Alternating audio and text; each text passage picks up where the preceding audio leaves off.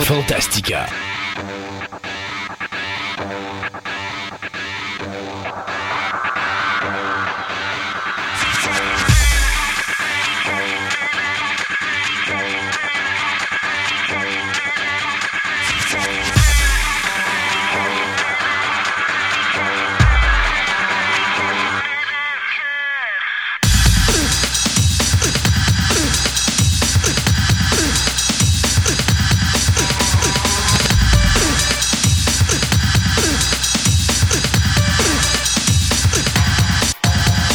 Mesdames et messieurs, bienvenue à l'émission numéro 49 de Fantastica.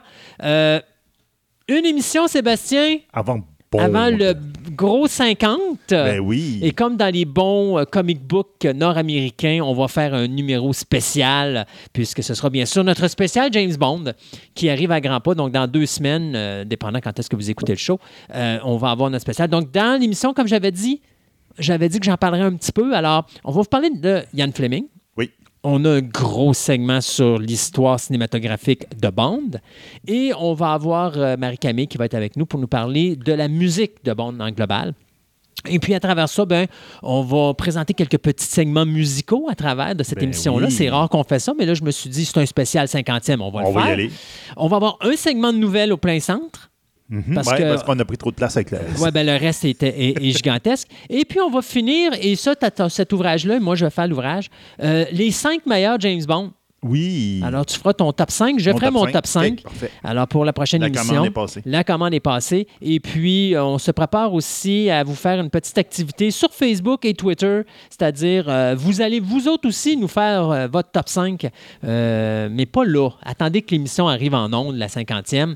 Mais on va avoir, je vais vous faire une page, là, pas une page, mais un message sur Facebook. Quels sont, quel est votre top 5 de James Bond? On veut votre participation, s'il vous plaît, les auditeurs et les auditrices Ben oui. parce qu'on aimerait savoir ce que vous pensez de James Bond.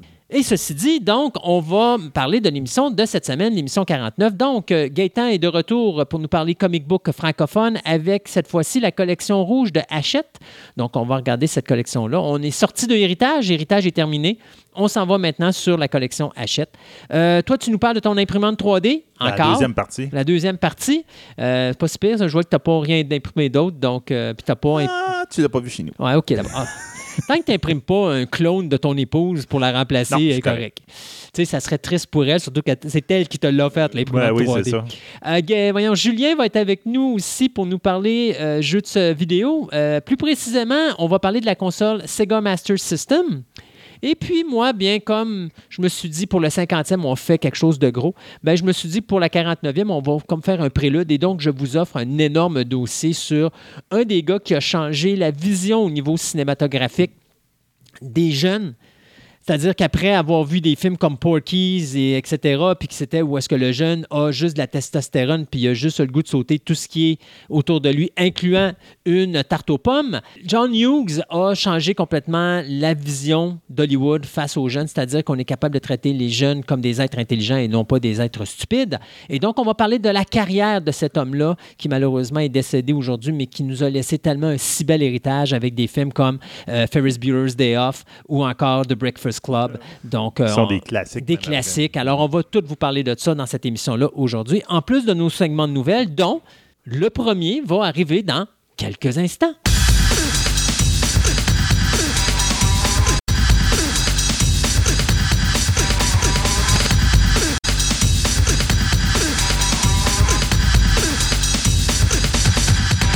Ce segment de nouvelles vous est présenté par TPM OB et Collection. Vous êtes à la recherche de cartes de sport, de timbres, de monnaies, de cartes Magic, de figurines, de comic book, voire même des cartes Pokémon. Voici l'endroit idéal pour nourrir toutes vos passions. TPM Hobby et Collection, maintenant réunis à un seul endroit à Québec, soit au centre commercial de Fleur de Lys, 550 boulevard Wilfrid Amel, Québec, ou allez visiter leur site web à boutique-tpm.com.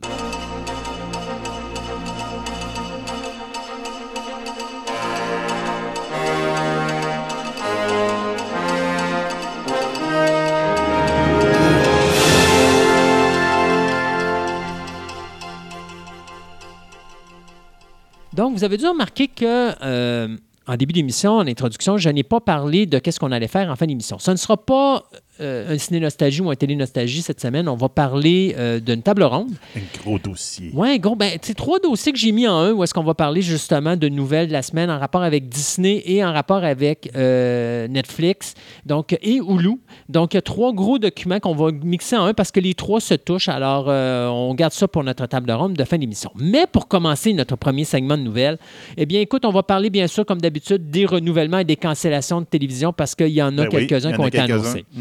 D'abord, on va parler de Blind Spot, la série télé de NBC. Euh, NBC qui, avec seulement trois épisodes à faire, ont décidé de retirer des ondes la série télé. Euh, les codes d'écoute sont pas terribles. Ce qui m'amuse, c'est que les codes d'écoute sont à 2,9 millions d'auditeurs. Euh, sauf que si tu regardes les, les codes d'écoute de Fear the Walking Dead, ils ont à peine 2 millions, mais eux autres sont renouvelés. Fait que, Ouais. Non, c'est. c'est- des fois, indépendant où est-ce que c'est. Il n'y euh, a rien à comprendre des fois. non, ben, c'est parce que ça dépend toujours des postes. Hein. Fait que tu as des postes, que, des postes commerciaux comme NBC, CBS, ABC ont besoin de quelque chose de plus élevé. Tu sais, je regarde, il y a un show qui a été cancellé qui s'appelle Almost Human, que je, viens de finir d'écouter euh, de J.J. Abrams, euh, avec euh, Cal Urban, l'acteur qui faisait McCoy dans le- la nouvelle euh, gamique de Star Ouais, Trek. ouais. Et euh, la série est vraiment excellente. Les auditoires sont de 5,9 millions d'auditeurs, mais après 13 épisodes, on a cancellé parce qu'on n'avait pas assez d'auditoires. Mais aujourd'hui, parce que c'est quand même une série, je crois, de 2013, aujourd'hui, tu as des séries qui ont 5 millions d'auditeurs, puis qui restent, puis qui sont renouvelées. Style Magnum PI, qui, avec 5 points et quelques auditeurs, ont été renouvelés pour une, une seconde saison. Fait que, tu sais, Juste 5 points quelques? Ouais, juste 5 points quelques, mais c'est standard. C'est- stable, mais en tout cas, euh, tu sais, comme quoi, des fois, les postes, ça, ça varie selon la période, selon le temps, mais aussi selon le type de poste. Alors, dans le cas de NBC, ben, malheureusement, Blind Spot, on, moi, d'après moi, euh, parce que dans quelques semaines, on va annoncer la nouvelle grille horaire pour la saison prochaine, je m'attends qu'on cancelle non seulement la série télé, mais qu'on on- on va annoncer qu'on va présenter peut-être les trois derniers épisodes à un certain moment donné dans le courant de l'été. Mais après ça, vous oubliez ça. Je pense pas qu'on va avoir une cinquième saison de Blind Spot. Donc, euh, tirez votre révérence, les fans de Blind Spot, et profitez de ce que vous avez, car je ne crois pas que vous aurez autre chose. Du côté du CW Network, The 100, eh bien, on commence la sixième saison. On vient de renouveler pour une septième. Ben oui. Fait que les amateurs, ça, c'est une bonne nouvelle. Ouais. Il y a eu également trois autres renouvellements. Roswell, New Mexico, qui est le remake de la série télé Roswell, qui est renouvelé pour une deuxième saison. In the Dark, qui est le fun parce que l'actrice ou le personnage principal de ce show-là est une aveugle. Donc, euh, qui recherche justement le meurtrier ou les meurtriers d'un de ses meilleurs amis. Alors, c'est un nouveau type de programme. Intéressant. J'ai écouté quelques moments, mais c'est pas un show que moi je vais me taper régulièrement, mais c'était quand même le fun. Donc, In the Dark renouvelé pour une deuxième saison.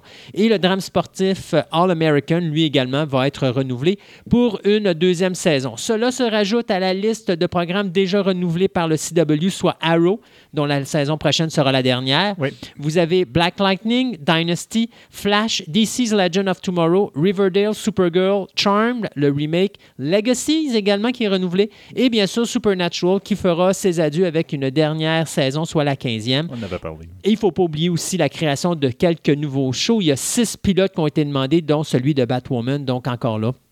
Des choses intéressantes qui s'en viennent sur la table pour le CW.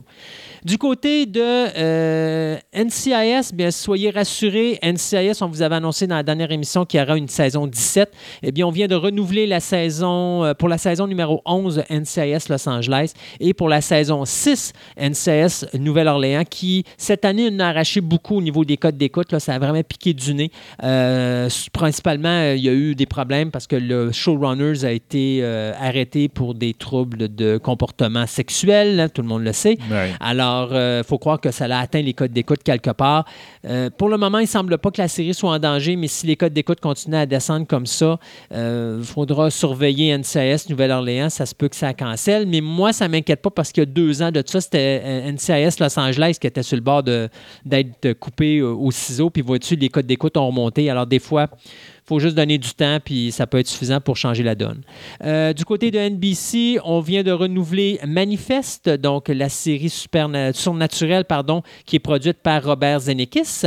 Et du côté de Hulu, eh bien, la comédie Shrill vient également d'être euh, renouvelée pour une deuxième saison, mais cette fois-ci, au lieu d'avoir six épisodes, il y aura huit épisodes dans cette deuxième saison-là.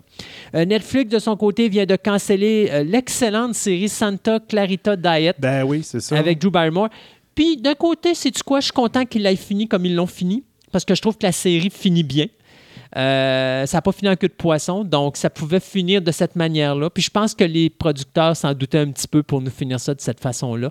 Euh, la raison qui a été donnée à Netflix, bien, c'est pas parce que les codes d'écoute étaient pas bonnes. Au contraire, on dit que les codes d'écoute étaient très stables. Ben oui. Sauf qu'on considère qu'après trois ans, les shows à Netflix ne prennent pas d'auditoire, ils en perdent. Et donc, à part un pourcentage de 10 de, de, de, de séries que Netflix euh, semble être capable de traverser la troisième saison, normalement, les shows sont toujours cancellés après deux, trois saisons. Alors, euh, c'est la raison qu'a donné Netflix pour la cancellation du show qui met en vedette Drew Barrymore, Timothy Olyphant, Liv euh, Hewson et Skylar G. Sundo.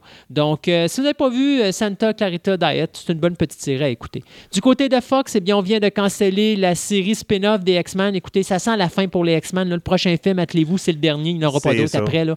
Donc, The Gifted, c'est terminé. Je m'attends qu'on L'époque Fox de X-Men est en train de- d'expirer. est en train d'expirer exactement. Euh, donc, s'il y a d'autres affaires qui ont rapport aux super-héros, attelez-vous, je m'attends à ce que ce soit les derniers milles, que ce soit euh, Clock and Dagger, euh, The Gifted, ou euh, il y avait une autre série là, que je me rappelle plus c'est quoi, là, qui est encore euh, Ben, ouais, en stand-by ouais. présentement. Euh, je m'attends à ce que ça soit tout rayé de la map, surtout avec ce qui vient de se passer dans Avengers Endgame. Euh, C'était je- avec les jeunes dans un hôpital psychiatrique, là, mais je me rappelle pas du titre. Pas en tout, la mais en tout cas, ça, c'est quelque chose. Attelez-vous, là, je m'attends à ce que ça soit pas mal tout cancellé pour repartir à neuf parce que de toute façon, là, les mutants vont être amenés dans l'univers du MCU d'ici quelques années.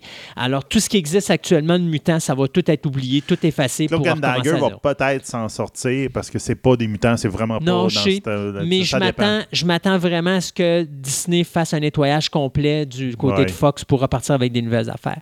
Il y a la comédie également Real euh, qui vient d'être cancellée par Fox après deux ben, après une saison, pardon. Donc, euh, cependant, il n'y a pas juste des cancellations sur Fox. On vient de renouveler The Resident, The Simpsons et 911. Donc, euh, trois shows qui, trois shows pardon, qui vont continuer sur les ondes de Fox.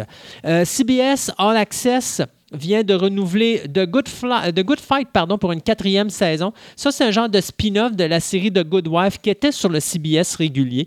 Donc, euh, cette série-là euh, va être rendue à sa quatrième saison, donc c'est une bonne chose. Et finalement, The Warrior, ou Warrior, qui est une série euh, produite par euh, la femme de Bruce Lee, Shannon Lee, et qui, à un moment donné, en fouillant les tiroirs de son mari, a découvert ce produit-là. Donc, Warrior, qui a été lancé sur Cinemax euh, il n'y a pas si longtemps que ça. Je pense qu'on vient d'avoir le quatrième épisode en ondes. Et c'est déjà renouvelé pour une deuxième saison. Euh, ça se passe dans le euh, quartier chinois de San Francisco. Et à ce moment-là, bien, on, regarde un petit peu les, je pourrais dire, un individu qui est comme entouré par le crime organisé à travers Chicago. Puis bon, beaucoup de, karaté, bien sûr, vous devinerez.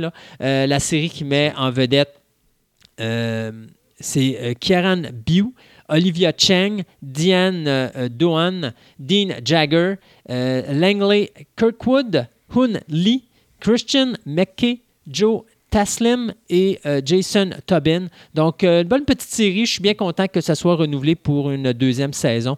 Euh, ça nous donne le goût, surtout qu'on va perdre Into the Badlands cette année, ben, ça nous donne encore un show où est-ce qu'on va avoir un petit peu de combat de karaté à l'intérieur. Euh, moi, j'ai des affaires. Ah, ben, regarde, on va parler d'Avatar. On, on va, on, va, on va en entendre parler de plus en Ah, plus. Avatar. 2020. Ah, c'est quoi Avatar, ça? C'est les bonhommes bleus, les schtroumpfs, les Oh. schtroumpfs de 9 pieds là, qui se promènent dans la le village des Schtroumpfs de James Cameron. Ce film qui est supposé être en salle depuis des millénaires, mais qu'on attend encore après. Exactement. Ben, en tout cas, décembre 2020, même euh, 18 décembre 2020, le premier, on verra bien. Le premier de, de la, de le- des, deux, des deux derniers. Là. Ben, c'est pas vraiment les deux derniers parce qu'il va en faire six, mais Ouais, mais- disons que les deux derniers de la première trilogie. C'est ça. Mais mettons que s'il prend autant de temps pour faire ces deux-là que pour les deux prochains, là, après, là, Les trois prochains, regarde, ouais, euh, on va être en 2030 avant qu'on les aille. On va être mort. on va être mort. Lui avec d'ailleurs. Ouais, il y a peut-être ça qui va arriver. Disney va Disney a racheté, ça fait qu'ils vont mettre quelqu'un là-dessus puis ils vont faire leur trilogie eux autres. On reboot. Là, donc, euh, il y a deux acteurs qui ont été de, confirmés, mais euh, dans les. dans- soit la suite ou la suite-suite, donc on verra bien. Ça existe Donc, ça des suites suites? Ouais, des suites-suites. Donc, euh, Vin Diesel, donc, qui, qui vient de joindre la, Vin, le Di- ouais, casting. Vin Diesel, dire Diesel. celui qui fait la voix de Rocket Raccoon dans Ouais, Guardian of the Galaxy. C'est ça. OK. Euh, non, c'est Groot, c'est vrai, fait il fait Groot. Hey, Christophe, Groot. fait Groot. Non, euh, non euh, le raccoon, c'est. Voyons, le, le- le beau bonhomme là, que toutes les femmes tripent dessus. Là. Voyons comment. euh, ah, non, mon m'échappe, le- l'acteur. Celui que dans. euh, celui qui prend une drogue dans un film, là, puis ça y alimente le cerveau. Mais dans Limitless, Hein? Euh, ouais, Limitless, mais Ouais. dans le film. C'est comment mais le c'est nom pas? Ryan. euh, Non, c'est pas Ryan. Non. euh, comment il s'appelle? Non, en tout cas, mais. En tout cas, ça va peut-être revenir, là, Ouais. mais euh, les plates, l'Internet ne marche pas, là, je serais allé voir. En tout cas, de toute manière d'une autre. Donc, euh, Van Daza va, va- va jouer un, un des rôles dans le prochain. Euh, on sait que. euh, euh, excusez, Kate Blanchett avait été retenue pour le rôle de Kate Winslet, excusez, a été retenue dans le rôle, justement, un des rôles principaux dans le prochain film, justement parce qu'elle était capable de retenir sa respiration pendant 7 minutes sous l'eau, parce qu'on sait que le prochain va se passer sous l'eau. Donc, on se demande tout, justement, Mhm. Van, Van Diesel peut retenir son souffle combien de temps, lui? Van Diesel, Van Diesel, en réalité, là, c'est tu le mets sur l'eau, il va dans le fond puis il reste là. Ouais, ben, c'est peut-être ça. Comme donné, le, tu vois, le Chuck Norris dans Ouais. Avatar. tu vois, tu vois un coco qui apparaît, là, puis là, tu vois les yeux qui sortent, là, puis là, tu as l'impression de te retrouver dans l'Apocalypse Now.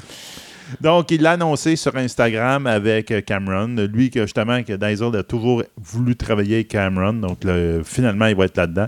À date, on n'a pas encore de rôle prédéterminé pour lui.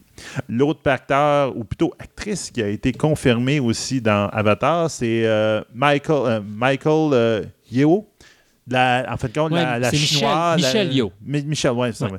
Euh, dit Michel? C'est Ah, Michel. Oui, c'est Michel. OK. Non, c'est pas Michel, c'est Michel. Michel. OK, ouais, se prononce en Ouais. français, mettons. Donc, euh, elle, euh, qui est- on, on l'a connue dans Discovery, Oui. dans Star Trek Mais Discovery. non, on l'a connu, connu dans ailleurs. Crouching Tiger, Hidden Oui, Dragon. exactement. T'as as Mhm. raison. T'as raison. On l'a, mettons, euh, plus connu dernièrement dans Discovery. Puis d'ailleurs, euh, à l'époque, euh, notre ami euh, Charlie Chang avait fait, je crois, ses Super Cup. Il y a eu un Super Cup Oui. 2 dans lequel c'est elle qui prenait la place de Jackie vrai. Non. Euh, mais donc- j'a- J'arrête, c'est correct, c'est bon, c'est une bonne idée. Donc, elle va jouer, euh, elle va tra- trader en fin de compte son beau costume de Star, euh, dans Star Trek pour une chemise, une- un sarrau. Donc, elle va être une scientifique. Ça va être le scientifique nommé euh, Karina Mo- Mo- Mogg. Donc, euh, ça va être un des scientifiques qui va être impliqué dans le projet Avatar. Donc, peut-être dans les méchants, peut-être dans les bons, on n'a aucune idée. Mais bon, pour le moment, c'est ça. Donc, euh, le monde d'Avatar continue à se peupler tranquillement. Ça m'étonne qu'en 2000 en 2019, en ce moment, mettons quasiment la moitié de 2019, qui commence encore à caster du monde avec tout en impliquant que tu imagines-tu la, la quantité de Mais d'effets spéciaux qu'ils mettent autour des Ouais. personnes puis tout tu dis, Mais il me si tu as de la distribution qui se rajoute, tu peux, euh, à ce moment-ci, vu que le film est déjà commencé, euh, je pense qu'il est fini de tourner, ils sont sur les Ouais, effets ben, c'est spéciaux. ça, non? Ça, ça veut dire que c'est probablement des personnages numériques puis qui vont juste prêter leur voix. Et dans le cas de Vin Diesel, je peux comprendre qu'elle l'a cherché parce que quand même Diesel avec Groot a quand même une certaine Vin expérience. Diesel, moi j'ai l'impression qu'il va jouer un personnage euh, digital, Mhm. mais euh, Michael Yeoh, euh, Yeoh, elle, elle va jouer vraiment un scientifique, donc, donc j'ai l'impression qu'elle va être une vraie actrice Bon. euh, dans son Hmm. vrai personnage. Donc Hmm. on verra bien ce que ça va donner. Ou elle est dans le troisième film. Ou est dans l'autre, ouais, elle peut-être dans le troisième. Donc c'est peut-être quelqu'un qui va apparaître un tout petit peu plus tard. On verra bien. Euh, ceux qui tripaient sur le dernier film de Quentin Tarantino, The Eightful Eight, euh, vous allez être content d'apprendre que Netflix vont nous présenter The Eightful Eight Extended Edition. Oh, ben oui, parce qu'on nous annonce que on va tout simplement prendre le film de euh, Quentin Tarantino, puis on va le splitter en quatre épisodes de 45 minutes. Ce qui fait que ça va nous donner environ euh, 45... Ben, c- ça va nous donner 45 minutes de plus, donc un épisode de plus euh, que ce qu'on a vu au cinéma. Mais il faut faire attention, parce que sur les 45 minutes de plus, il y a un 20 minutes de film réalité qui n'a pas jamais été distribué, qui n'a jamais été diffusé, mais il y a un 25 minutes qui a été diffusé dans certaines salles nord-américaines. Donc, il y a certaines personnes qui vont avoir déjà vu ces séquences-là, Euh, mais ça, je n'ai pas vraiment compris. Je ne sais pas pourquoi, je ne sais pas si peut-être c'est IMAX qui, à ce moment-là, ou IMAX, pardon, qui a présenté certaines séquences dans, euh, dans les films, puis c'est ça les 25 minutes qu'on parle.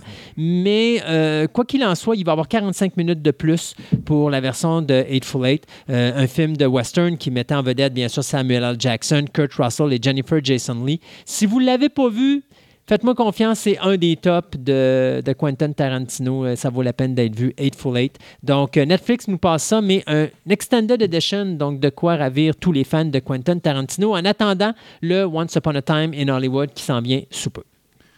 Donc, euh, deux petites rapides. Euh, donc, euh, pour le bonheur de beaucoup de personnes, incluant moi, ben, euh, dans un euh, excusez, le Disney Panel dans, au CinemaCon qu'il y a eu dernièrement, ils ont Disney a confirmé qu'ils avaient l'intention de continuer de travailler dans l'univers de Aliens.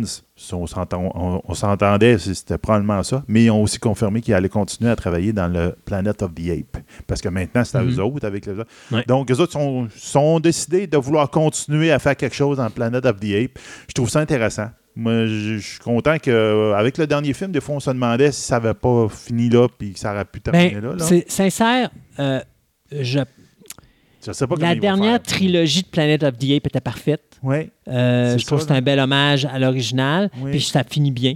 Puis j'aurais pas continué autre chose. Peut-être pas d'autres choses, mais peut-être ailleurs. Je sais pas. De faire une série télé, je suis pas contre. Non, Euh, ça ça. a déjà été fait dans les années 70. Peut-être qu'ils vont faire un remake des tous des premiers films. Ouais, mais encore là, de regarde. refaire encore un remake, on, ça va être le tro- tu sais, ça va être le ça serait le troisième remake qu'on aurait là. Parce qu'il faut Ouais. pas oublier le film de Tim Burton. Oui. Donc, tu as eu Tim Burton remake qui a pas été, qui a été un là, flop. on, a, on, a, on a la genèse en ce moment, mais c'est le- le- les films qu'on voyait après, là, où Ouais. il y avait le retour dans le temps. C'est sûr. de- Ben, mais à la dernière, on est pas mal là-dedans. C'est ça l'affaire. Fait Puis tu sais, où est la surprise? Non, Il n'y en a plus. Il n'y en a plus. Non, fait que le- la force de frappe du premier Planet of the Apes, c'était ça. C'était quand à la fin, Charlton Heston se rend compte qu'il est revenu sur Terre. Tout le monde était comme « Oh my God! » Bon, Ben oui. mais c'était un impact incroyable. De refaire ça, tu peux plus le faire avec Planet of the Apes. Donc, euh, c'est- Peut-être une série. Mais j'avoue qu'une Série série télé pourrait être peut-être Disney plus pourrait intéressant. être Ben, intéressant non. pour eux autres. là. pas Disney+. Ça, ça va être adulte, ça va être Toulouse. Ah oui, ça va être You, ça, ça. Mais ça Euh, peut être intéressant. Mais dans le cas d'Alien, Alien, c'est le temps qu'on arrête. Euh, je sais qu'il y en a beaucoup qui vont peut-être être de mauvaise humeur après moi, là, mais là, Alien, c'était bon le premier, c'était bon le deuxième. Ça arrête là. Ah, Euh, parce qu'à un moment donné, là, c'est redondant. Puis là, on est rendu qu'on invente plein d'affaires qui n'ont pas de bon sens. Euh, moi, le dernier Alien, Covenant, je suis désolé, j'aime bien Ridley Scott, là, mais j'ai détesté Alien Covenant. J'ai j'ai adoré Prometheus. J'ai juste trouvé plate qu'on nous faisait croire que c'était un prequel à Alien alors que ça n'en était pas Ça un peut- C'est pas rien. mais je, je n'ai pas aimé la direction de Covenant. Je sais que Covenant a été fait euh, expresso sur l'accélérateur parce qu'on voulait faire sauter ce projet-là de je reboot l'univers de Alien en faisant mon Alien numéro 3 qui aurait fucké la ligne au complet pour Ben tout le monde. Euh, je pense que Alien, là, on est rendu à soit qu'on arrête ou soit qu'on recommence à zéro. Mais là, sortez-nous quelque chose un peu comme le premier. Parce que le Alien, je m'excuse, là, moi, ça arrête au premier. Euh, le 2, il est bon parce qu'il y a de l'action, mais honnêtement, C'est un style totalement c'est différent. un style totalement différent, mais j'aime quand même la version de Cameron pour l'hommage qu'il a rendu à l'original en gardant le look de l'original. Ouais. Mais je vous dirais, quand vous le regardez bien comme il faut, la scénarisation et surtout la mise en scène de Cameron sont loin d'être excellentes dans Alien. C'est loin d'être son meilleur film, mais l'hommage qu'il a rendu à Alien, la façon, l'ambiance qui a été faite, son visuel, parce que la force de Cameron, c'est son visuel, c'est ce qui fait qu'Aliens demeure un des tops. Mais Alien, le premier, pour moi, est le seul qui existe. Pourquoi? Parce que l'ambiance de, de Ridley Scott est totalement débile et c'est un film mystère. Tu as un équipage qui se fait décimer par une créature dont tu as une évolution. Et ça serait peut-être là que ce serait le fun de faire, ça serait de refaire un remake, mais de faire une nouvelle évolution à la créature, parce que l'intérêt de Alien, c'est son évolution. Et si on continue à jouer toujours sur les mêmes Moses de barème, ça devient redondant et c'est plate. Et c'est ce que ça a donné avec Alien Covenant, un film qui était redondant et plate, parce que, d'abord, un, tes gens, pour qu'ils se fassent pogner encore, il faut qu'ils soient complètement stupides. Ah, J'ai jamais vu des gens aussi stupides que dans Alien Covenant. OK, c'est supposé être des gens qui sont formés pour diriger un équipage, puis écoute, Ah, c'est épouvantable. T'aurais mis une femme de ménage à, travers, euh, à la tête du vaisseau, puis ça aurait donné la même maudite affaire. Là. Ça- n'avait pas de maudit bon sens, les raisonnements qu'il y avait dans ce film-là. Ça n'avait pas de sens. Alors, euh, tu sais, tant qu'à ça, j'aimais mieux Alien 3, qui est probablement un des pires de la série, à Alien Covenant. C'est tout dire. Ouais. Alors, euh, tu sais, je, vais faire un aparté avec ça. Tu dernièrement, j'ai écouté le, le- le- le tout dernier Predator. Ouais. Ah, ce que c'est mauvais. Mais c'est ça, mal écrit, c'est parce c'est que, mal joué. à un moment donné, c'est tout est tout croche. C'est parce qu'à un moment donné, tu peux, plus, tu peux plus rien faire avec ça. Ben oui, mais Arrêtez d'en faire, faites autre chose. Tu sais, tu peux pas tout le temps euh, continuellement réchauffer ton produit. À un moment donné, ton, chauffe- ton produit est tellement réchauffé, là, ça tourne, puis quand t'en manges, t'as une indigestion. Ah oui. A- Alors, euh, Alien et Predator sont rendus là. C'est comme, arrêtez, là. Tu sais, je viens d'écouter quelques films qui ont fait, là, justement, on en avait parlé il y a quelques semaines, des petits films qu'ils faisaient pour le 40e anniversaire de Alien. Oui. OK, tu es sur une station à un moment donné. OK, tu as une femme qui travaille dans un endroit où il y a des plantes. Puis là, à un moment donné, tu as un facehugger qui atterrit de là. C'est parce que le facehugger, il arrive de où? Pour avoir un facehugger, il faut que tu ailles des œufs. Pour avoir des œufs, il faut que tu ailles une queen. Il n'y a pas de queen, il n'y a pas d'œuf. Il y a un facehugger tout seul perdu là. Il arrive de où? Il peut pas vivre si. Tu sais, il- ne vit pas sur une longue période, un facehugger. Fait que j'écoutais ça, puis quand le film est fini, oh, la direction technique est bonne, mais le film n'a aucun maudit bon sens. C'est ça. Ça se tient pas de bout. Ton facehugger n'est pas supposé être là tout seul. Alors, c'est ça le, le manque d'intérêt que j'ai présentement avec ces affaires-là. C'est que là, on fait plein d'affaires qui se tiennent pas debout et il n'y a Ouais. plus d'intérêt. Exactement. Enfin. Ah là là là. Donc, euh, l'autre affaire, ben, je voulais juste vous annoncer que euh, le The Rain, qui est une, une série que j'avais Oui. quand même bien appréciée sur Netflix, c'est le 17 mai la première. Puis vous pouvez voir le trailer. euh, ben, j'avais même pas, même pas ça, un trailer. C'est comme un ramassis de petites vidéos que les personnages principaux se laissent entre eux autres de la même. Donc, c'est comme un teaser. Là, il ne donne aucune idée de comment ça, qu'est-ce que ça va arriver dans l'histoire. J'ai hâte de voir parce que de la manière qu'il avait fini, j'étais pas sûr de faire une suite avec ça. C'était une bonne idée. On Bon. verra bien, mais j'avais quand même bien aimé la première série. Moi, je termine rapidement avec trois nouvelles. Donc, Ben Affleck revient à la réalisation avec, après euh, Gone, euh, Baby Gone, The Town, Argo et Live by Night. Et bien maintenant, c'est Ghost Army, euh, qui est un genre de remake d'un documentaire qui avait été fait en 2013 du même nom. Alors, le film va suivre un groupe de soldats américains pendant la Deuxième Guerre mondiale qui sont issus d'écoles d'art et d'agences publicitaires. Puis là, ils vont être chargés de duper euh, l'armée nazie euh, en faisant en sorte d'essayer de mettre le plus d'erreurs possible dans les comme rapports que les Allemands vont donner à Hitler sur le mouvement des forces alliées. Donc, bien La sûr. désinformation. Ouais, mais en réalité, c'est quelque chose qu'on avait déjà comme entrevu dans un des films là, dans lequel justement euh, notre ami Ben Affleck avait joué là, pendant la Deuxième Guerre mondiale avec euh, George Clooney, je me rappelle plus le nom du titre. Non, moi non plus. Mais ceci dit, donc, Ben Affleck va être non seulement euh, réalisateur, non seulement qu'il retravaille actuellement le scénario, mais il va être également l'acteur principal. Tomb Raider 2, ben, effectivement, euh, MGM et Warner Brothers euh, sont très satisfaits du 274 millions de dollars que le film a ramassé au box-office d'une façon mondiale. Et donc, à ce moment-là, il nous restait juste à euh, s'assurer que l'actrice Alicia euh, reprendrait son rôle de Lara Croft. Eh bien, c'est fait. Et on vient de signer la, scénariste Amy Jump euh, qui nous a donné les scénarios de High Rise et Free Fire euh, pour écrire le scénario de Tomb Raider 2. Donc, ça va se faire. On n'a pas plus de nouvelles là-dedans autre que ça. Il n'y a pas de date de, de cédulé ou quoi que ce soit. Mais le film Tomb Raider 2 est présentement sur les tracks pour être diffusé ou être présenté ou être filmé sous peu. Et finalement, euh, eh notre ami Joss Whedon retourne à la télévision sur HBO avec une nouvelle série qui va s'appeler The Nevers et qui mettra en vedette l'actrice Laura Donnelly qui a joué dans Outlander et The Fall. Alors, la série The Nevers suit euh, un groupe de femmes euh, dans une époque victorienne où est-ce qu'à ce moment-là, elles sont comme comment je pourrais dire, ils font partie d'un groupe euh, et à ce moment-là, ils doivent, euh, bon, écoute, ils ont des habiletés euh, comme surnaturelles, ils ont des ennemis vraiment impitoyables et ils vont avoir une mission qui devrait changer le monde. Alors, c'est Joss Whedon qui va coécrire la série aux côtés de Jane S. Benson et Doug Petrie, eux autres qui étaient des écrivains de la série de Buffy the Vampire Slayer. Et ça va être Doug Petrie qui va servir de showrunner et de réalisateur de cette nouvelle Ça série de Nevers. Donc, euh, moi, j'aime bien Whedon à la télévision. Il faut juste Ben, y c'est laisser, faut lui laisser le temps de développer, mais une fois qu'il a développé, attendez-vous, ça décolle. Fait qu'on s'arrête pour euh, quelques instants et on revient. Le euh, beau bonhomme qui joue le raccoon, c'est Bradley Cooper. Ah oui, Bradley Cooper. Donc, on s'arrête quelques instants pour deux chroniques et on vous revient tout de suite après pour le deuxième segment des nouvelles.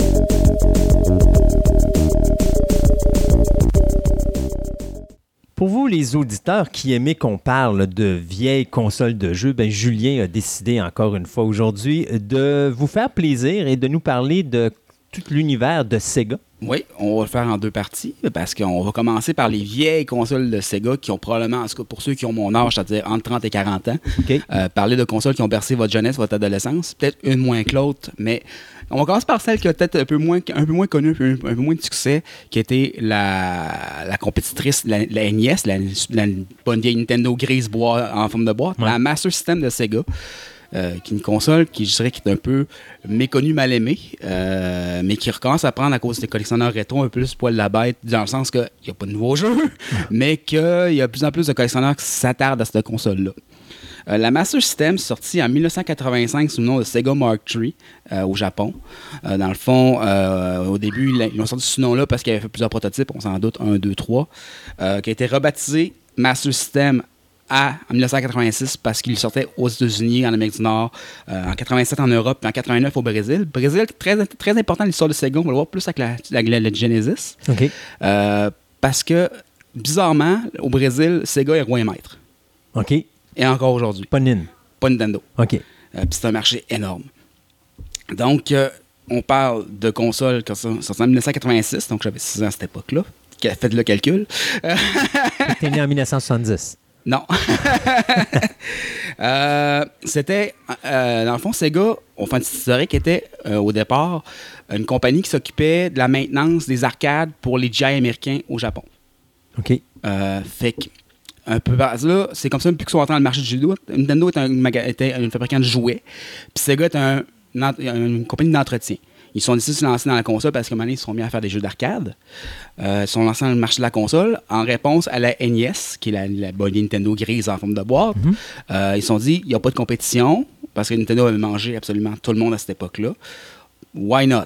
Mais de toute façon, on parle, il n'y a pas de compétition. Il n'y avait pas grand-chose. C'était quoi, Non, le ça, Commodore? les- on passait Commodore, Coleco, Vision à la NES qui Je était pense que peut-être Coleco était le plus gros le plus proche, Ouais. là, tu sais, puis c'était même pas c'était même pas une compétition fair. là. Ben quoi, t'avais Space Invader? Oui, t'as raison. Ah. Pac-Man, Ouais. Frogger. euh, ouais, Frogger. Ben voyons, tu sais, comment que Nintendo a pu faire pour je compétitionner sais pas Frogger? comment Mario puis battre Frogger, je sais pas. Moi, je pense que c'est parce qu'ils l'ont fait en Nintendo. Peut-être. Mais, c'était un compétiteur direct.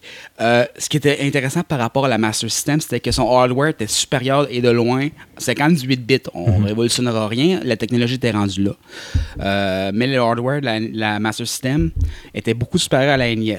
Euh, ce, qui, la grosse, ce, qui, ce qui a un peu fait mal à la Master System, parce que c'est là qu'on quand, quand- pense console, c'est il n'y a pas eu beaucoup de jeux de third party. C'est-à-dire les, les, les pas les compétiteurs, mais les compagnies qui ne sont pas Sega n'ont pas produit de jeux pour la Master System pour une raison bien simple.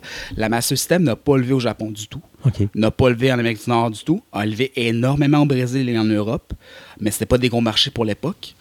Euh, D'ailleurs, c'est pour ça que j'ai une Master System. Histoire courte, mon père est français. Il lit, il lit des magazines français. Qu'est-ce qu'il voit en France qui pogne? La Master System. Qu'est-ce qu'il achète à son gars?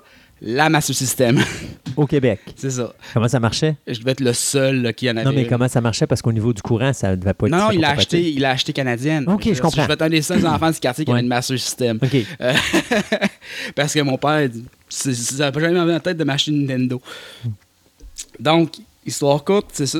La performance du marché n'était pas terrible parce qu'il n'y avait pas beaucoup de jeux pour une raison bien simple. C'est la façon que Nintendo, on en avait parlé dans le temps de la, de la chronique sur la NES, licençait. C'est-à-dire que si tu faisais un jeu pour Nintendo, tu ne faisais qu'un jeu que pour Nintendo. Ouais. Puis vu que c'est la plus vendue, qu'est-ce qui se passait? Tu n'avais pas de, pla- de plateforme crossover, tu n'avais pas rien. Fait que Sega se ramassait avec beaucoup des jeux Sega. Parce que c'est ce qu'il y avait. Fait que résultat. Le compétiteur de Mario était Sonic. non, même pas, parce que Sonic Ah, n'existait même c'est- pas à l'époque, c'est Alex Kidd, qui était un peu la mascotte non officielle de Sega. Oui, oui, oui, oui. Euh, Puis, dans le fond, ce qu'il y avait, on a eu 341 jeux au lieu de proche de 1000-2000. Fait que Ça fait une différence. ça fait une grosse différence, ça incite pas le monde à en acheter plus. Il y a quand même 13 millions d'unités qui ont été vendues, comme dit une fois, surtout au Brésil et en Europe. Euh, Brésil, parce que Sega est roi et maître, ils ont toujours vendu leur console un peu moins cher, c'est un marché qui est un peu moins riche, on va se le dire. Puis ils ont toujours fait du support pour leur console plus longtemps. Euh, puis hey, d'ailleurs, c'est une, c'est une seule- fois Sega n'a pas souffert du syndrome de Sega avec la Master System, c'est sortir la console avant tout le monde avec la nouvelle technologie, puis se faire copier, puis après ça, manger leur bas. Ouais. le syndrome de Sega. Oui, mais ça, on en parlait quand on est Avec tombé dans le. CEDA CD aussi. Oui. CEDA CD, c'était la même affaire. Ils ont été les premiers à Ah, mettre. ça, ça, euh, un lecteur CD. Ouais. Puis qu'est-ce qui s'est passé? Ben, ça a été horrible. Ça a été horrible. Ouais. Euh, la Dreamcast est sortie avant la PlayStation 1, avant la Xbox. Qu'est-ce qui s'est passé? Ben, Hmm. Ils ont été mangés par les deux plus gros compétiteurs qui étaient plus récents, plus puissants parce Hmm. Que ils étaient le benchmark. Qu'est-ce que tu fais quand t'es le- la barre à dépasser? Ben, tu la dépasses. Résultat, tu es le premier sur la technologie, mais tu l'as des dents. Ouais. Euh, il, y a, il y a seulement 341 jeux, mais il y a quand même des jeux qui ont été assez marquants pour dire qu'ils ont, on peut perdurer à travers le temps. Euh, C'est-à-dire comme euh, des jeux comme Govelus, euh, Fantasy Star, qui a encore des jeux de Fantasy Star qui sortent ces temps-ci. C'est une série qui est de RPG qui- Alex Kidd, qui était la mascotte Mhm. non officielle, ou Wonder Mais lui, Boy. il a disparu. On, on complètement rien, hein. disparu Ouais, c'est après ça. la Master System. Ça a Bizarre. été comme le jeu fort de la Master System, mais ça a complètement disparu. Euh, bizarrement, pourquoi prendre que Sonic a pris, simplement pris la place? Euh, je veux dire, tu sais, à l'époque aussi que c'était les gimmicks pour les jeux de plateforme, c'est que t'avais la mascotte. Tout le monde avait sa mascotte. T'avais Bobsy, Mhm. Ouais. t'avais euh, Earthworm Jim, t'avais chaque, chaque compagnie Ben, avait même sa pour mascotte. Nintendo, c'était Mario. C'est Mario, mais, mais ça a toujours été Mario, puis ça sera toujours Mario. Tandis que Sonic, chez Sega, Sonic était un peu, pour la Genesis, j'en parlais plus tard, le, le- le- le- le test pour montrer à quel point la console était puissante. Mhm. Ben, c'est sûr que. Puis ils l'ont transféré sur le Master System aussi, bizarrement, ça a marché. Mhm. Mais euh, d'ici là, c'était toujours été Alex the Kid qui était, ou, les jeux de Wonder Boy qui ont été les jeux forts de la Master System. Les Space Harrier, qui est un jeu, puis Afterburner, qui est des jeux classiques d'arcade, Ouais. qui étaient très bien portés sur la Master System. Euh, T'avais Afterburner, c'est avion, ça. hein, c'est un avion. euh, je me souviens que la. C'est un F-14, si je me trompe Ouais, c'est ça. Ceux qui se souviennent, la, la, bande d'arcade bougeait Ouais. euh, quand on jouait avec. Euh, fait qu'on a l'impression de vraiment dans un avion, Ouais. entre guillemets. là. Moi, je me rappelle du on a plus mal au cœur que d'autres choses, là, mais ça brassait plus pour brasser que d'autres choses. Donc, un jeu très intéressant. Euh, puis, qui, montre, c'est encore. Il, il sort encore en, en, en jeu downloadable, en DLC sur les consoles, euh, des versions récentes de Afterburner. Mhm. Euh, puis il y a des Space Harrier aussi, qui était un jeu classique des années 80, qui était sur la Master System. Donc la Master System n'était pas nécessairement à plaindre côté qualité de jeu, c'est plus au nombre de, au- aux quantité de jeux.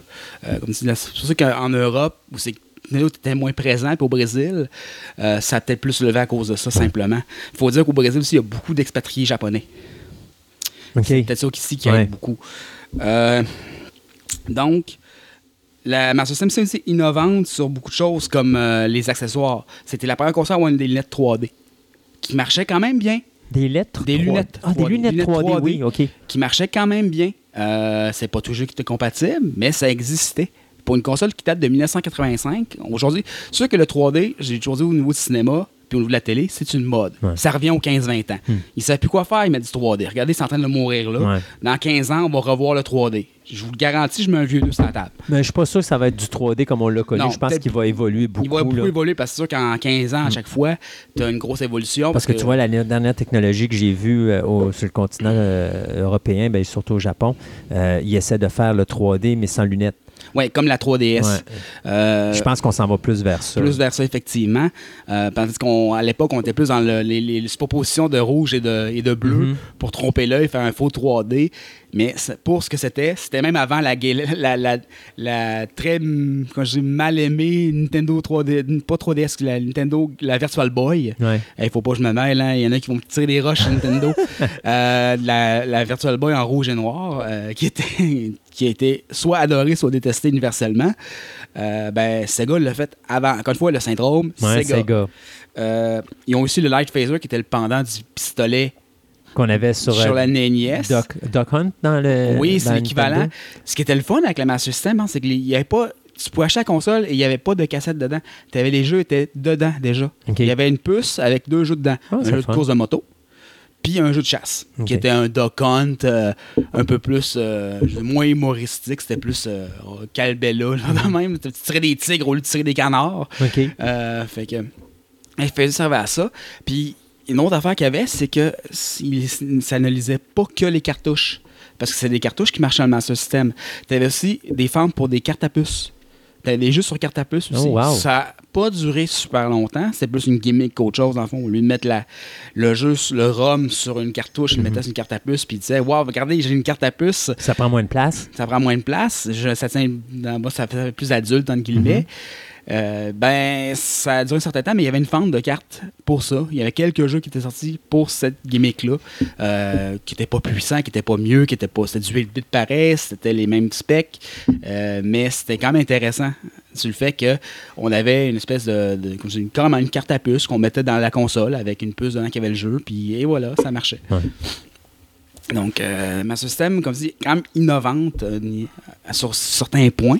Euh, puis une console qui a un peu été oubliée, comme je dis, sauf un peu au Brésil, c'est qu'elle a perduré beaucoup plus longtemps parce que la, la Master System est, euh, est officiellement été arrêtée, je dirais, en 92. OK. Euh, fait qu'on parle, la Genesis sortie en 89-90.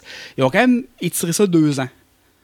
Puis il y a eu le successeur spirituel de la Master System qui était la même console, on va se mentir, avec un écran portable qui était la Game Gear. La Game Gear était un Master System portable. OK. Arrêtons de nous mentir, c'est ce que c'était. Euh, avec un écran couleur qui est fois innovant pour la carte, mais j'en parlerai dans une autre chronique.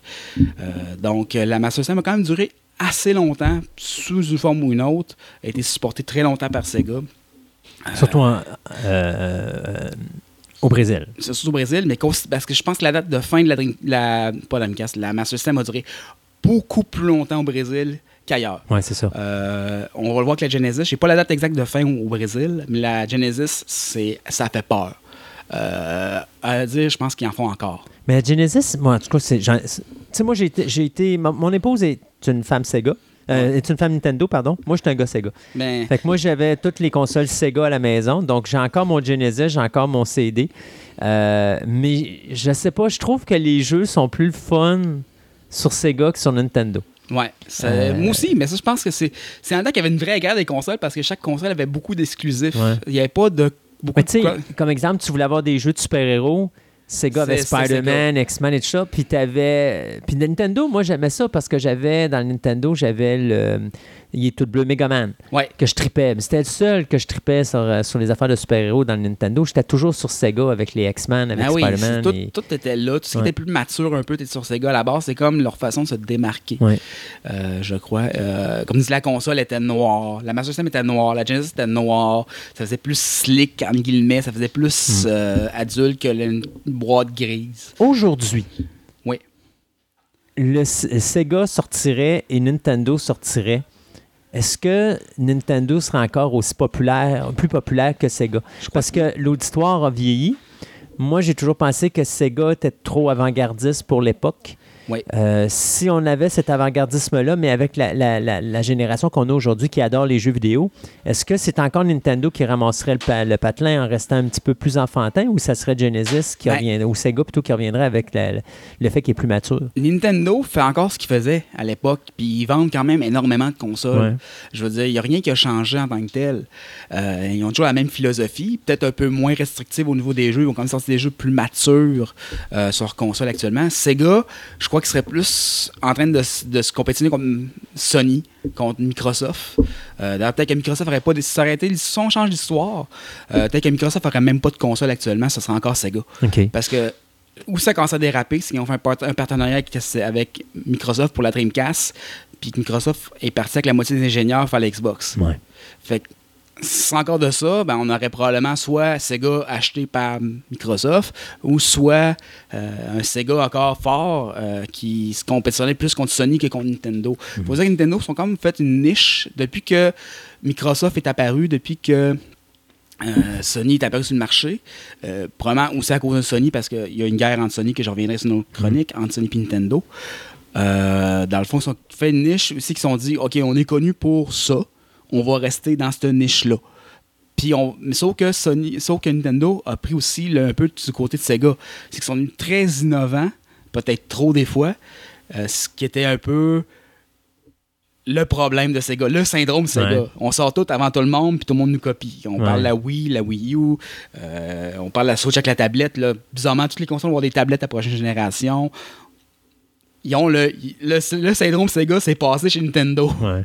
Mais ils ont leur petite niche euh, pour les joueurs nostalgiques puis les jeunes. S'ils sont fait ça, ils font leur petite affaire sur le côté. Puis on dirait qu'ils se dérangent pas vraiment que c'est Microsoft et Sony font. Ce qui est très bien aussi parce que ça prend ça dans le marché. Ouais. Puis je pense que si Sega revenait, parce qu'il y a toujours la rumeur persistante que Sega un jour va revenir, puis qu'il y a des prototypes qui se font chez Sega. J'ai pas de doute que des prototypes parce que je veux pas, c'est une compagnie qui était grosse avant, puis j'imagine qu'ils ont des ambitions de redevenir gros. Euh, mais j'ai plus l'impression que peut-être qu'il reste coltonné contre- dans la laine de Nintendo, peut-être, mais j'ai plus l'impression qu'il irait carrément aller se planter contre Sony. Les gros morceaux. Puis Microsoft, parce que je pense qu'il y a un os aussi à manger avec- Microsoft, il y a un os à ronger quelque part là-dedans. là. La fierté des Japonais. Là. Ouais. Fait que c'était pas mal ça pour la Master System, euh, console qui a un peu bercé euh, ma jeunesse jusqu'à l'adolescence, aussi que la Genesis est apparue. Euh, dis, console très intéressante. Vous pouvez peut-être en trouver une, je dirais euh, facilement entre 40 et 100 dollars, dépendant de la, du marchand et dépendamment euh, de l'état de la console. Euh, Puis les jeux sont pas trop chers encore, parce que les collectionneurs commencent à peine à se rappeler qu'elle existe. Euh, parce qu'ils sont en train de finir leur collection Nintendo. Fait que je veux pas, ça prend autre chose à collectionner, j'imagine. Euh, fait que euh, les jeux sont encore très abordables pour les, les amateurs de rétro. Euh, D'ailleurs, c'est une très belle manette aussi qui, qui était que je- à deux boutons que j'ai toujours préféré à celle de Nintendo, qui était une croix, tandis que Nintendo c'est un pad. Euh, Sega c'est un pad, une espèce de carré, un peu ce qu'on voit actuellement, qui je trouve qu'il est beaucoup plus précis. Fight me. c'est, je veux dire, c'est, mon opinion là-dessus. Mais un- comme je suis un Sega fanboy, je l'ai été toute ma vie. Euh, si Sega vient demain, j'achète une console demain. C'est pas plus compliqué que ça. mais je pense que c'est, notre génération. Je pense. Ouais. On a eu une vraie guerre des consoles, nous autres. Fait que on n'en démarre pas. On a, les gars de Sega achètent du Nintendo maintenant. Mais je veux dire, tu sais. Ah! Aujourd'hui, c'est plus pareil. Je regarde la qualité des jeux puis tout ça. euh, j'ai comme l'impression. Tu sais, à l'époque, tu n'avais pas de graphisme, mais tu avais une complexité au niveau des jeux Il fallait. qui était plus intéressante. Ça, il fallait. Puis les jeux étaient durs. Ouais. Ils étaient durs, les jeux, là. Là, aujourd'hui, ils sont durs, mais ils sont pas durs pour les mêmes raisons. Non, c'est ça. C'est- ils sont durs parce que là, tu as plein de choses à faire en même temps avec C'est tes personnages. C'est du c'est la- multitasking. C'est ça.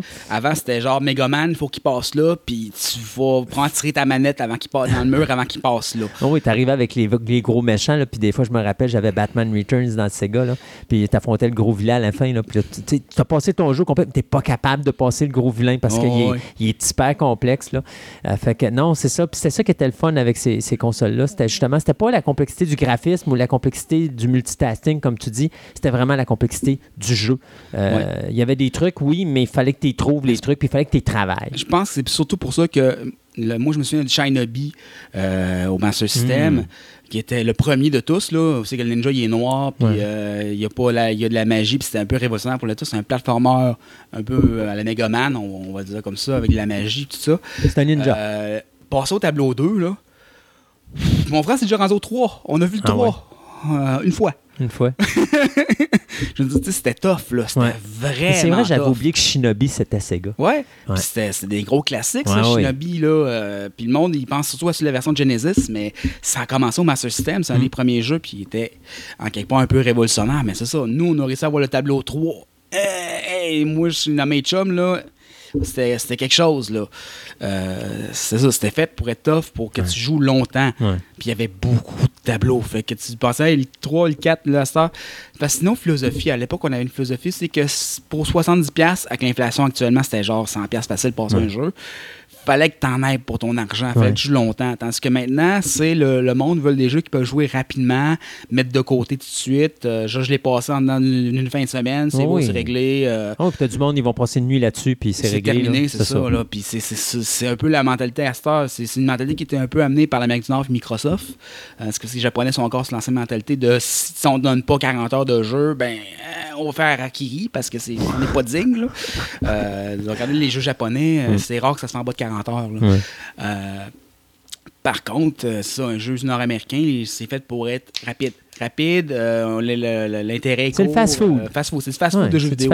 On est rendu là. Ouais. Euh, c'est pas nécessairement une mauvaise chose parce que je veux dire, en tant que père de famille, j'ai moins le temps de jouer, fait que je vais jouer, bon, regarde, bang, euh, une demi-heure, puis ah, tiens, euh, au bout de 3-4 sessions, mon jeu est fini, ben, ah, c'est- c'est c'est le fun, c'est ça. Mais quand j'étais petit, euh, on sait rare qu'on regarde la fin d'un jeu, là. Non, non, non. Mais, mais, tu sais, d'un côté, tu as toujours la sauvegarde qui te permet de, de Oui. là, mais je pense qu'il devrait faire des jeux à, à double fonction, c'est-à-dire des jeux où tu peux jouer segmenté ou thématique, Ouais. puis le jeu long. Ouais. à ce moment-là, si tu décides de t'embarquer dans un jeu long, ben tu es conscient que tu vas embarquer sur un jeu long. Mais si ça ne te tente pas parce que tu as justement, comme tu dis, 15-20 minutes, ben, tu joues sur une thématique ou tu joues sur un jeu plus court. Mais il devrait l'offrir parce que je trouve que c'est une lacune aujourd'hui. C'est, comme tu dis, c'est du fast-food. Ça devient une facilité. Puis où est le fun maintenant euh, de, de- T'as pas de défi? non, t'as pas de défi. Puis, tu sais, à un moment donné, je sais que tu vas nous parler probablement du download puis des- des- des- du piratage au niveau des jeux vidéo, mais je pense que c'est une grosse partie de la raison. Pourquoi payer 100 pièces, 50 pièces, 70 Quand tu vas jouer une demi-heure. quand tu vas jouer une demi-heure ou euh, trois heures ou six heures, puis c'est fini, tu as fait ton jeu. Euh, tu sais, à l'époque, comme tu disais, on investissait là-dessus, mais euh, dans trois mois, peut-être qu'on n'avait pas passé à travers encore. C'est ça, là. là. Fait que c'était ça le plaisir. Puis il y a un peu le marché du jeu vidéo usagé aussi qui vient. Tu sais, avant, ça n'existait pas, le marché Mm. du jeu vidéo usagé. Là, à ça, tu peux t'acheter un jeu à 19, 20$, piastres, Ouais. puis tu vas passer à travers. Puis, tu sais, avec l'inflation dans le temps, ça devait être genre 5, 5 10$. piastres, là. Ouais. Mais, tu sais, quand tu payes un jeu 70$ piastres en 1985, Ouais, il fallait que tu tes- ton tes argent. parents, c'est ça, ils t'avais besoin de jouer longtemps, là. On te le faisait dire, là, je te l'achète, là, mais tu- je veux que tu joues, là. Euh, ne disait d'aller jouer dehors, là, mais ça. Ça sort. Hey, Julien, merci pour ce retour en arrière. merci. Puis euh, on, se, te- on se dit à une prochaine. Pourquoi ça va être, euh, on va parler plus de Sega ouais, encore une fois, Sega, on parlait de la Genesis. Good.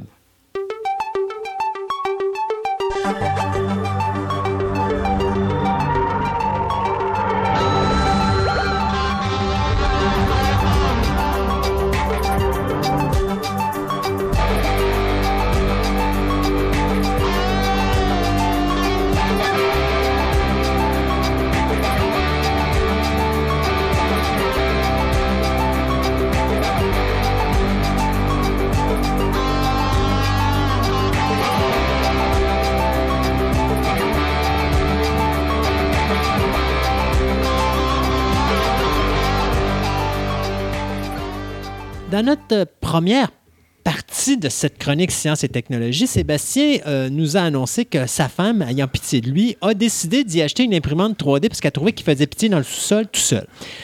Et donc, Sébastien s'est trouvé une nouvelle activité. Fait que euh, maintenant, quand il est tout seul dans son sous-sol, ben, il y a d'autres choses qui est là, puis il fait de quoi, puis ça l'occupe un petit peu au lieu d'être là à tout simplement s'emmerder, à regarder le mur et rien faire. Donc, Sébastien, tu nous as parlé d'une imprimante 3D Ben oui. où là, tu as à ce moment-là pu, avec cette imprimante-là, créer plusieurs articles dont tu nous as parlé dans la dernière émission. Tu nous as parlé un petit peu des types de produits qui existent, un petit peu comment que ça fait. Si vous avez manqué cette chronique-là, vous retournez à l'émission précédente. Vous allez avoir une petite chronique d'une demi-heure où est-ce qu'on va vous par- pas mal vous parler de tout ça. Oui. Mais là, tu m'arrives pour cette deuxième partie de chronique avec... Écoute, c'est comme une image qui est comme convexe un petit peu. Oui, là, il était construit convexe, mais pour la simple et bonne raison, pour qu'elle se tienne tout seul. Et c'est le château Frontenac. oui. Et euh, là, ce que tu me montres présentement, c'est qu'une fois que tu mets une lumière en arrière, Oui, c'est comme si je voyais un négatif qui est projeté en positif.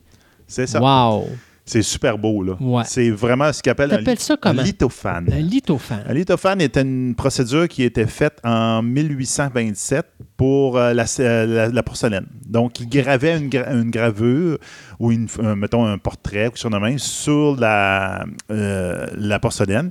Ce qui était le particulier, c'est qu'il gravait différentes épaisseurs. Donc, il gravait tranquillement, il enlevait de la, la porcelaine. Le but étant que quand tu mettais une lumière, une source de lumière en arrière, les ondes plus claires, donc plus moins épaisses, sortaient très claires. Puis les ondes plus foncées, ben, celles qui étaient plus épaisses, allaient sortir foncées à cause de la lumière. Donc, ça devenait semi-transparent. Donc, sur Internet, il y a des applications web totalement gratuites. Tu peux downloader une de tes photos là. Puis là, il va te créer ton lithophane. Bon, là, tu me dis que tu downloads du web. Ouais. euh, ton programme. Tantôt, dans la première chronique, on parlait que normalement, ton imprimante, tu n'es pas obligé qu'elle soit branchée sur Oui. un ordinateur. Mhm. Est-ce que ça, ça se met dans l'imp- dans l'imprimante directe ou ça se met dans l'ordinateur qui, lui, est branché à l'imprimante? L'affaire, c'est justement, c'est soit que tu vas aller chercher des, des- des, euh, des modèles sur Internet, Ouais. ou encore tu vas t'en créer un, comme je parlais de mon dé dans la précédente chronique, Oui. c'est moi qui me l'ai fait. Euh, j'ai même fait une pièce, euh, res- moi j'ai une espèce de Swiffer que j'utilise pour euh, dégager mon toit de garage en toile. Puis il y a une des pièces qui n'a jamais été conçue pour ça, là, parce que mon, mon toit de garage est trop haut, même pour moi. Là. Donc il a cassé. À un moment donné, j'ai pris les dimensions, puis je le suis réimprimé en 3D pendant le temps de Noël, puis il marche super bien. C'est comme Wow. neuf. C'est parfait. là. Donc, une fois que tu as ça, tu as un modèle 3D. C'est l'idéal, ben l'idéal, c'est faut que tu te convertisses en STL. C'est un point STL, c'est un format de 3D OK. qui est comme, je te dirais, simplifié. Il n'y a, pas- y a pas les couleurs, il n'y a pas les textures, c'est bon, la, la- la couleur de la peau qu'on voit dans les modèles 3D, etc. C'est vraiment épuré. Une partir du moment que tu as ça, il faut que tu le mettes dans ce qu'on appelle communément en anglais un slicer. OK? Donc, c'est quelque chose Ou pour couper? un découpeur. Ouais. On pourrait appeler ça en français comme ça. Qu'est-ce qu'un découpeur? C'est un programme que tu dois installer sur ton ordinateur. Donc, c'est la partie que tu as besoin d'un ordinateur. OK. Tu installes ce slicer-ça sur ton ordinateur. Dans le bon vieux temps, au début des imprimantes 3D, ce qu'il fallait que tu fasses, c'est qu'il fallait que tu programmes. Je pense qu'ils appellent ça du G-code. OK. Donc, tu disais, bon, pars du point X, Y est égal à 0. Promène-toi jusqu'au point X est égal à 3 et et Y est égal à 4 et euh, euh, coule du plastique. Après ça, monte de 0.1 mm en hauteur, puis refais le même trajet. Tu sais, tu, tu- c'était- fallait- c'est la programmation. Là. Moi, j'aurais pas pu faire ça. Toi, tu te serais amusé. Euh, moi, je suis même pas sûr. Je n'ai pas cette vision 3D-là à ce point-là. Donc, maintenant, c'est ce qu'il appelle les slicers. Donc, lui, le programme, le, slicer, ce qu'il va prendre, il va prendre ton modèle STL que tu viens de fabriquer ou tu viens de downloader.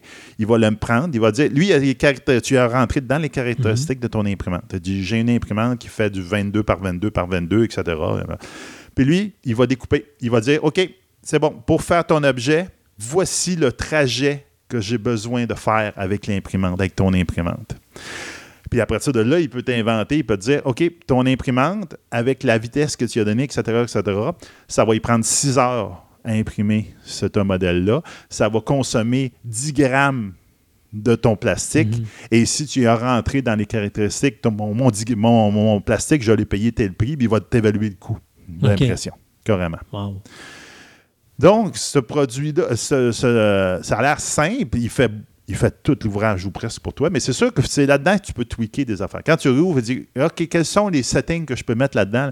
Euh, Là, là, as une page, puis un autre, puis euh, je te dirais 10, 15, 20 pages que tu peux rentrer. Fait que là, à partir du moment que tu as Ouais. ça, est-ce que ton ordinateur est branché sur ton imprimante ou après Non. ça, tu prends ta clé USB et tu rentres ça? Tu peux faire les deux. Le slicer peut être branché directement sur ton imprimante.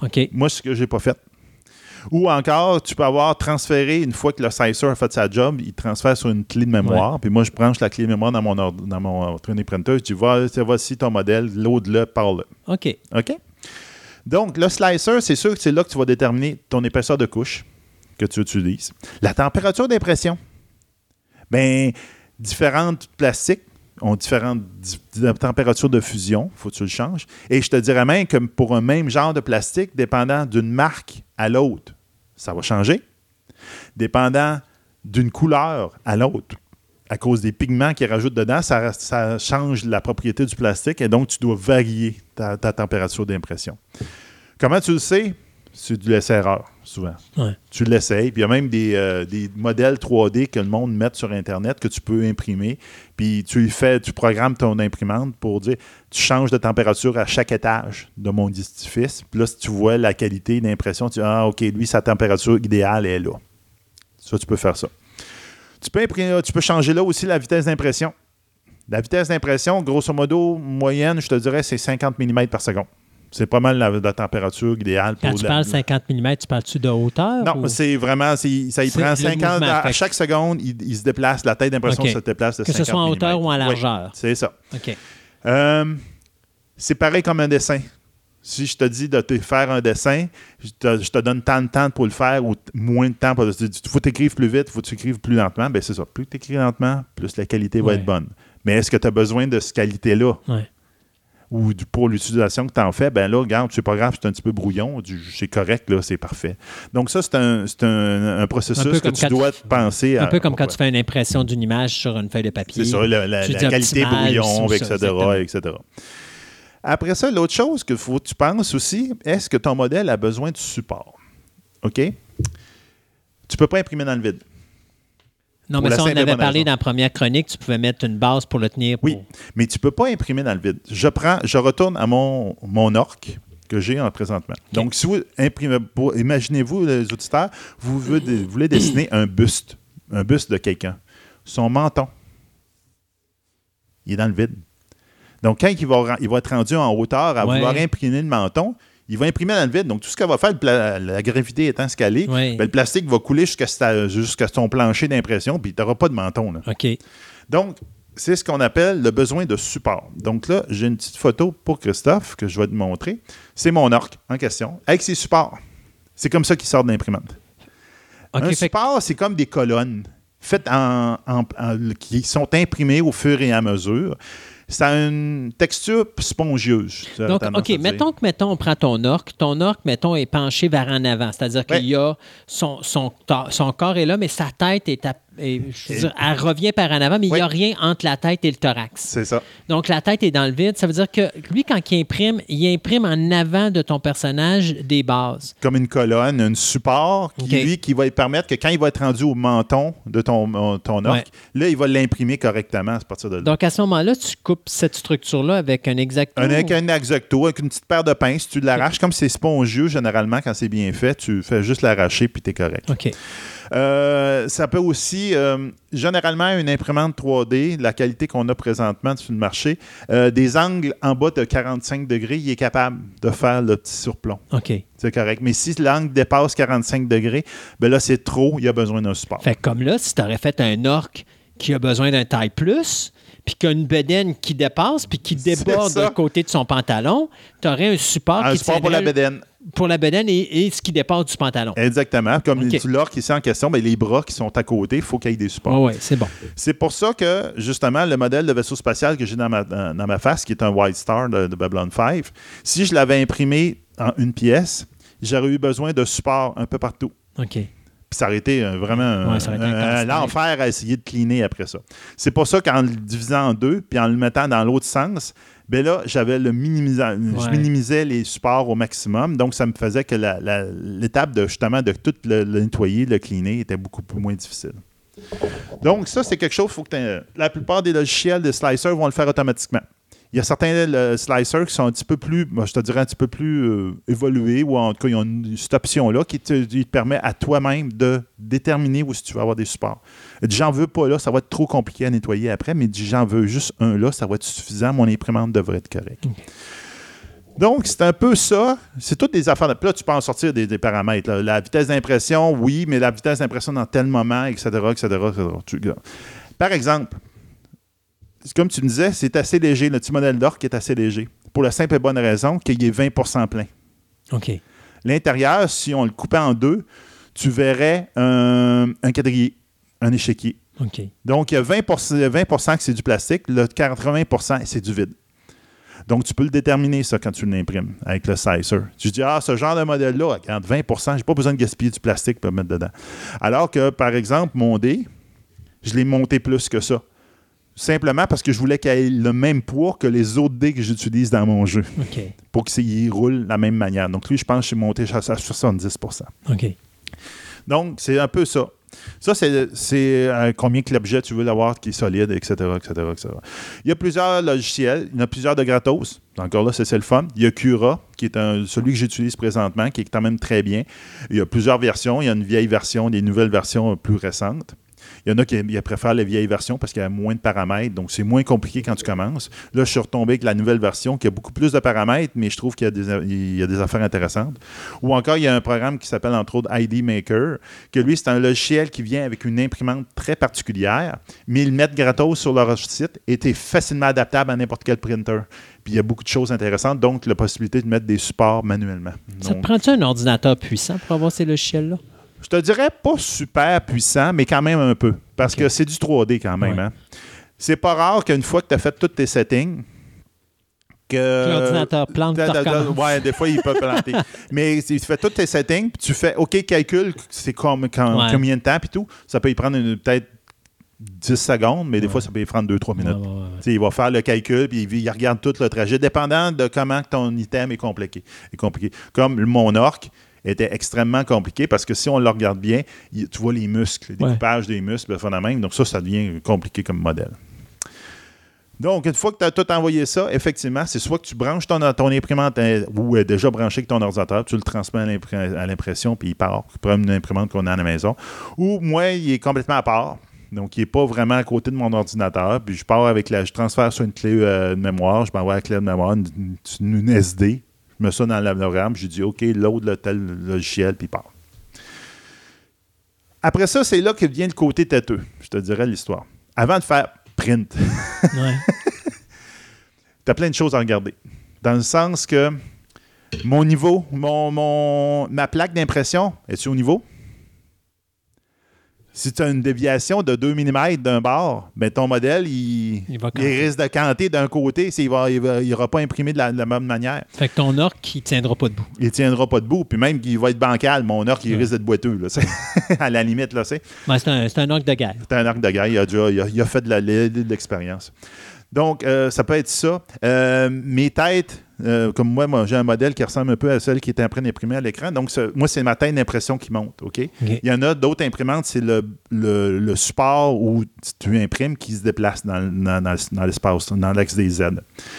Est-ce que ce le système qui fait le déplacement de la tête ou du support dans l'axe des Z, c'est une vis infinie de chaque barre, est-ce qu'ils sont au niveau? Le gauche et le droit sont-ils au niveau?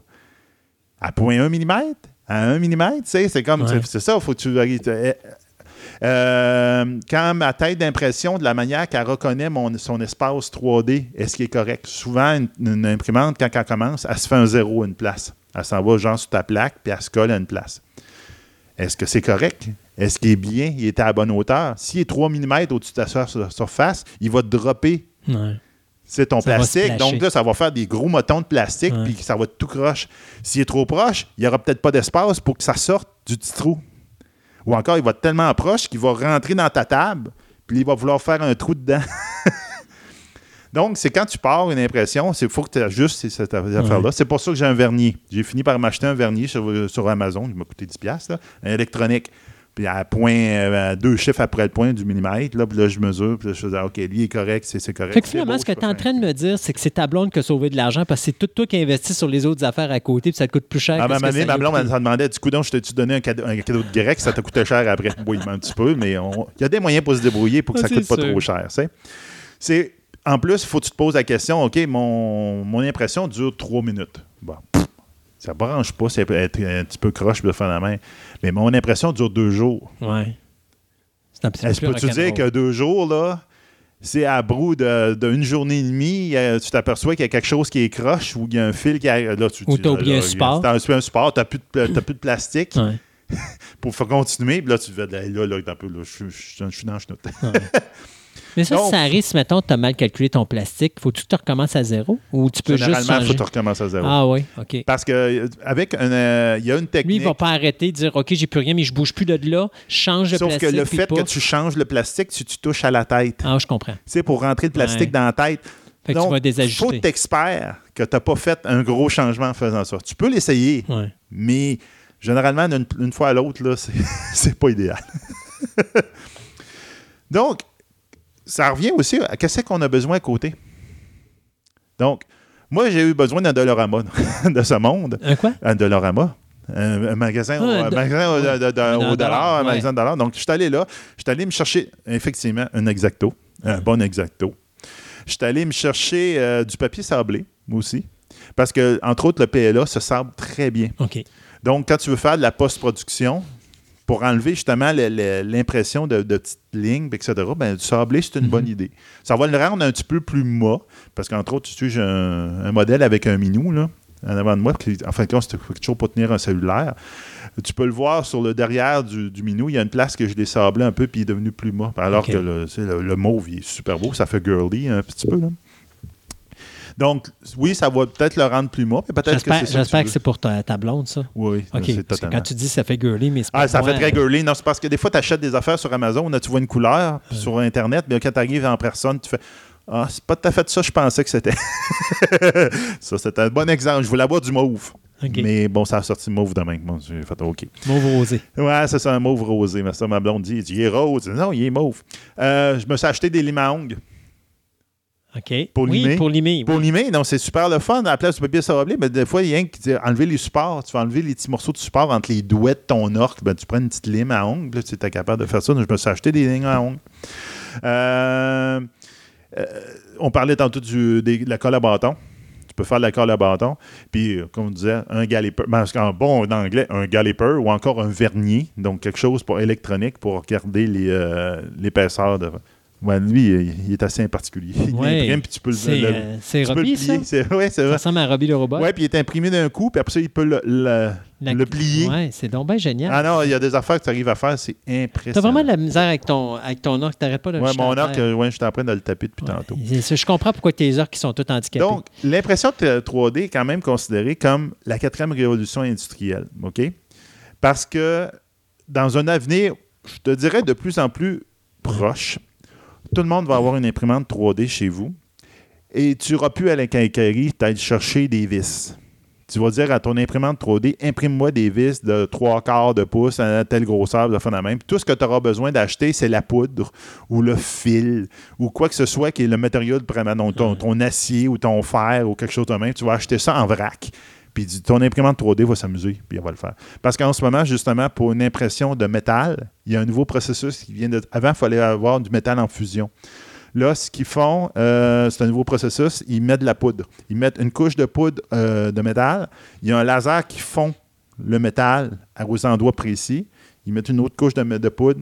Il recommence, il recommence. Donc, il fait fondre tranquillement le métal couche par couche. Puis à la fin, tu fais juste comme enlever ce qui a fondu, puis le mettre le poudre qui reste à côté, tu le remets dans ton bac initial, puis il va servir à la prochaine impression. Wow. Donc, ça, vois- ça permet d'avoir du métal non en fusion chez vous. C'est comme ça qu'on a fini la chronique où est-ce que je disais ça, ça va encore une fois causer la perte de job. Ça va Ben causer oui, encore une fois la fermeture de commerce parce que les gens n'auront plus besoin, ils vont être autonomes. Puis je trouve ça niaiseux parce que sais, c'est le fun d'être autonome, d'avoir tout à la maison, mais c'est parce que ça, si ça coûte. Il faut qu'on travaille, faire de l'argent quelque part. Là. Fait que, tu sais, comment tu vas payer ta maison quand tu n'auras plus de job? Parce que tu ne pourras plus avoir de job parce que tout se fait à la maison? Tu sais, à un moment donné, Ben là, un ne va pas avec l'autre. Fait que- en tout cas, moi, je comprends Non, c'est une révolution. Ça va Ah. carrément, comme il dit, c'est une révolution industrielle. Oui. Ça va changer tout. Donc, en ce moment, oui, c'est abordable. Oui. Mais ça va le devenir tu encore peux plus. Ça va être plus encore. En ce moment, tu peux faire quand même Ouais. des affaires intéressantes. On va regarder ça dans 10 ans et on va dire, mon Dieu, c'est donc bien laid. Exactement. Ouais. Carrément. Mais euh, c'est pas encore Monsieur Tout le Monde. C'est Ouais. ça que je voulais avertir le monde. Il dit partez pas, allez pas chez un magasin, parce qu'entre autres, il y a un magasin à Québec, euh, euh, je ne le nommerai pas, là, mais il y en a une- plusieurs imprimantes laser, puis il en vend, puis etc. Mais c'est pas Monsieur Tout le Monde. Ouais. Même s'il est déjà prémonté pour être imprimante, etc., c'est qu'il faut que tu arrives à te débrouiller, il faut que tu arrives à faire plein de choses en arrière de ça. Qu'au bout de la ligne, là, faut que tu ailles quelqu'un de passionné. faut que tu ailles quelqu'un que ça y tente de mettre de l'investir du temps là-dedans. Oui, ben c'est ça que j'allais dire. Il faut que ça prenne du temps. C'est ça, là. C'est beaucoup de temps à faire. Puis autant pour, euh, tu sais, au du ah, je vais regarder sur Amazon, on a dit oui, le, tel plastique, il, il se vend 18$ piastres du kilo. Mais c'est important d'aller voir tous les commentaires du monde. Il dit celui-là, c'est pas de la chenoute. Par exemple, le petit fil. Tu sais, le fil euh, que mon imprimante prend, c'est du 1,75 mm de diamètre. OK?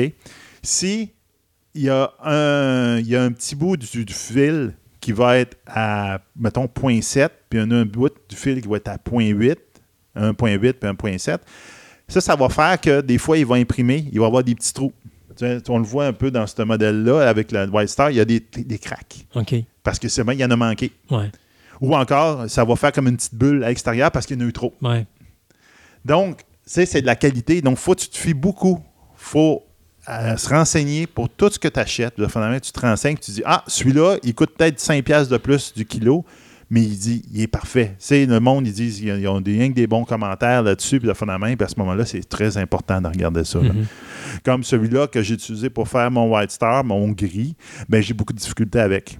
Parce que justement, il est totalement pas reproductible. OK.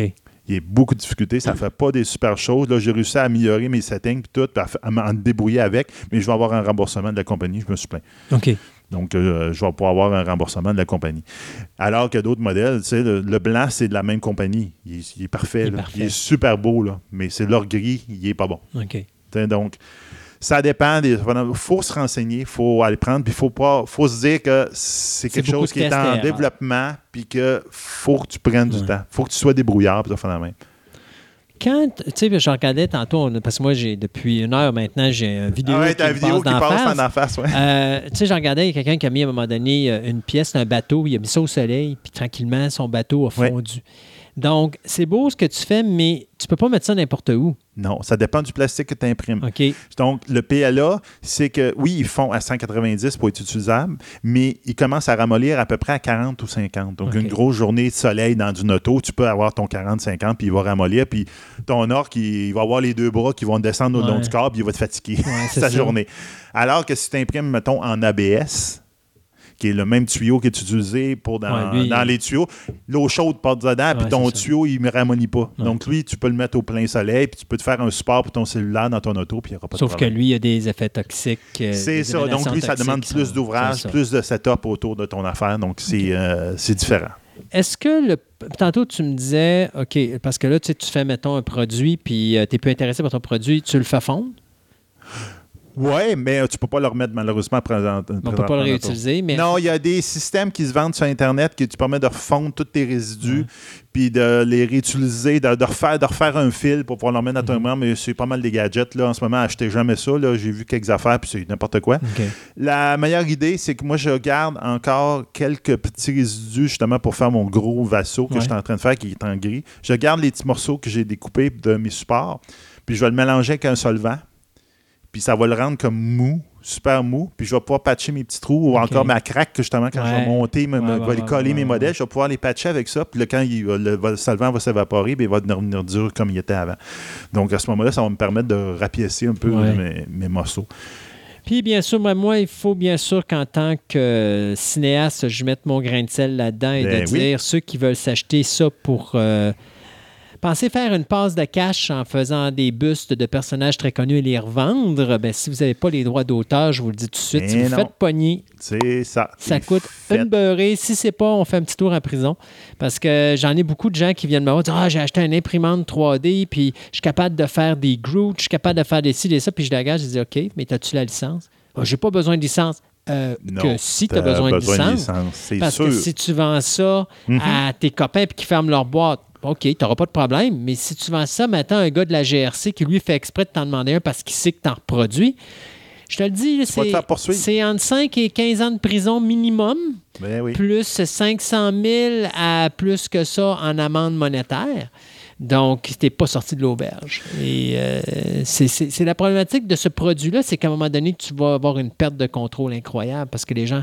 Tu sais, tu le fais pour toi, tu peux le faire pour toi. Ben oui, c'est ça. C'est une autre Euh, affaire, là. Mais encore là, pour le faire pour toi, toi, je pense que tu me disais que sur l'Internet, il y a des. le- tu sais, comme ton White Star, tu as trouvé le programme qui te permettait de faire ton White Star.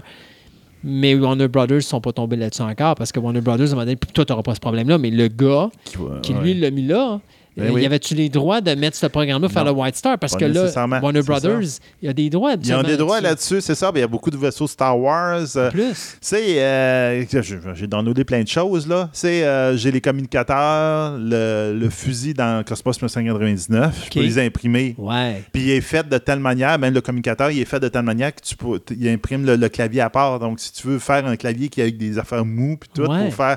C'est Oh, pour mettre wow. l'électronique à l'intérieur, puis tout, pour faire un, Oh, un communicateur, là. tu, tu peux le faire. Wow. C'est c'est super, là, le, le vaisseau de Last TIE Fighter, euh, les, euh, des, des Star Wars comme des raisons, euh, j'ai un fusil dans Farscape, Mhm.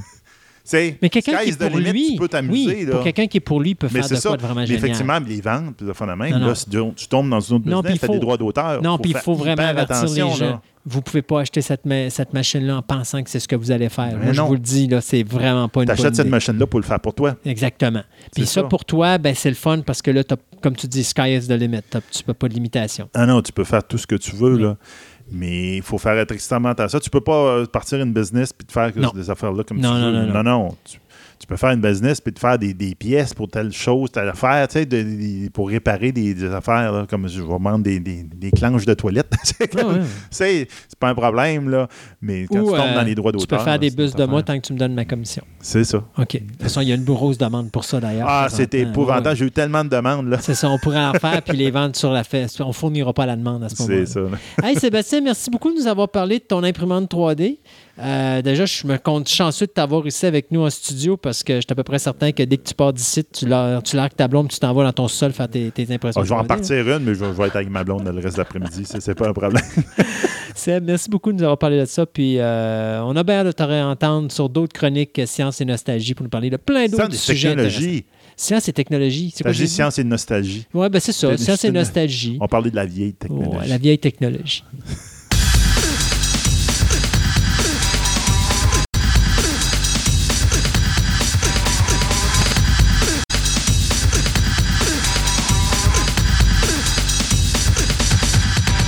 Ce segment de nouvelles vous est présenté par Vidéo Centre-Ville, le plus grand club vidéo répertoire de la ville de Québec.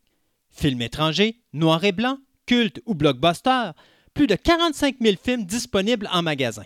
Au 230 Marie de l'Incarnation, Québec, ou visitez tout simplement leur site web à vidéocentreville.com.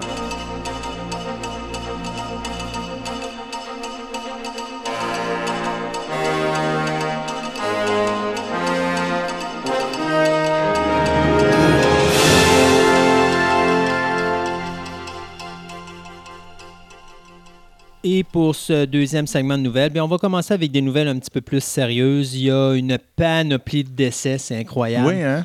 Euh, ça a frappé dur dans les euh, deux ou trois dernières semaines. Euh, on va commencer par l'acteur Seymour Cassel.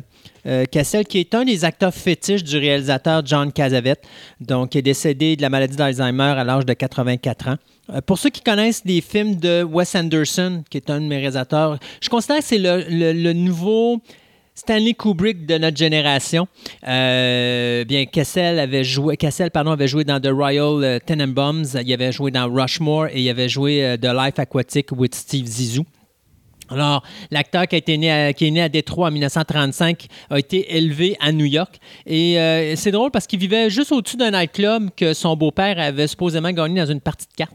Il a toujours été habitué à être dans le milieu euh, du, spectacle. Et à un moment donné, ben, il rencontre John Cassavetes sur euh, le tournage de sa première production à Cassavetes en 1959 qui s'appelait Shadows.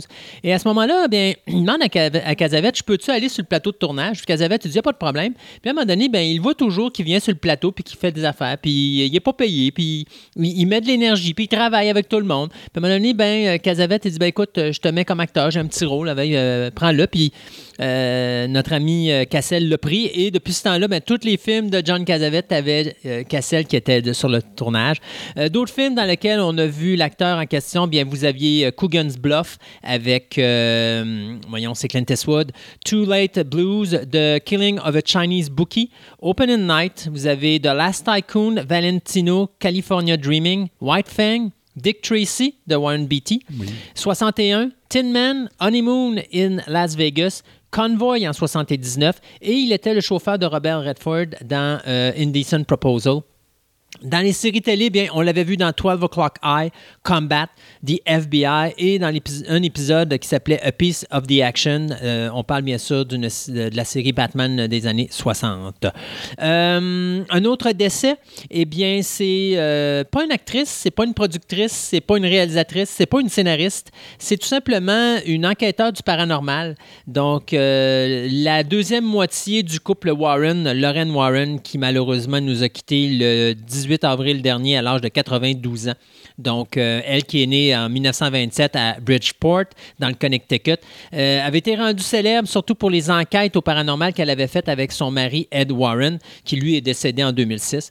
Euh, Écoutez, les enquêtes qui avaient mené, ben écoutez, vous le savez, si vous ne les connaissez pas, les, le couple Warren, c'est parce que vous n'avez pas vu The Conjuring, vous n'avez pas vu The Nun, puis vous n'avez pas vu Annabelle. hein? Ouais, c'est ça. Mais si vous avez vu Conjuring, Conjuring 2, Annabelle 1, 2 et 3, euh, qui s'en vient bientôt, euh, si vous avez vu également The Nun, bien, les euh, Warren, indirectement, sont en, sont en tout- ben, comment je pourrais dire, sont touchés par cet univers-là du paranormal. Dans la vraie vie, c'est eux qui ont fait l'enquête de la maison d'Amityville. Puis c'est eux qui avaient dit qu'effectivement la maison était possédée. Ils ont été sur des cas aussi comme le Poltergeist d'Enfield ou bien sûr la fameuse poupée Annabelle qui existe vraiment et qui est dans leur musée euh, qui se trouve bien sûr à Monroe et d'ailleurs qui est bénite à chaque semaine par un prêtre pour s'assurer que cette poupée ne deviendra pas plus maléfique qu'elle l'est déjà. Sur l'écran, bien, bien sûr, c'est euh, le personnage qui est interprété par l'actrice Vera Farmiga. Donc, euh, Lorraine Warren qui nous quitte à l'âge de 92 ans. Je sens qu'il va y avoir un film sur leur vie, mon ami. Ben, on a déjà un film sur leur Ouais. vie de Conjuring, c'est ça? Ouais, Ouais, c'est ben, c'est indirectement. Bibi Anderson, euh, oui, l'actrice suédoise euh, qui nous a quittés à l'âge de 83 ans. Euh, C'était la muse du réalisateur Ingmar Bergman. Donc, euh, on l'avait vu pour la première fois dans Smiles of a Summer Night en 1955, mais euh, d'autres films qu'elle a fait, c'était The Seventh Seal en 1956, Wild Strawberries en 1957, euh, Bring of Life en 1958, qui va lui valoir le prix d'interprétation à Cannes. Il y a Scene from a Marriage en 73. Sinon, ben, vous l'avez dans Duel à Diablo en 66 aux côtés de James Garner et Sidney Poitier. Elle était la femme de Steve McQueen dans An Enemy for the People en 1978. Et euh, on l'avait également vu dans euh, le film The Kremlin Letter de John Huston en 1970 et Quinted de euh, Robert Altman en 1979, sans oublier l'excellent Concorde 79 euh, Airport, ben plutôt c'était le Concorde Airport 79 avec George Kennedy. Euh, C'est une blague en passant quand je vous disais que c'était l'excellent parce que c'est un des pires films de la série. Mais donc euh, l'actrice qui nous quitte à l'âge de 83 ans. Jean Mariel, Jean-Pierre Mariel, pardon, qui est un comédien français qui lui nous a quitté le 24 avril à l'âge de 87 ans. C'était un grand ami de l'acteur Jean Rochefort, Jean-Paul Belmondo et Philippe Noiret. Alors, euh, écoutez, 120 films, c'est une grosse carrière. c'est une oui, c'est 120. une gro- c'est un des gros noms à- euh, en, En France. France. Euh, c'est également un acteur qui a été reconnu surtout par sa voix profonde et caverneuse, comme ils disent si bien les Français. Alors, écoutez, dans certains films, on a pu le voir dans Peau de banane, Dragué au poivre, Week-end à euh, Zucouti, euh, Monnaie de singe, Le diable par la queue, La valise, euh, Comment réussir quand on est con et pleurnichard. Euh, je te vois rire. Non, c'est parce que, tu sais, on voit de- des morts de Ouais. tantôt, tu me nommes les titres Ouais. des films qui ont joué, puis là, ça a l'air sérieux. Puis tout, on tombe sur pot de banane, puis affaires de c'est même. pas le Euh, même genre. Il y a Tous les matins du monde. Euh, il y a aussi un des films de Genet qui s'appelait Atomic Circus, le retour de James Bataille.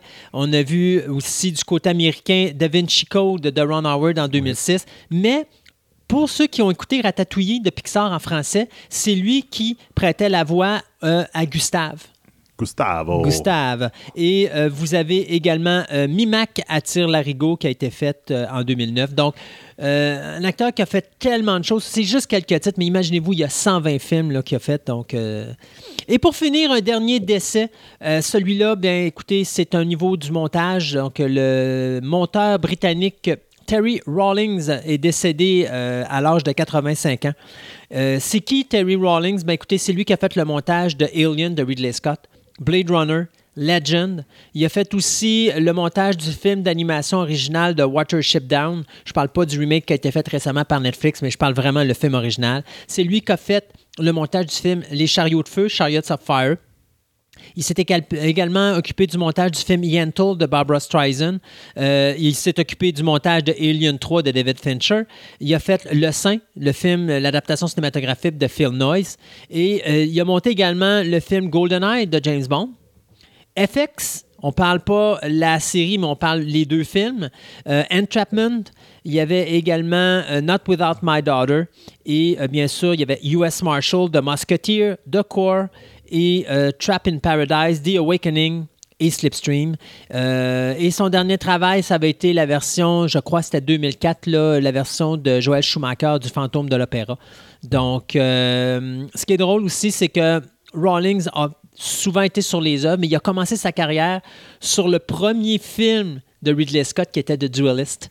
Donc, une belle carrière qui malheureusement fait en sorte que cet homme-là vient de nous quitter à l'âge de 85 ans. Bon, en 2006, euh, j'étais allé voir, ben c'est Stéphane qui m'avait dit Ah, il est temps, on va aller voir un film au clap qui s'appelle Le labyrinthe de Pan. Oui, Guillermo. Ah, Guillermo de Toro. C'est là que j'avais découvert, mettons, l'univers de Guillermo del Toro, puis depuis ce temps-là, ben, je le suis un petit peu, là. Donc, euh, pour ceux qui ne l'ont pas vu, parce que euh, on s'entend que la nouvelle génération, il- un film de 2006, c'est vieux, là. Ben, Labyrinthe de Pan, il n'y a pas beaucoup de monde qui n'a pas vu ça. Ben, euh, Si vous en l'avez tout cas, pas La vu, nouvelle tourne- génération, ils ne regardent pas les Ah, vieux non. films. C'est- plate pour ça. C'est triste de C'est dire pour ça qu'un qu'ils font film... des remakes Ouais, pour ça. mais c'est triste de dire qu'un film de 2006 est rendu un vieux film, Sébastien. Je sais. Ça veut dire que toi puis moi, euh, on est Ah non, des- non, on est dans. on dans est des artefacts. C'est ça, on est, on est, dans- on est cité dans la Bible. Donc, euh, donc euh, pour ceux qui ne l'ont pas vu, mais en fin de compte, ça, ça c'est un film de fantasy, horreur, qui, euh, on, on suit une jeune fille qui a des. On- mettons des, des- des problèmes psychologiques, des traumatismes psychologiques, puis que pendant la guerre, puis là, on essaye de. à- son univers et l'univers fantastique des créatures de la forêt où elle est se mêlent S'entremêlent, ouais. C'est un excellent film qu'à la fin. Mais c'est un film, je te dirais, qui plaît pas à tout le monde parce qu'à la fin, Ouais. tu peux te poser la question Hmm, c'est quoi la vérité C'est à la fin, c'est quel est l'univers qui est C'est toi qui décides. Moi, j'aime ça, un réalisateur Mais comme moi, ça. j'aime ça. Ouais. Moi, j'adore ça, ces films-là. Mais il y en a qui Oui. ça à mort. Mais en tout cas, de toute manière, du pour ceux qui sont intéressés, mais Del Toro, il a décidé de retourner un peu dans cet univers-là. Il a décidé de faire euh, un livre. Donc, ça va s'appeler The Pen Labyrinth, The Labyrinth of the Phone, avec le co-writer de euh, Corn- Cornelia Fuchs, qui avait fait Ink Art. Donc, là, leur, but, c'est de faire un screenplay. En de compte, ils vont faire le film, refaire le film en écrit. Mais Del Toro a très bien dit oui, on va, refaire le film, mais on va réimaginer ce film un petit peu, puis on va aller plus loin. Donc, pour ceux qui voudront savoir beaucoup plus par rapport à la mythologie du labyrinthe de Pan, ça serait une très bonne lecture pour vous. Ça va sortir le 2 juillet. Donc, ça sort dans vraiment pas longtemps. Puis ça va être une, je dirais, euh, ça va peut-être remettre un peu sur la, la carte euh, labyrinthe de Pan. Puis à ce moment-là, le film va peut-être ressortir un petit peu plus souvent à la Mais ça me surprend parce qu'avec Shape of Waters qui est sorti, je m'attends que les gens qui ont découvert Guillermo del Toro vont essayer de retourner en arrière. Ben, si tu m'aurais parlé de The Blackbone, euh, c'est The Backbone, c'était quoi dans le titre? Devil Backbone Ouais, quelque chose de genre. C'était un de ses Ouais, premiers films. Que quelqu'un ne connaît pas ça, ça je peux comprendre parce que c'est un film qui est euh, espagnol puis qui est juste sous-titré, il n'existe pas en version traduite. Euh, ça, ça peut, je peux comprendre, mais euh, Labyrinthe de Pan. Ah, regarde. C'est Hmm. c'est- c'est épouvantable, la nouvelle génération, en ce Ouais. moment. Là. Ils veulent pas écouter les vieux Ah, films. je sais, c'est ridicule parce que les meilleurs sont là. Ouais, je sais. Tant qu'à parler de Guillermo del Toro, je te dirais qu'il va probablement s'associer avec Leonardo DiCaprio sur sa prochaine production qui va Oui. s'appeler Nightmare Alley. Mhm. Et donc, c'est Guillermo qui va écrire le scénario avec Kim Morgan et il va également produire et financer aux côtés de Jay Milesdale. Donc, le tournage devrait commencer cet automne. C'est quoi le film euh, Nightmare Alley? Bien, écoutez, c'est un homme ambitieux qui est un criminel, c'est un conman. là. Et à ce moment-là, il va, euh, il va tomber amoureux d'une euh, psychiatre qui est aussi corrompue que lui. Et donc, à un moment donné, ben, il va se rendre compte que la psychiatre en question, bien, elle est en train de le manipuler. Et Bon, que, le conman se fait conner. Ouais, le conman se fait conner, comme tu dis si bien. Alors, euh, ça va être la première fois, je crois, que les deux hommes vont travailler ensemble, c'est-à-dire Guillermo del Toro et Leonardo DiCaprio. Mhm. La compagnie euh, TSG Entertainment et Fox Searchlight vont s'occuper de la distribution et d'une partie du financement du projet. Et euh, écoutez, ça va être le premier projet à la réalisation de Guillermo del Toro depuis The Shape of Water, donc c'est quelque chose qui risque d'être fort intéressant. Euh, il y a plusieurs euh, podcasts euh, dans le passé. On avait parlé d'un projet qui, qui impliquait Zack Snyder puis Netflix qui s'appelait Army of the Dead. Oui, Donc, Army of the Dead étant l'histoire était exposée pendant une apocalypse de zombies. Euh, ben, il y a un groupe de mercenaires qui s'armait pour aller à Las Vegas pour aller faire le plus gros vol possible à Las Vegas pendant qu'il y avait plein de zombies autour. Ben, on- finalement, on a trouvé notre euh, le chef des bandits, donc le chef des mercenaires qui va aller faire ce vol-là. Ça va être notre euh, de, comment- Dra- Drax, Drax, le destructeur de. ben, c'est euh, Ba- Bautista. Ouais, Dave Ouais. Bautista qui va faire ça. Donc, lui qui va mener la, la- la charge contre les zombies pour aller voler de l'argent à Las Vegas. Donc, on verra bien ce que ça va donner. Mais J'ai vu la, la note. Il parle d'un film de quand même 70 millions. Donc, c'est quand même un gros affaire avec, euh, pour Netflix. Donc, euh, on verra bien ce qu'ils vont faire. là. Donc, ça va peut-être être intéressant. Euh, Stephen King. Y a-tu du monde qui. Ça leur manque, Stephen King? Ils trouvent qu'ils n'ont pas assez d'adaptation de Stephen Ah King? non, en ce moment, on est noyé, là. Ben écoute, il a juste fallu que Hit marche pour que là, tout le monde se dise Hey, il y a de l'argent à Stephen King faire. C'est qui ce gars-là? Ben, c'est ça, il est, il est plus vieux de 2006. hein. Hey, monsieur. Euh, écoute, eh ben, écoute, t'as Pet Cemetery qui est excellent en passant. Si vous ne l'avez pas vu, ça vaut la peine d'être vu. bon, ouais. Euh, Hit 2 s'en vient bientôt. Vous avez Monsieur Mercedes qui s'en vient également. La série euh, 2, je pense, la saison 2 de Castle Rock Oui, s'en vient également. vient très bientôt. The Dark Tower qui s'en vient à la télévision. Vous avez Doctor Sleep qui est la suite de The Shining. Restera à voir ce sera lequel, mais enfin, euh, eh bien, il y a d'autres projets qui sont sur la table puisque on vient pas faire un, deux, mais trois adaptations de romans de Stephen King qui viennent d'être, euh, dont les droits viennent d'être achetés. D'abord, on parlait de Conjuring il n'y a pas si longtemps. Eh bien, le réalisateur-producteur James Wan et euh, le, les scénaristes et producteurs Gary Doberman viennent d'acheter les droits pour faire une nouvelle adaptation de, du livre Salem's Lot. Euh, la nouvelle qui avait été écrite en 1975 bien, suit le retour dans son village natal ou dans sa petite ville natale d'un écrivain qui se rend compte que sa ancienne maison a été rachetée par un être bizarre qui est en réalité un vampire qui transforme tous les habitants de la ville en vampires. Alors, il décide bien sûr qu'il faut que je règle le cas du vampire. Alors, il y avait eu un film, bien sûr, en 60. Ben, c'est pas un film, c'est un- une télésérie, ou pas une télésérie, c'est un téléfilm qui avait été fait en 79, pardon, par Toby Hooper. Euh, il y a eu une suite qui s'appelait Return to Salem's Lot qui avait été faite en 87 également pour la télévision. Et après ça, on a eu une mini-série qui été faite en 2004 qui mettait en vedette Rob Lowe. Bien là, on va essayer de l'envoyer, euh, ce, roman-là, au cinéma. Donc, euh, c'est euh, Gary Doberman qui va s'occuper du scénario et qui va servir de producteur exécutif avec, bien sûr, James Wan. Il n'y a pas personne présentement qui a été nommé au niveau de la réalisation. Ce qu'on sait qu'au niveau de la production, c'est Roy Lee et Mark Walper qui vont s'occuper de ceci. Au niveau de AMC, eh bien, on a décidé qu'il manquait de Stephen King dans nos vies, alors ça nous prend une série télé pour améliorer ça. Ben Et donc, on va s'attaquer à la nouvelle Sleeping Beauty qui avait été écrite par Owen King et bien sûr Stephen King. Donc, même bizarre comme histoire, mais c'est que tu es dans une euh, ville futuriste de- dans les Appalaches et tu as cette petite ville-là, le plus, je pourrais dire, le plus grand employeur, c'est une prison pour femmes. Sauf qu'il y a une maladie qui touche toutes les femmes du comté, qui font en sorte que les femmes s'endorment. Sauf que si tu les réveilles, là, ils deviennent comme dans un... Ils tombent comme dans une espèce de cocon. Et là, quand ils sortent de là, ils sont comme hyper agressifs et hyper violents. Et donc, à ce moment-là, il y a une femme qui s'appelle euh, Ivy, qui, elle, a de l'air à être complètement immunisée, puis elle est toujours réveillée alors que toutes les femmes, elles, dorment. Et donc, à ce moment-là, est-ce que c'est vraiment euh, une femme euh, médecin dont les intentions sont de trouver le remède ou est-ce tout simplement le démon responsable de tout ça, puis c'est la personne qu'on doit éliminer? Owen King va s'occuper d'écrire le pilote de la série. Euh, Ce qu'on dit, c'est qu'on voudrait que le pilote se finisse comme avec une ouverture pour permettre à une série télé de voir le jour si le pilote est accepté et si ouais. les cotes d'écoute sont assez bonnes.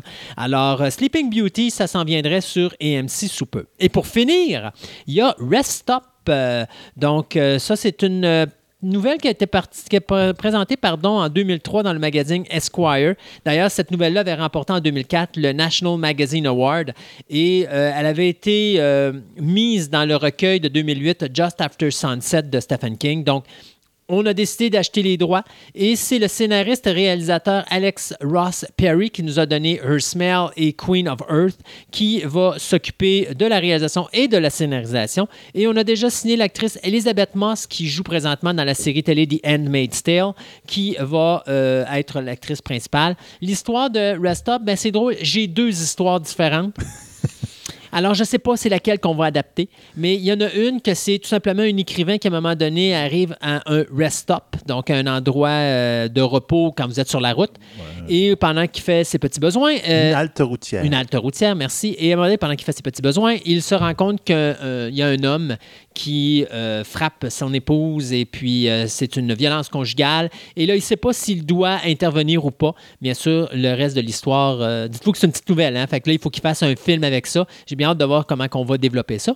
L'autre histoire, ben, c'est deux femmes qui se rencontreraient dans un rest stop, dans un, une halte routière. routière. Et euh, à ce moment-là, ben leur vie va être totalement changée par cette rencontre. Donc, laquelle des deux histoires qu'on va prendre, je ne le sais pas sincèrement. Moi, j'ai deux synopsis présentement de six sources différentes, mais j'ai trois sources qui me donnent un synopsis, puis j'ai trois sources qui me donnent l'autre synopsis, puis les six sources, normalement, sont valables. Donc, je ne sais pas si présentement, c'est pas un melting pot des deux qu'on va retrouver dans ce film-là pour Ouais, faire rest justement. up one and rest up Non, je pense pas.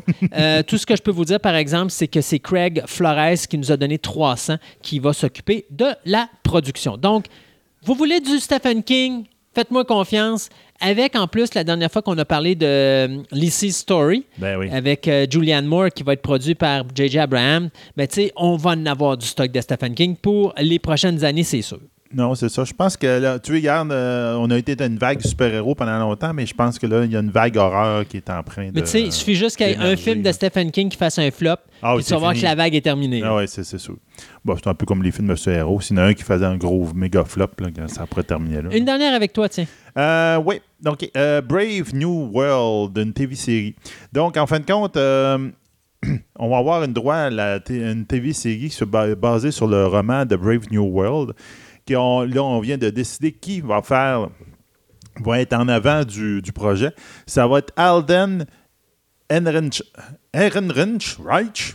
En fin de compte, c'est celui qui jouait solo dans le film Solo. OK. Donc, donc, celui qui jouait Homme Solo qui est dedans. Donc là, son étoile monte un petit peu. Là, je vous dis plus ou moins où est-ce que ça va être parce que C'est pas clair. c'est pas clair. Ils ont casté le personnage principal, mais on sait pas trop trop où ce que ça va être. Originalement, c'était basé sur Sci-Fi, euh, qui en fin de compte, il a été après ça euh, transféré probablement à USA Network. Mais finalement, ça va être probablement le flagship, donc l'émission de base qui va être au centre du NBCU Streaming Platform. Donc, la, streaming platform de NBC qui va être là- en- en- mis online en 2020. Donc, probablement que finalement, ça va être NBC, mais online, sur le streaming channel, et non pas à la télévision. Donc, euh, on verra bien ce que ça va donner. Qu'est-ce que c'est que le Brave New World? Ben, en fin de compte, c'est une série, euh, comment on appelle ça, euh, dystopique, en fin de compte, dans un futur un petit peu bizarroïde. Donc, où on a une société qui se reproduit exclusivement par in vitro. Donc, oubliez ça, maman, papa, puis enfin la même. Donc, la notion de famille est complètement disparue de cette société-là. Et même que de parler de- d'une notion de famille, qu'une notion de. que dans le temps, il y avait des mamans, puis il y avait des papas, c'est quasiment honteux. Parce que là, ça, ça se fait plus de même, ça peut plus se faire de même. Donc, tout est fait in vitro, même qu'il y a du clonage. Donc, tu peux travailler avec tes collègues, puis vous êtes huit, puis vous êtes toutes la même personne, travaillez tous sur la même, euh, la même, euh, la même job. Tout le monde est génétiquement programmé dans cette société-là. Tu, tu es ni débile, épais, pour pouvoir être en bas de la, de la chaîne. Donc, tu toi qui vas faire le- tu vas aller casser des cailloux. Alors qu'ils vont dire Ah, celui-là, lui, on en fait un pour être au top de l'échelle, pour qu'il dirige le, monde, va faire la même. Ben, lui, on va le mettre intelligent. Voilà. Donc, tout le monde est préprogrammé, tout le monde avant. Puis en plus, euh, ben, à la fin de la journée, tout, le monde prend une petite pilule pour, ait du genre de drogue avec pas, vraiment d'effets secondaires qui te rend heureux et euphorique pour ta soirée. Donc, ça fait que tu n'as pas d'ambition pour essayer de changer le monde. Donc, c'est un peu euh, l'histoire, c'est ça. Donc, on tombe avec quelqu'un que probablement que va peut-être pas prendre sa petite pilule ou il va avoir un défect ou, je sais pas, peut-être qu'il est né par des moyens naturels ou quoi que ce soit. Donc, il va comme probablement tomber dans ce monde-là et essayer de changer le monde. Hmm. Donc, on verra bien ce que Solo va faire à, ce- à cet endroit-là. Hmm. Alors, on s'arrête quelques instants pour d'autres chroniques et on vous revient pour notre fin d'émission et notre table ronde où on va parler Disney, streaming et Netflix.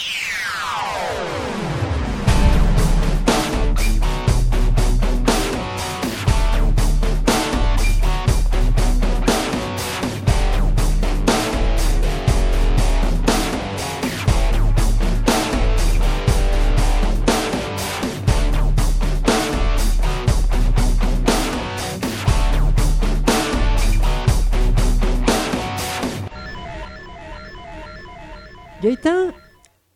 Là, on a fini Héritage. Il va nous rester quelque chose à parler un peu plus tard euh, dans nos chroniques. On n'a jamais fini l'héritage.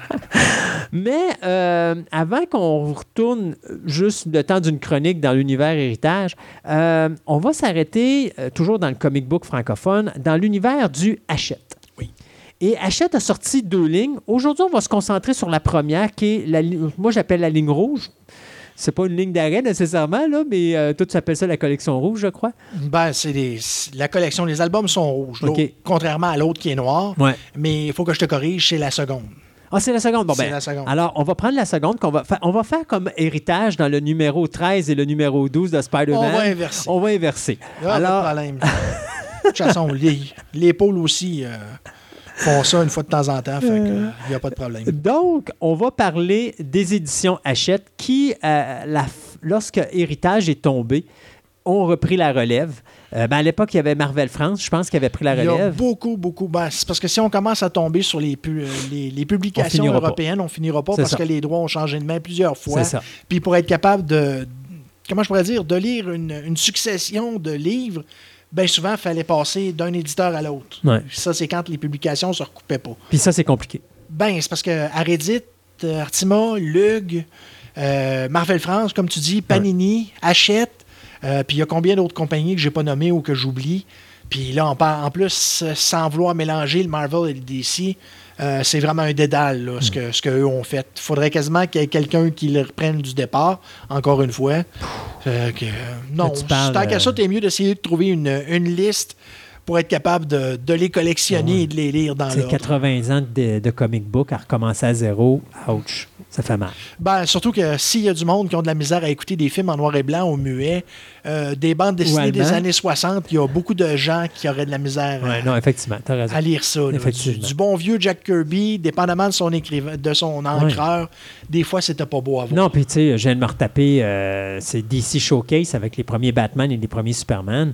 Puis, tu sais, il n'y a pas une histoire qui suit, c'est juste des one-shots Ah à non, chaque non, non, numéro. non, non, euh, ça, ça c'est, la, plus la chasse gardée de, de Marvel. DC se, se, se tombait pas dans ce genre de Non, truc. c'est ça. Tout comme euh, c'était à se demander des fois si ces personnages-là avaient des identités secrètes. Là. Tellement on les voyait pas souvent Ouais, à côté du, du personnage principal. Effectivement. Donc, achète.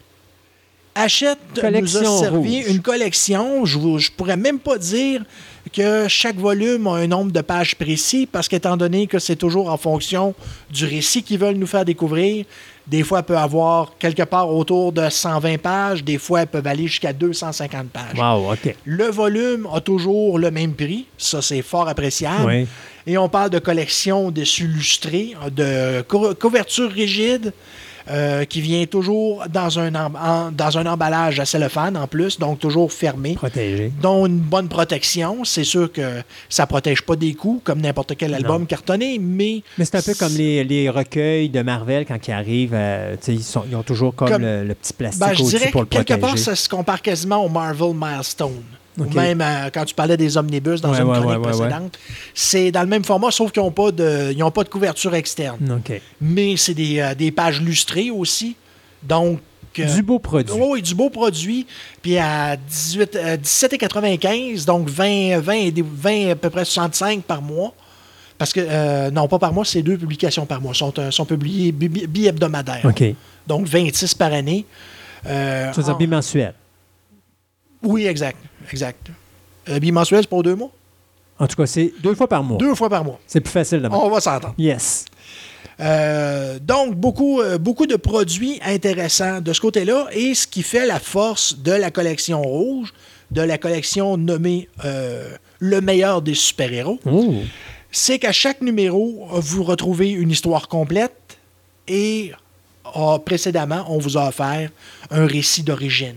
Donc, le premier qui a été publié dans cette collection-là, qui était Les Vengeurs, ou pardon, les Avengers. Oui, les... Ah, OK. Les autres, ils ont gardé les Avengers. Oui, euh, c'est quelque chose qui mérite à tous les. euh, très, très profondément.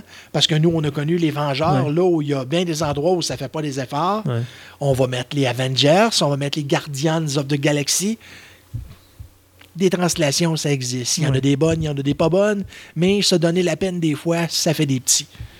Ça fait des enfants forts en plus. Mais je pense qu'on veut peut-être essayer de, de jouer avec la popularité. Donc, bien sûr, tous les gens maintenant qui écoutent les films euh, de Marvel vont connaître les Avengers plus que les Vengeurs. Oui, c'est ça, mais c'est parce que lorsque la traduction a été faite, Oui. ils n'ont pas, ils ont pas fait l'effort de dire Ouais. Avengers, ça veut dire quoi? Ça veut dire les Vengeurs. Ouais, c'est sûr. Et les séries, la série qui a été publiée ici s'appelait pas les Avengers, ça s'appelait les Vengeurs. Exact. Donc, pour le produit québécois qui a été traduit au Québec, Oui. le film a été traduit au Québec. Oui, Faites donc un effort. c'est sais, Ils sont, ils, sont, ils sont battus pour avoir les traductions ici. Puis tu fais même pas une job de traduction dans le sens du monde. Moi, ça me. Ça me Mais remarque que c'est moins pire que de prendre Blue Jean Cup puis d'appeler. De, non, Shakedown. Shakedown de l'appeler Blue Jean Blue Jean Cup. Cup. ouais, euh, moi, ça va rester un, un- un modèle dans le domaine du cinéma de, tra- de traduction où est-ce qu'un titre qui s'appelle Shakedown est traduit Blue Jean Cup. Pourquoi tu le traduis? Tu aurais dû laisser le film Shakedown tout court. Enfin. On n'est pas, l'erreur. on, on n'est pas là pour parler de traduction, on est là pour parler des- de, de Hachette et euh, de la collection rouge. Oui. Donc, le premier, euh, que je disais, qui est les Avengers, contient le premier numéro des Avengers avec Loki. OK? Et en complément, étant donné que c'était quand même très près euh, le- la sortie du film Vengeur l'ère d'Ultron, l'histoire était une histoire d'Ultron. Oh, OK. Euh, Donc, euh, on parle de trois numéros plus une histoire euh, inédite, ce qu'on appelle souvent un numéro zéro, un numéro euh, de collection, euh, ont été reliés dans la première édition. Ensuite, le deuxième numéro qui était, parce que oui, justement, le premier, comme toutes les publications d'Achette, euh, tu vas l'avoir à un prix réduit. Celui-là, il était à 5,95. Donc, c'était vraiment pas Un prix, un prix d'introduction qui appelle. Exact. Puis si tu veux pas, ben tu gardes le premier puis tu renvoies les autres par la poste. Euh, le deuxième, qui est Spider-Man, encore une fois, contenait le récit d'origine, donc Amazing Fantasy numéro 15, en couleur, rien de moins. Wow. Et euh, le numéro, les numéros aux alentours du Spider-Man numéro 500, euh, dont une, une section de l'histoire qui était dessinée par le maître de Spider-Man, tant qu'à moi, John Romita Senior en personne, euh, qui dessinait en plus euh, Oncle Ben, parce que c'était une histoire où le Doctor Strange, pour l'anniversaire de Peter Parker, lui donnait cinq minutes et dit Je te donne cinq minutes, tu fais ce que tu veux. Et Oncle Ben revenait sur Terre, l'histoire de, d'avoir une conversation avec son neveu. Fait que c'était, c'était assez sympathique sous la plume de, Ouais. de John Romita. Ensuite, euh, on parle de Wolverine. euh, Wolverine, euh, dans lequel, bien sûr, on a le Hulk 181, parce que Ouais. Première apparition. Première apparition oblige, pas exactement pour la qualité du récit, parce que c'était une des histoires de Hulk que j'ai toujours amèrement détesté. Ça, c'était contre le Wendigo. C'était contre le Wendigo, et personnellement, la première fois que j'ai vu Wolverine, j'ai fait, c'est quoi cette espèce de Ouais. labo, là? Euh, Qui, qui se fait donner une claque à la gueule puis qui tombe sur le cul. J'ai fait non, si, si c'est ça le meilleur des super-héros canadiens, faites-nous donc juste des super-héros américains. Qu'est-ce que je savais sur Wolverine à cette Et époque-là, hein? voilà. Mais toujours est-il, la deuxième partie du récit est une euh, à l'intérieur d'une des, euh, des séries de Wolverine, un récit dans lequel il partage la vedette avec Mystique, euh, qui s'appelle d'ailleurs Cible Mystique. Ça, c'est donc le récit de Wolverine. Hawkeye, dans lequel on retrouve la, première, la première apparition de Hawkeye dans Tales of Suspense, en plus de son, sa première apparition au sein des Vengeurs on retrouve la première mini-série de Hawkeye dans laquelle il faisait, euh, il faisait un duo avec la femme qui allait devenir sa, Son épouse. son épouse, euh, qu'on a vu dans la série Agents of S.H.I.E.L.D. qui s'appelait Mockingbird. Oui. Celle qui avait fait Wonder Woman dans, la défunte, euh, dans le défunt pilote de Wonder Woman. Ah oui, c'est vrai ça. Euh, ensuite est venu Hulk, bien sûr. Hulk, lui, il n'y a, il y a même pas... de- Quand ils font, excuse-moi de te couper, quand ils font les histoires, ce moment-là, tu as un début tu as la fin, donc tu n'as pas besoin nécessairement de savoir qu'est-ce qui se passe avant ou qu'est-ce qui se passe après parce que tout est con. Il y a, dans tous les, euh, tous les livres que j'ai vus de Hachette, tu as toujours, premièrement, l'ouverture avec l'éditeur en chef de la collection. Et ensuite, un résumé des. euh, si, si besoin, un résumé des récits précédents. OK. Euh, ça, c'est c'est une convention. Et même à la fin des, des récits, une fois que le- les histoires ont toutes été passées, tu as toujours qu'est-ce qui s'est passé depuis OK. ou un dossier sur le personnage en question qui relate ses origines, euh, les grands, les, les points forts de, de son historique et bien souvent des, euh, des couvertures euh, ou des dessins qui sont soit qui ont été utilisés à outrance ou des dessins qu'on n'a jamais vus. Ouais, c'est des choses qu'ils vont mettre soit dans les recueils ou qu'ils vont mettre dans les euh, ce qu'on appelle les directors Scott Oui, ou exact. des choses comme ça. exact. Donc à ce moment-là, tu achètes, mettons, ton Hulk, mais as ton histoire dedans, mais même si tu n'as pas vu les. Mettons que ce sera numéro 500, tu n'as pas les 499 numéros d'avant, tu vas avoir le résumé qui t'amène à cette histoire-là. Oui. Donc c'est le fun parce que tu es capable quand même de tout comprendre sans même avoir tout le produit dans ton recueil. Oui. C'est plaisant pour Puis il y a une autre chose aussi que j'ai oublié de mentionner, que j'aurais dû faire d'office, c'est que ces albums-là, quand tu les mets un côté de l'autre, ça fait une, euh, un dessin. Oh! Et c'est pas malheureusement, surtout pour la collection noire que je déteste le dessinateur, pour la collection rouge, ceux qui ont lu la série de Iron Man, euh, que celle qui a donné le lieu au Fantastic, euh, voyons, au Iron Man 3. euh, là, j'ai comme une espèce de blanc sur le nom de la série. Ça a un nom particulier, cette série-là. Euh, Extremis. OK. Adi- le, le dessinateur s'appelait Adi Granov et c'est lui qui fait la frise de ces, euh, ces numéros-là. Donc, jusqu'à date, Spider-Man, Submariner, Hulk, Bla- Bla- Black Widow. Donc, ça fait, ça fait déjà un beau dessin.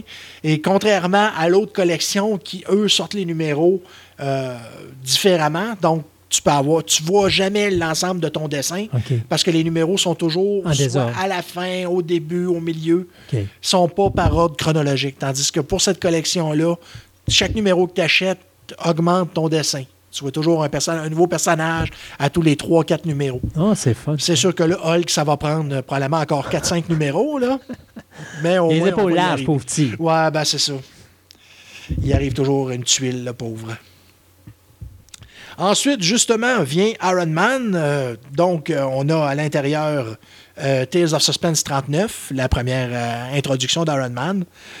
Euh, justement, pour en venir justement aux, aux histoires qu'on euh, qu'on se fait compter, que ce soit Amazing Fantasy, Tales of Suspense et ainsi de suite, ce qui est un petit peu plate pour ceux qui ont collectionné la collection noire, c'est qu'il y a un album qui s'appelait Les origines des années 60. OK. Tous ces numéros-là sont dedans. OK. Fait qu'ils ont reprinté dans cette Ben, ils collection. reprintent euh, certains numéros dans cette collection-là, mais comme elle est très étendue, comme l'autre d'ailleurs, euh, ça représente pas une grosse, grosse partie, mais étant donné que c'est les, les principaux récits des personnages les plus importants qui ont été créés dans les années 60, ben, en tout cas, ça, ça met un petit peu. euh, ça, ça met un petit peu d'eau sur le feu. Ouais. Malheureusement, mais c'est pas très grave. Comme je dis, il y a, il y a tellement d'histoires à compter dans, dans l'univers Marvel que c'est, c'est juste une partie de, de ça. Ensuite, un des, un des récits pour lesquels je suis très content d'avoir cette collection-là, parce que c'est pas tous des récits qui, ont, qui datent d'hier. Euh, celui de Capitaine America, qui se trouve être le septième recueil, contient des euh, Capitaine America qui ont été écrits, non, qui ont été écrits par David Michelin, mais qui ont été dessinés par John Byrne. OK. Euh, on parle des numéros autour de 250 quand Capitaine America euh, s'était fait, euh, comment je pourrais dire, voter, ou les gens voulaient voter pour lui pour devenir président des États-Unis. Euh, c'est une, une des époques les plus fastes de, de Capitaine America, outre les années qui ont été dessinées par Michael Zeck, une couple d'années, une couple de mois après ce, ce récit-là. Mais quand même, ça contient euh, des histoires avec euh, Machine Smith, avec euh, Batroc le tueur, Batroc le tueur, non, Batroc le sauteur. Le tueur, c'est plus dans le film, OK. par Georges Saint-Pierre. Ouais, ouais, ouais. Euh, Il y a eu Mr. Hyde. Il y a eu Union Jack, une histoire de vampire avec le Baron Blood, qui est quand même intéressante. Euh, donc, c'est quand même un, récit intéressant à voir. Ensuite, un récit sur les X-Men qui contient deux, euh, deux portions importantes. Il y en a une que moi, malheureusement, m'a laissé sur mon appétit parce que c'est un. euh, comment je pourrais dire, ils ont, ils ont réutilisé les récits originaux, mais ils les ont modifiés à la sauce moderne. Ça s'appelle X-Men Year One, ou c'est dans le moule Year One. Ça vaut ce que ça vaut. C'est sûr que, étant donné que ça contient l'ensemble des histoires euh, d'à peu près les 5 ou 6 premiers numéros de la série X-Men, c'est compressé dans un récit d'à peu près 120 pages. C'est bien fait. C'est vu de l'optique de Jean Grey mais c'est pas parfait non plus. Puis là, on Mais- parle bien sûr des originaux. On parle pas de la second Oui, Genesis. oui, la, la première génération. Et euh, suite à ça, ils mettent justement un récit de la deuxième génération qui se trouve être un graphic novel publié en, dans les années 80 qui s'appelle euh, God Love Man Kills, qui a été utilisé d'ailleurs pour euh, le film X2. OK. C'est le. Là-dedans, c'était le révérend Striker qui se trouvait à, à kidnapper le professeur X pour l'utiliser un peu euh, comme une, une espèce de. Une espèce de gros aimant pour euh, faire euh, disjoncter les mutants sur la planète. OK. Les tuer, tout, euh, tout, tout, et, tout et chacun. C'était, c'était une excellente histoire. Puis en plus, euh, en, en plus que ça couvrait les, les thèmes habituels du racisme, parce que c'était, c'était un des premiers, justement, on sait qu'on commençait à mettre euh, autant l'histoire de l'Holocauste que l'histoire du racisme qu'on reconnaît supposément aux États-Unis. Mais qu'on voit beaucoup avec les. On en profite avec les mutants justement pour ça. là. Ben ouais, ben c'est, justement le sujet parfait parce que c'est les, les éternels incompris de l'univers Marvel, malgré qu'ils ont, ils ont beaucoup fait un transfert vers l'ensemble des super-héros qui ont toujours été considérés comme étant au-dessus de la mêlée, étant donné que justement ils ont des super-pouvoirs. Mais je veux dire, monsieur et madame tout le monde ne seraient jamais capables de faire ce qu'eux font. là. Ouais, c'est sûr. Mais c'est juste qu'eux autres le font sans le, le- sans l'aval des, euh, des autorités. Mhm. Et ce qu'on appelle euh, communément les vigilantes. Ouais. Ensuite, 20 Thor. Thor, le, le récit qui, suit euh, l'origine euh, publiée dans Journey into Mystery, c'est le récit qui a vu Thor disparaître, le dernier Ragnarok, euh, dans lequel il se rend compte justement qu'on utilise l'énergie du Ragnarok à chaque fois pour alimenter certaines entités. Et il a décidé que c'était là que ça se terminait. Et en plus, c'est à l'époque où les Vengeurs se sont dissociés, là, le Avengers Disassembled. Que ça, c'est quand que c'est- ça, c'est quand il disparaît avant que Straczynski le remette par la Exact, suite. Ouais, exactement. Fait qu'il fait tout disparaître Asgard et tout ça. Là. Tout est détruit au complet. Puis c'était, c'était supposé être de façon éternelle, mais chez Marvel, rien, ne se perd et surtout rien ne se crée. Mais non, écoute, ils ont tué, ils ont tué Banner avec, euh, je pense, si je me trompe pas, une balle dans la tête, puis ils ont trouvé le moyen de le ramener. Une flèche, encore qui l'a tué. bon, ça, c'était, ça, c'était encore Puis, plus. tu sais, euh, ils, ils ont trouvé le moyen de le ramener. Ouais. Ben, ça, c'est comme on se disait tantôt, c'était dans la, la mini-série Civil War 2, là, Ouais. parce qu'il fallait bien qu'il en fasse un deuxième, fallait bien Mhm. que tout le monde se rentre dedans encore une fois. C'est, c'est l'histoire habituelle, anyway, dans l'univers Marvel. Fait que Ouais. pourquoi en faire un événement? ou Oui, on plutôt, recycle. Pourquoi ne pas faire un événement qu'on peut faire suivre dans toutes nos séries en plus? Ben et voilà! Aller chercher le gros pactole une fois Ouais, par année? Maintenant, on en fait deux fois par année. Ensuite vint l'album Daredevil. Encore une fois, un récit très important. Euh, celui qui a donné quasiment tout le, tout le matériel qui nous a donné euh, Daredevil, le film de 2003 avec Ben Affleck, Oui. Que certains diront Où est mon sac blanc? Et d'autres diront il y a quand même beaucoup de matériel intéressant, et oui. oui. Euh, ce que la mini-série euh, écrite euh, par Frank Miller qui s'appelle Man Without Fear, que certains appelleront Daredevil Year One, et c'est ça aussi parce que ça couvre toute la partie non vue à l'intérieur de Daredevil numéro 1. Parce que Daredevil numéro 1 fait passer Matt, Matt Murdock de l'état d'enfant à l'état d'adulte, et on ne sait rien entre les deux ou très peu. Tandis que ce récit-là va beaucoup remplir. On nous introduit justement le personnage de Stick, où on l'a réintroduit surtout à l'intérieur de comment je pourrais dire de la vie de Matt Murdock parce que Stick était déjà le, le sensei de Electra qu'on avait vu Mhm. dans, dans la série Daredevil précédemment. Euh, mais c'est c'est quand même important parce que c'est tout le cheminement euh, beaucoup plus sombre, beaucoup plus noir que ce qu'on avait vu dans le dans le Daredevil pré euh, voyons, euh, Miller. Oui. Parce que Frank Miller, quand il a pris le contrôle, Très sombre. euh, très sombre, euh, amener, des- amener des ninjas. Et chose la plus importante, je pense que Miller a fait dans l'univers de Daredevil, c'est qu'il a transféré le Kingpin de Spider-Man à Daredevil. Oui. Puis pour un, maître criminel, c'était quasiment la bonne chose parce que il y, a des, il y a des visées assez grandes, le Kingpin, tandis que Spider-Man va souvent dans des, pe- avec euh, des personnages qui sont beaucoup plus puissants que lui, là où Daredevil est quand même euh, plus sur le plancher des vaches. Ouais. Fait que euh, Kingpin est plus approprié pour lui. Fait que ça, ça jouait des. ça- Oui, puis de toute façon, euh, Murdoch est un avocat, Kingpin est un, est un, un Ben, gars un de la philanthrope. mafia. Ouais, c'est- mais c'est un gars de la mafia. Donc, sais, c'est- effectivement, que c'était plus intéressant. Ben, ça, euh, ça peut aller jouer dans la game politique. Puis d'ailleurs, c'est ce qui se passe dans, dans le comic maintenant. là. étant donné que le Kingpin s'est fait élire à la mairie de, Mon- de, de New York. Dans les comics actuels? Ah. Ouais, OK. Puis euh, après, après s'être fait euh, poignarder et euh, asperger de flèches, Matt Murdock est devenu euh, maire en second et là, il est revenu. C'est assez abracadabra, mais c'est l'habituel dans, dans les histoires de Marvel. Y a-t-il des personnages qui ont fait plus qu'une fois? si Dans, les- dans ta collection, y a-tu des personnages qui ont fait plus qu'une fois? Non, c'est des albums uniques. Euh, c'est sûr que si on regarde au niveau des équipes, des fois, il y a des albums qui vont comprendre euh, des albums sur des membres d'une équipe, comme là, euh, l'album que je me préparais à. dont, dont je, me parlais, je me préparais à parler, c'est Les Gardiens de la Galaxie. Il y a un épisode sur Star-Lord, il y a un épisode sur Rocket Raccoon.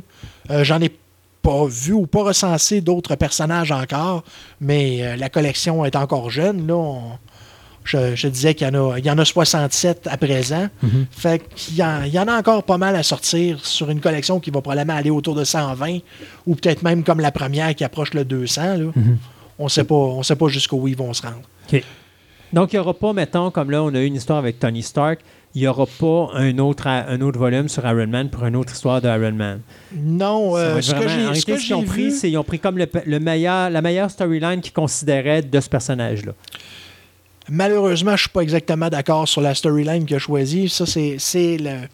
C'est l'odieux de ça, c'est que ce qu'ils prennent, c'est pas c'est représentatif, représentatif pardon, de, du personnage ou de l'équipe, mais c'est pas nécessairement la meilleure histoire parce que c'est ça, la l'autre collection, c'est les meilleurs récits. OK. Fait que si, au lieu d'avoir des, des- des récits qui se, re- qui se recoupent, il essaye de trouver quelque chose qui sort un peu de l'ordinaire ou des. euh, comme le- justement le récit d'Iron Man, c'est la- l'armure d'Iron Man qui devient sentient, qui, commen- qui a ses propres pensées et qui s'oppose à Tony Stark. Donc, ça sort de l'ordinaire, Ouais. mais est-ce que c'est nécessairement une des meilleures histoires? On peut en douter, mais en tout cas, c'est ce- c'est quand même comme ça qu'ils appellent euh, leur collection. Mhm. Puis, puis je te dirais que 95% je suis d'accord avec les récits qu'ils choisissent. Mais c'est toujours dans l'optique de qu'est-ce qu'on prend pour couvrir un personnage précis. C'est pas tout le temps évident. Non, c'est sûr. Euh, les Gardiens de la Galaxie, étant donné que justement c'est un, c'est un groupe qui s'est reformé sous une nouvelle itération comparativement à celle qu'on connaissait dans les années euh, 60 à 90, ben, ils n'ont pas le choix. Ils ont mis un paquet de personnages hirsutes, euh, dont certains qui n'avaient même pas rapport avec l'univers Marvel. On parlait de Groot, Oui. le, le sympathique Oui, oui, oui. arbre, euh, qui à l'origine chez Marvel était un monstre, Mm. qui essayait encore une fois de conquérir la Terre. Puis Euh, quasiment rien à voir avec ce qu'on connaît aujourd'hui. Non, euh, sinon qu'il vient bel et bien d'une planète euh, où c'est des arbres, mais le récit a été euh, épuré quelque peu. Puis de toute façon, il faut comprendre que ces récits-là, à l'origine, c'était c'était du remplissage Ouais. mois à mois. Là.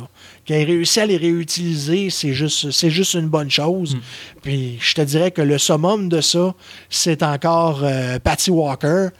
Euh, le personnage de, de titre humoristique des années 40 et 50 qui ont mis dans Les Vengeurs dans les années 70, puis maintenant elle est rendue même dans les séries télévisées. là. C'est le Patty Walker, c'est l'animatrice dans la série euh, de Jessica Jones. là. Oui, oui, oui, oui, oui. C'est un personnage des années 40. OK. C'est comme Millie, Millie de Model. là. Fait que c'est. À force de vouloir toujours euh, réutiliser du matériel, des fois, tu arrives avec des petits miracles. Oui, ben c'est ça. Et, euh, Comme, comme dirait George Lucas, tu prends pas quelque chose puis tu le mets pas aux poubelles. Non, effectivement, tout est recyclable. Bon, euh, ben, c'est d'ailleurs la raison pour laquelle, dans euh, épisode 3, on s'est ramassé avec une planète qui s'appelait Utapo, qui provenait de son premier, sa première itération du, de Star. Wars. Si je te disais les choses mémorables dans cette collection-là que les gens doivent avoir absolument, ça serait quoi? Hi. Oh! Euh, c'est parce que l'affaire, c'est que tu faut la quasiment série? les faire au cas par cas, parce que les récits sont... euh, Parce que c'est sûr qu'on passe. faut les départager entre bons, moyens, pas bons. Euh, dans ceux, moi, que j'ai vus qui m'ont vraiment, vraiment déplu, Luke Cage. Luke Cage, qui a un historique absolument phénoménal. Ce qu'ils ont mis dedans, c'est vraiment pas bon. Euh, Black Widow, c'en était un moyen. Euh, surtout du fait que c'était une histoire dessinée par euh, Bill Sienkiewicz, entre autres. Puis moi, Bill Sienkiewicz, c'est une histoire d'amour et de haine. Parce que c'est quand même le gars qui nous a donné les premiers Moon Knight. C'est sûr que quand il y avait des bons ancreurs, ça donnait des meilleurs résultats, mais somme toute, c'est plus quelqu'un qui devrait être dans la taille des, euh, des dessinateurs comme Steve Ditko. là. Faire du, euh, du mystery ou des affaires avec des univers pétés. là. OK. À la Doctor Strange. C'est ça. Euh, dans les trucs que j'ai j'ai trouvé absolument splendides, Les Gardiens de la Galaxie, comme je te l'avais parlé, c'est les premiers numéros de la nouvelle série. Donc, très intéressant. Euh, beaucoup plus euh, dans le sens du film, moins humoristique, plus d'action, mais beaucoup plus de personnages qu'on ne s'est pas fait introduire encore. Euh, comme on a vu, où on a eu l'impression qu'éventuellement on allait avoir Adam Warlock, mais Adam Warlock est déjà dans l'équipe là-dedans. Parce que il était déjà apparu dans Annihilation Conquest et ça prédate la nouvelle série de- des Gardiens de la Galaxie. Euh, Fantastic Four, même, même chose. C'est une série de récits qui a été publiée chez Héritage, mais refait en couleur avec du papier de qualité. Euh, ça se trouve. Eux appellent ça la chute du Doctor Doom. Pardon, la chute de Fatalis. Oui, Fataliste, c'est vrai. Euh, Docteur c'est- Fataliste. C'est les numéros de 192 à 200. C'était le numéro où c'est que dans, dans cette série numéro-là, de Reed Richard avait pu ses pouvoirs et les, super- les Fantastic Four s'étaient séparés. OK. Donc, c'était le retour de l'équipe pour aller confronter Doom jusque dans son château et le- finalement le rendre fou. Parce qu'il a été euh, quasiment trois ans avant de refaire surface après ça. Euh, ensuite, un qui m'a surpris beaucoup, que je connaissais pas et que je m'attendais à être euh, très mauvais, c'était le récit de la torche humaine originale. Des Invaders. Euh, oui, celui-là, Ouais. celui qui s'appelle Jim Hammond, l'androïde. Le récit, c'est un récit qui est très récent. C'est une mini-série, mais très, très intéressante. Et euh, là-dedans, tu as, l'espèce de dualité Shield-Hydra en plus qui, joue dans le, dans le fond de l'histoire. Donc, très intéressant comme récit. Euh, Vision, le 16e, m'a laissé sur mon appétit. Euh, le Faucon, outre euh, sa première apparition dans Captain America, c'était la mini-série des années 80. J'étais en terrain connu parce que je l'avais à l'origine. C'était pas un mauvais récit, mais on a vu meilleur. Euh, Carol Danver, Miss Marvel, qu'on s'apprête à voir prochainement au cinéma. Mais c'est-tu Miss Marvel ou c'est Captain Marvel? euh, Parce le- que là, t'as- c'est parce que l'intro, Ouais. c'est les deux premiers numéros de Miss Marvel et ensuite le récit, c'est Captain Marvel. C'est quand elle a accepté de prendre le terme Captain Marvel. Elle, elle se considérait pas apte à le prendre. Puis finalement, à force de combat, elle euh, a fini par. C'est- c'est mêlant. hein. par T'as- rentrer Présentement, tu as les deux. Tu as Miss Marvel, tu as Captain Marvel. C'est-tu la Ouais, même ben, ça, personne? ça, ça, je te c'est- dirais, là, c'est le politiquement correct de Marvel qui ont décidé d'introduire une super-héroïne pakistanaise qui a des pouvoirs similaires à Reed Richard, là, Miss Marvel. Personnellement, ça tombe dans, les, euh, dans la taille des personnages euh, basés sur euh, la mouvance Social Justice Warrior, là, où c'est que c'est des gens qui vont euh, contre l'ordre établi, euh, qui font pleurer toutes les, euh, toutes les, les- les petits jeunes qui ont la, la manie de soit de péter du bubble wrap ou de, de jouer avec leur spinner. Là. Absolument pas de ma mouvance. Personnage que je trouve absolument infect et tannant. Puis quasiment tous les personnages qui sont introduits autour de, de elle, c'est des personnages que je trouve ineptes. Mais c'est une mouvance qui est chez, chez Marvel actuellement et qui est en train de tuer la compagnie. Si quelqu'un veut euh, avoir cette série-là, il fait comment? Il va-tu dans une librairie ou Il il... peut, aller, il peut aller sur le site de Hachette, s'abonner. Euh, sauf que là, pour les premiers numéros, je suis pas sûr qu'ils vont les avoir. Peut-être qu'ils en ont encore, parce que un c'est une collection en magasin qui se vend très rapidement. OK.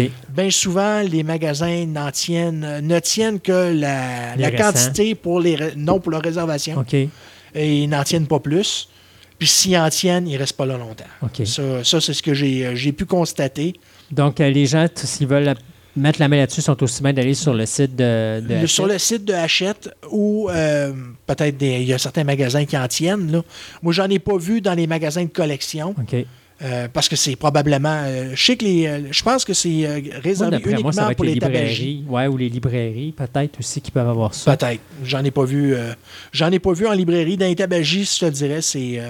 ça dépend des, des endroits, ça dépend du matériel qu'ils gardent. Puis sinon, ben, comme tu dis, si on va sur Hachette, ils envoient ça par la poche, je suppose. Sur Hachette, c'est envoyé par la poste. à tous, les, tous les mois, tu reçois deux albums. OK. Puis là, ils ont-tu un site, eux autres, où est-ce qu'on peut aller voir tout ça? Je me demande, c'est c'est pas hachette.com. J'ai malheureusement pas l'adresse sous la main. De toute façon, ils ont juste à marquer euh, Collection Rouge, achète. Collection Marvel. achète euh, le meilleur des super-héros. Ils vont trouver ça sur Internet. Euh, Ils vont trouver des références en masse. Euh, ils vont peut-être même trouver le- la référence sur Wikipédia, euh, la référence originale, parce que ces, ces albums-là, on sait, c'est des, tra- des traductions de, qui sont des traductions de manuels anglais. Sauf qu'en anglais, ils sont publiés uniquement en Grande-Bretagne, ils ne sont pas publiés aux États-Unis. Moi, je voulais me les commander pour, euh, en anglais. Ouais. Je te dirais qu'en livre sterling, ça fait cher de l'album. Ouais. Puis ça, c'est sans compter les frais d'envoi. Fait que Gate, on va, on va s'arrêter là-dessus. On va arrêter là pour Puis, euh, on se dit à la prochaine, là, on va parler de la collection noire. Oui. Où ça, c'est plus les meilleures histoires. Ouais, puis il y en a tellement. c'est Ça fait mal au cœur d'avoir à choisir, mais il y en a, il y en a, il y en a, il y en a, et encore. Et ça fait une belle petite affiche aussi. Bon, ben alors, on se dit à la prochaine. Bye. Bye.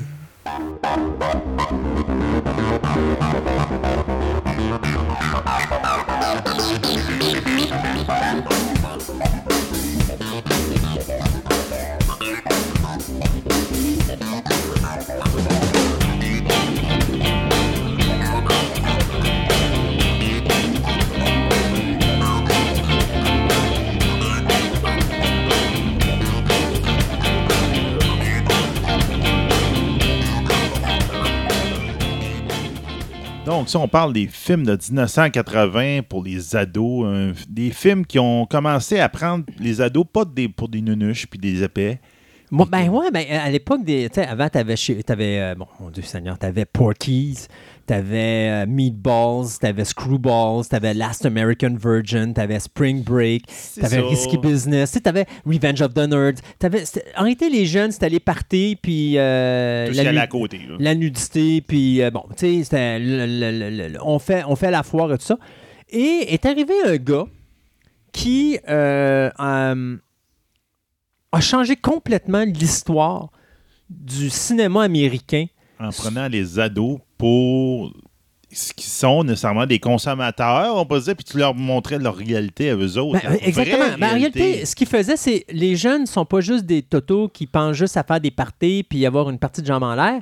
Ils ont des problèmes qui vivent, qui sont pour eux leur univers, même si pour nous, ça a de l'air vraiment ridicule. Mhm. Et comme donnait à un moment donné, euh, Ali Sheedy disait dans une entrevue, elle disait Cet homme-là écrit pas en regardant les jeunes de haut, comme faisait Hollywood, mais il écrit à leur niveau. Et c'est ça qui fait que John Hughes, euh, qui a écrit 46 films dans sa carrière, en a produit là-dessus 23 et il en a réalisé 8, est probablement le gars qui a touché le plus l'histoire du cinéma dans les années 80, non seulement pour changer cette vision-là, mais aussi changer ce qu'on connaît au niveau de la musique de film.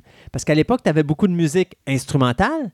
Là, John Hughes est arrivé avec beaucoup de musique parce que lui, c'est un adorateur de musique. Et Musique donc, commerciale. musique commerciale. Et c'est à partir de ce moment-là qu'on a commencé à avoir des trames sonores so- euh, qui étaient instrumentales qui sortaient aux États-Unis. Mais au Canada, nous, on avait les trames sonores avec les chansons.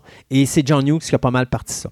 C'est le gars qui a parti la carrière de Andrew McCarthy, Molly Ringwald, Anthony Michael Hall, John Nelson, Ali Sheedy, Emilio Estevez, James Spatter, John et euh, John Cusack. Enfin, comme vous pouvez voir, là, c'est un gars qui a beaucoup touché à des choses. Et tantôt, je vous ai nommé des titres de films qui avaient avant euh, Son époque. son époque. Après, principalement un film qui va s'appeler The Breakfast Club. Vous allez avoir les Saint Elmo's Fire, Say Anything, About Last Night, Betsy's Wedding, No Small Affair, Pick Up Artist et Less Than Zero. Donc, tous des films où là, au lieu d'avoir des parties puis des trucs ça, les parties vont être encore là, mais là, ça va être plus dark, plus Tu vas sombre. voir les conséquences des parties. La drogue, la, la- boisson, les ci, les ça. Et d'ailleurs, c'est ce qui va amener à la, à la conclusion de la carrière de, de, de John Hughes parce que Hollywood va voir ce que John Hughes a fait alors que lui a une vision un petit peu plus, je dirais, euh, il est très naïf dans sa façon de voir les choses. Eux autres vont plonger ça dans les problèmes plus lourds. Donc, on va amener la drogue, la boisson, les problèmes euh, euh, existentiels des jeunes qui vont être un petit peu plus sombres, un peu plus difficiles que John Hughes. Donc, tranquillement, pas vite, John Hughes va s'exiler, va changer à ce moment-là de, de marché à cause de ça. C'est ça. Lui, il était un petit peu. Après ça, un petit peu bon enfant. C'est un petit peu, comme tu disais, un peu naïf. Oui, c'est un peu naïf. D'ailleurs, il y a deux choses qu'il faut retenir de John Hughes. La première, c'est qu'il stéréotype ses personnages au maximum. Donc, quand vous avez un film de 90 minutes, après 10 minutes, vous savez exactement à qui vous avez affaire. En le regardant, la façon qu'il est habillé, la façon qu'il se comporte, la façon qu'il parle, très stéréotypé. Vous savez déjà dans quelle branche euh, culturelle ou dans quelle cl- classe sociale il se trouve. Le nerds, le, le bump, euh, etc. L'autre chose aussi qui est le fun avec John Hughes, c'est euh, il a créé une ville fictive pour ses films qui est Shermer en Illinois. Euh, parce que le gars, à un moment donné, va être amené dans une jeune enfance à se retrouver à Chicago. Et donc, à ce moment-là, sa ville de Chicago, c'est sa ville à lui.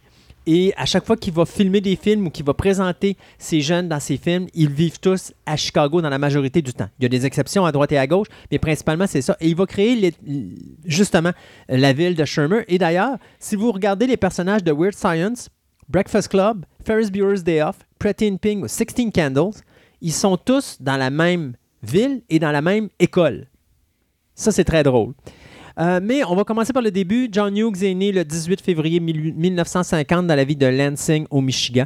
Euh, dans son quartier, parce que là, à cause de son père qui est un vendeur, euh, ils vont avoir à déménager souvent. Donc, euh, il va passer à un moment donné sa jeunesse dans des endroits où soit que ça va être euh, habité par des personnes âgées ou soit que ça va être habité juste par des filles, pas beaucoup de gars. Alors, il va se retrouver toujours à imaginer des histoires parce qu'il va se retrouver beaucoup, très souvent seul Isolé, ouais. très isolé. Et donc, il va créer des histoires. Et c'est là qu'il va se développer son, son espèce de pouvoir d'écrivain euh, et d'écriture. Il va regarder beaucoup les gens, comment ils vivent autour de lui, les difficultés, et il va les conserver avec lui, euh, ces problématiques-là. Et également, il va développer sa passion pour la musique. Et donc, c'est ce qui va amener plus tard ce changement drastique au niveau musical du côté des Américains. Euh, il se retrouve à l'âge de 13 ans à Chicago. Et euh, là, bon, il s'en va bien sûr à l'école, mais à un moment donné, il va quitter l'école. En réalité, il va faire un drop-out au collège. Il va laisser tomber le collège et il va devenir un scénariste pour des publicités de 1970 à 1974. Ça, ça va lui permettre d'avoir accès euh, au, euh, au bureau de National Lampoon Magazine. National Lampoon Magazine, c'est eux autres qui. euh, ben, c'est un magazine de blagues, un peu à la Ouais. MAD. Euh, et à ce moment-là, lui, il va écrire euh, une histoire principalement qui va s'appeler Vacation 58, qui va devenir la base du film National Lampoon's Vacation avec les Griswold. En 1977, il y aura la naissance de son premier garçon euh, qui va s'appeler John III. Le- son deuxième fils, Jamie, lui, va venir au monde en 80. Euh, et donc, à ce moment-là, sa carrière n'est pas encore commencée, mais elle va commencer en 82 lorsqu'il va être approché pour écrire le scénario de National Lampoon's Class Reunion. euh, dans lequel il va être mis à la porte, il n'y aura pas une bonne expérience parce que là, on va commencer à bûcher son scénario, à tout transformer au complet. Et d'ailleurs, les premières expériences de John Hughes ne sont pas terribles. Donc, que ce soit National Lampoon's Class euh, Reunion, Mr. Mom en 83 avec Michael Keaton et euh, Terry Garr. Il y avait également Nate and Hayes euh, qui va faire en 83 et bien sûr le National Lampoon's Vacation qui est le premier film tantôt que je parlais avec les Griswold. Les quatre films-là vont avoir quelque chose d'identique, c'est-à-dire Hughes écrit un scénario, mais on va disséquer son scénario, puis à la fin, ce qui va rester, Yes, il ne reste pas grand-chose de son œuvre d'origine. Et face à ça, bien, à un moment donné, Hughes est comme tanné et en 84, on va lui offrir une place. Euh, parce que là, il y avoir deux films là-dedans sur quatre qui vont avoir des succès. D'ailleurs, les deux films sortent à une semaine d'intervalle, soit Mr. Mom et euh, National Lampoon's Vacation. Et à ce moment-là, ces deux succès-là vont permettre euh, à John Hughes de réaliser son premier film, en plus de l'écrire, qui s'appelle bien sûr 16 Candle, qui a été réalisé en 1984 avec Molly Ringwald et Anthony Michael Hall. L'histoire de 16 Candles, c'est très simple. La jeune Samantha qui, la journée de ses 16 ans, découvre que ses parents qui sont en train de préparer le mariage de sa sœur aînée ont tout simplement oublié son anniversaire. Et juste pour rajouter ça, ben, c'est le moment où elle prépare euh, sa participation au bal de finissant et elle aimerait bien ça, pouvoir y aller avec euh, le plus beau gars de l'école. Mais bon, elle se dit, moi, je suis une fille de pauvre. Lui, c'est un haut gradé. Il sort avec la plus belle fille de l'école. Euh, fait qu'on oublie ça. Sauf que lui, il est dans une relation qui avance pas parce que c'est superficiel, vu que la fille avec qui est, c'est une cheerleader. Fait que tu vas qu'elle est- elle est artificielle, elle aussi. il a le goût d'avoir quelque chose de plus et il s'intéresse à elle, mais à chaque fois qu'il arrive pour y parler, ça vire toujours tout croche. Et bien sûr, tu as Anthony Michael Hall qui, lui, euh, c'est vraiment le fuck parce qu'il fait le nerd de la place et lui, il a un, mais vraiment un croche sur le personnage de Samantha. Euh, et d'ailleurs, il vole le show dans ce film-là. Et elle, elle veut rien savoir de ce gars-là, fait qu'elle essaie de s'en débarrasser, mais elle n'est pas capable. Et puis finalement, bon, écoutez, vous écouterez le film, là, il y a plein d'affaires qui se passent là-dedans, mais c'est vraiment rigolo. Euh, ce qui est drôle à savoir à l'origine, c'est qu'Anthony Michael Hall et Molly Ringwald saillissaient la face à mourir. Et euh, John Hughes, à un moment donné, les a pris les deux et les a amenés chez un disquaire. Et c'est la passion de la musique qui les a réunis parce qu'ils se sont rendus compte qu'ils avaient les mêmes goûts musicaux. Et donc, après ce film-là, les deux ont commencé à sortir ensemble, entre 16 Candles et le prochain film. Euh, 16, Ca- 16 Candles pardon, va coûter 6,5 millions, va ramasser 23,7 millions au box-office. Déjà là, c'est un gros boom. On dit, wow, ça vient de où ça? Mais le film fait un bon succès. Donc, ce qui fait en sorte que Ringwald et Hall vont gagner les deux euh, le meilleur prix pour le meilleur, jeune actrice et le meilleur jeune acteur au Young Artist Award. Sauf que c'est la seule fois de toute l'histoire de ce prix-là que deux jeunes du même film rapportent les deux prix principaux. Ça s'était jamais vu. Face à ça, John Hughes s'en va là, arrive avec un autre scénario qu'il a écrit pendant qu'il travaillait sur 16 Candles et il va créer la bombe. Mais ça a failli être une bombe, une vraie bombe. Parce que euh, John Hughes voulait faire le film, voulait réaliser ce film-là, et on a dit non. Et finalement, John Hughes a dit écoute, euh, ça coûte un million de dollars, c'est ce que je vous demande. Et je vais filmer dans une école. Alors, je vais reproduire tout dans le, gymnase d'une école. Donc, euh, c'était à ce moment-là, il devait faire une, bibliothèque à deux étages. Et il avait reproduit la bibliothèque et tout ça. Et il a dit étant contrôlé là, c'est quoi le problème qui peut survenir? Et alors, les investisseurs ont dit OK, c'est-tu qu'on va donner ton million? Fais-le. Et ça l'a donné Breakfast Club. Sauf que les maisons de production avaient tellement peur qu'on a décidé que le film allait sortir seulement en février dans la zone morte. Et le film va faire 51,1 millions de dollars au box-office. Là-dedans, bien sûr, ben, vous- si vous ne connaissez pas l'histoire de, Breakfast Club, c'est peut-être un film qui faut vous empresser d'aller voir. Euh, c'est cinq jeunes qui se retrouvent en euh, punitence dans le euh, En la détention. en détention dans la bibliothèque de l'école où ils sont un samedi. Euh, Là-dessus, euh, vous avez euh, bien sûr le sportif, le bum, le geek, euh, la weird et bien sûr la princesse. Donc les acteurs, c'est Emilio Estevez, Anthony Michael Hall, John Nelson, Molly Ringwald et Ali Sheedy. Paul Gleason, lui, fait l'acteur. euh, pas l'acteur, il fait le, professeur qui doit surveiller toute cette équipe-là. Et bien sûr, bien, euh, les jeunes doivent, pendant cet après-midi-là, se parler et ils vont apprendre à se connaître. Et bien sûr, à la fin, l'aspect naïf de John Hughes. Tout va être réglé, euh, ça va être le bel amour, et puis bien sûr, ça va créer le Breakfast Club. Euh, le film a été écrit en deux jours par John Hughes, pour vous dire à quel point il est prolifique.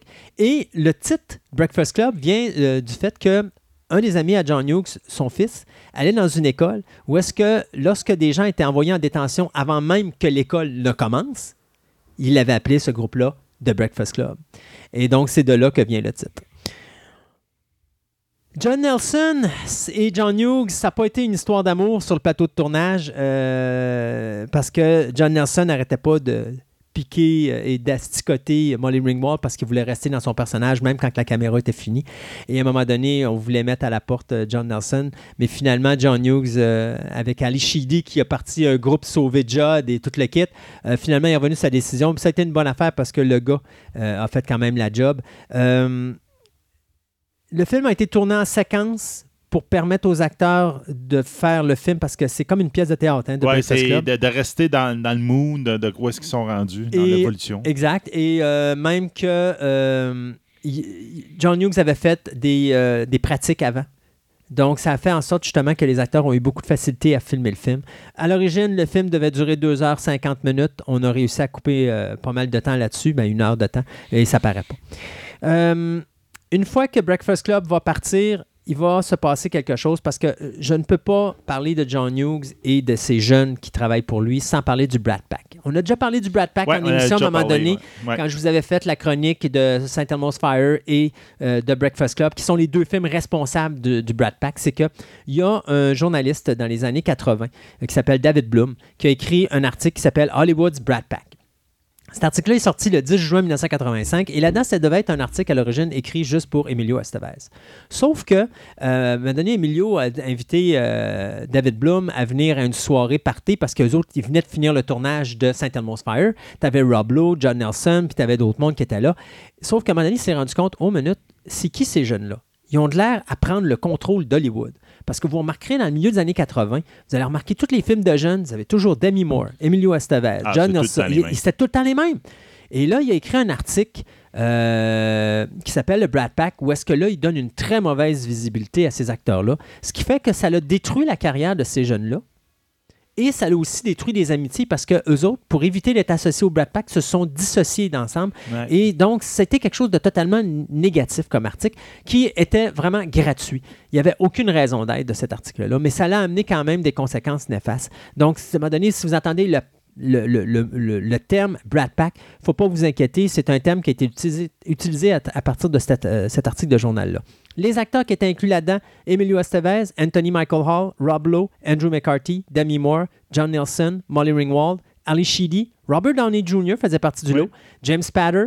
Il y avait également Kevin Bacon, Matthew Broderick, John Cryer, John Cusack, Joan Cusack, Jamie Gertz, Mary Stuart Masterson, Sean Penn, Kiefer Sutherland et Leah Thompson. Ça, c'était le Brad Pack. Là-dedans, vous allez me dire, ouais, mais il y en a qui ont fait des carrières. Oui, c'est vrai.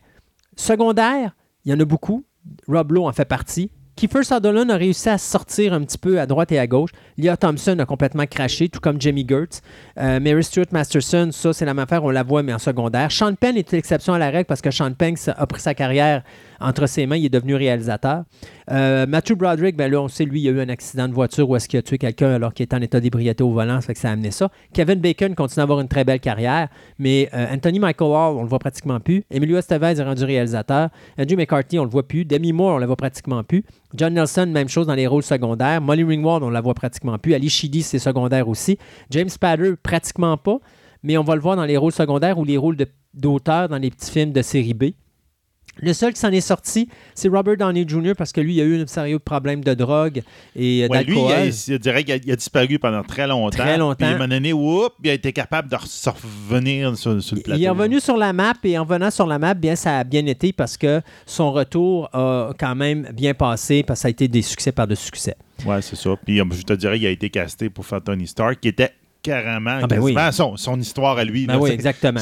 Donc, il, il castait super bien. Avant de parler de Weird Science en 85, il faut parler de National Lampoon's European Vacation parce que le nom de John Hughes apparaît au niveau de la scénarisation, mais John Hughes n'a jamais rien touché de ce scénario-là. C'est juste qu'il y a des idées de John Hughes du premier National Lampoon's qui ont, été, gardées et qui ont été utilisées dans le deuxième film. Alors, à cause de euh, ce qu'on appelle le- le- le- l'espèce de, de- de syndicat des acteurs, il est obligé de le mettre, il est obligé de le mettre comme acteur, comme euh, scénariste, mais il n'a pas vraiment été impliqué là-dessus.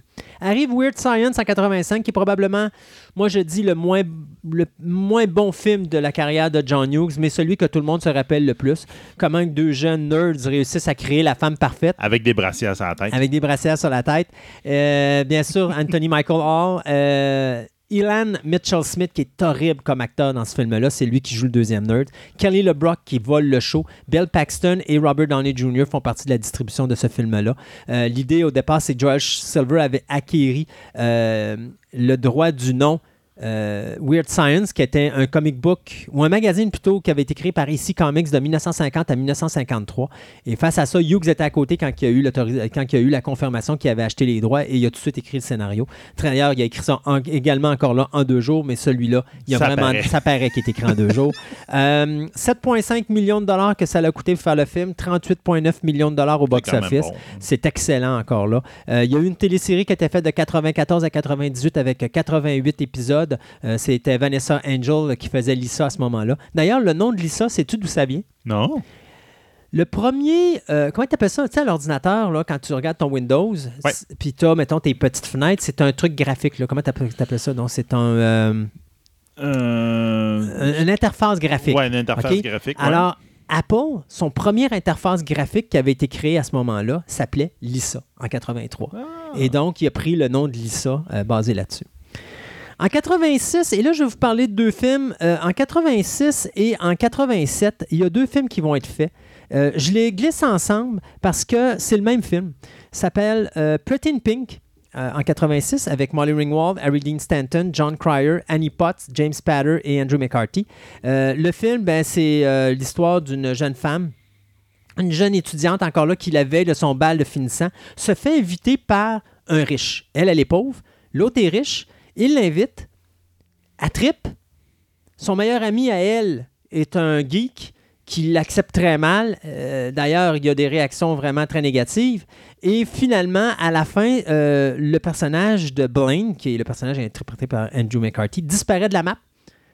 Puis là, euh, tu as le personnage de Andy, qui est Molly Ringwald, qui essaie de recommuniquer avec, mais ça marche pas. Et là, Andy se ramasse avec son meilleur chum, Ducky, qui est interprété par John Cryer, à son bal de finissant, pour finalement découvrir pourquoi que Blaine ne la rappelait pas, parce que Blaine était en conflit.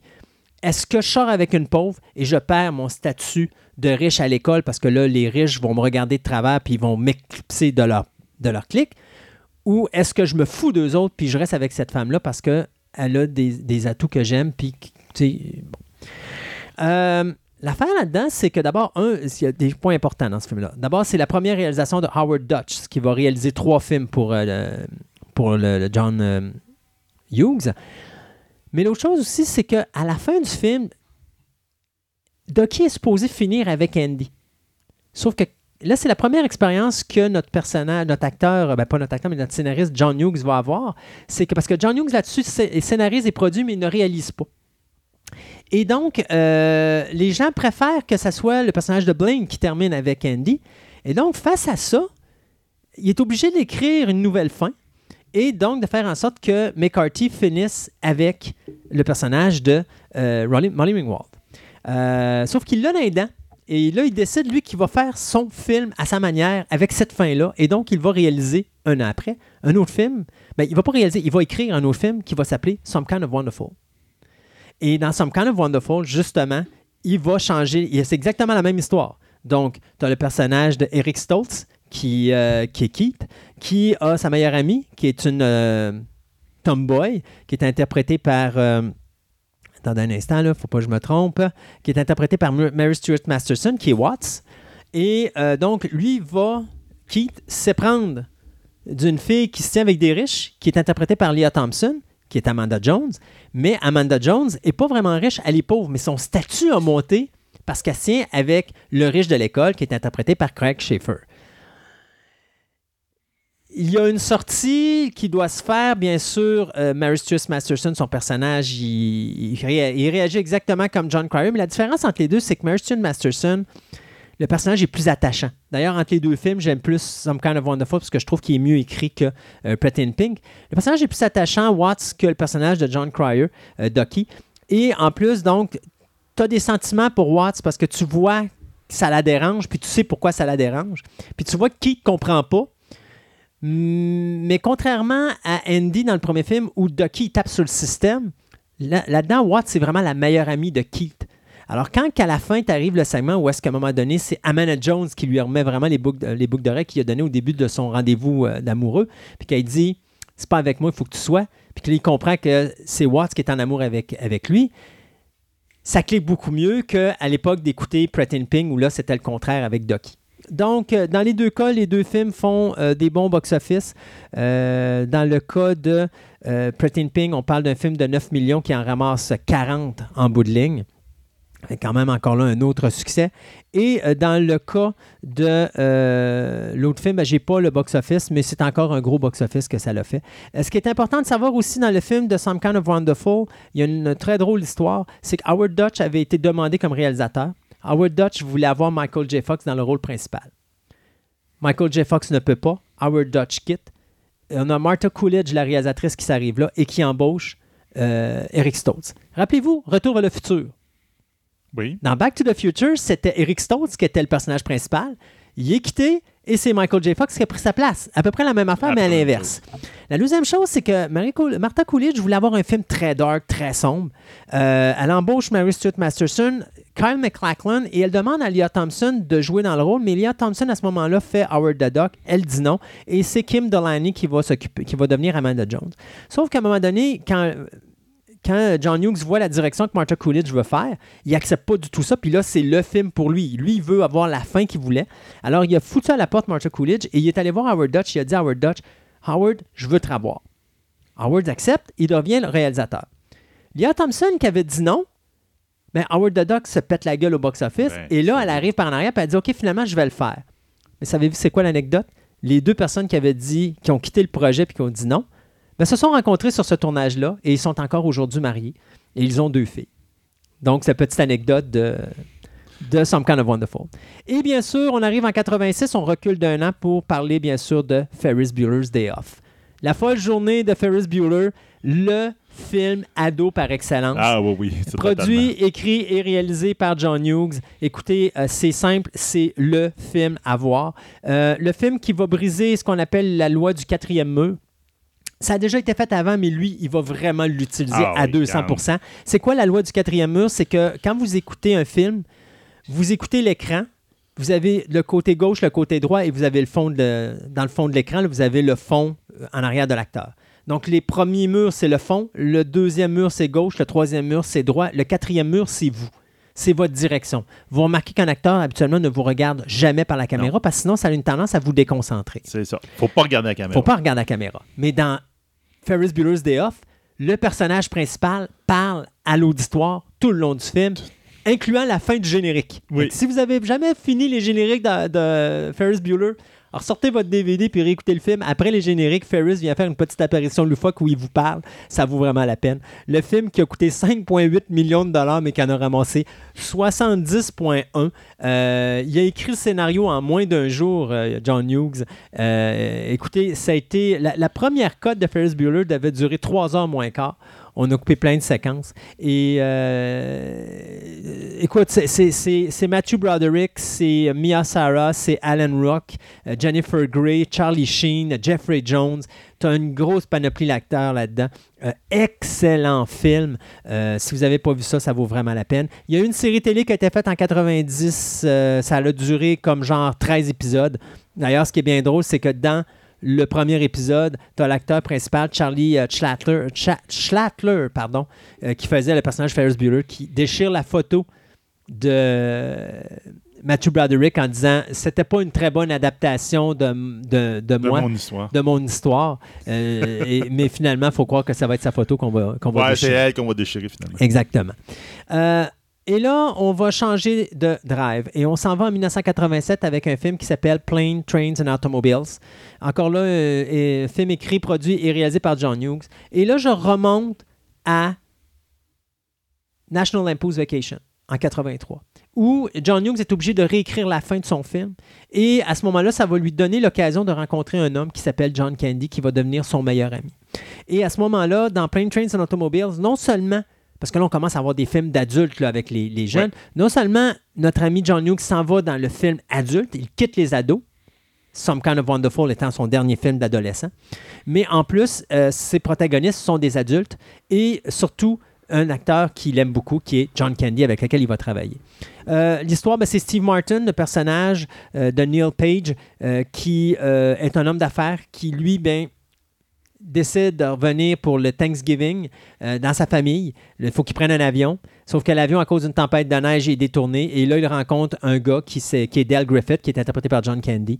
Et lui, c'est un vendeur d'anneaux de douche qui est totalement euh, dérangeant, comme vous ne pouvez pas l'imaginer. Tout ce qu'il fait de tout croche. Il n'y a, rien qui va bien dans ce voyage-là, dans Plane Trains Automobile, à cause principalement de John Candy.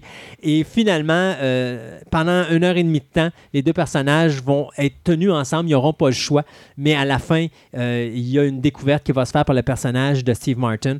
Et à ce moment-là, euh, ça change complètement la gamme. Alors, tu passes d'une comédie à un film dramatique, pratiquement. Et euh, c'est un très beau film, Plane Trains and Automobile. Mais mon Dieu, que je suis content de pas faire de, pas avoir été Steve Martin à ce moment-là. D'ailleurs, l'histoire était une histoire qu'a vraiment vécu euh, John, Ca- John Hughes euh, dans sa vie. À un moment donné, euh, il était en voyage, son avion avait été détourné, puis ça avait pris, je pense, c'est cinq jours pour retourner à la maison.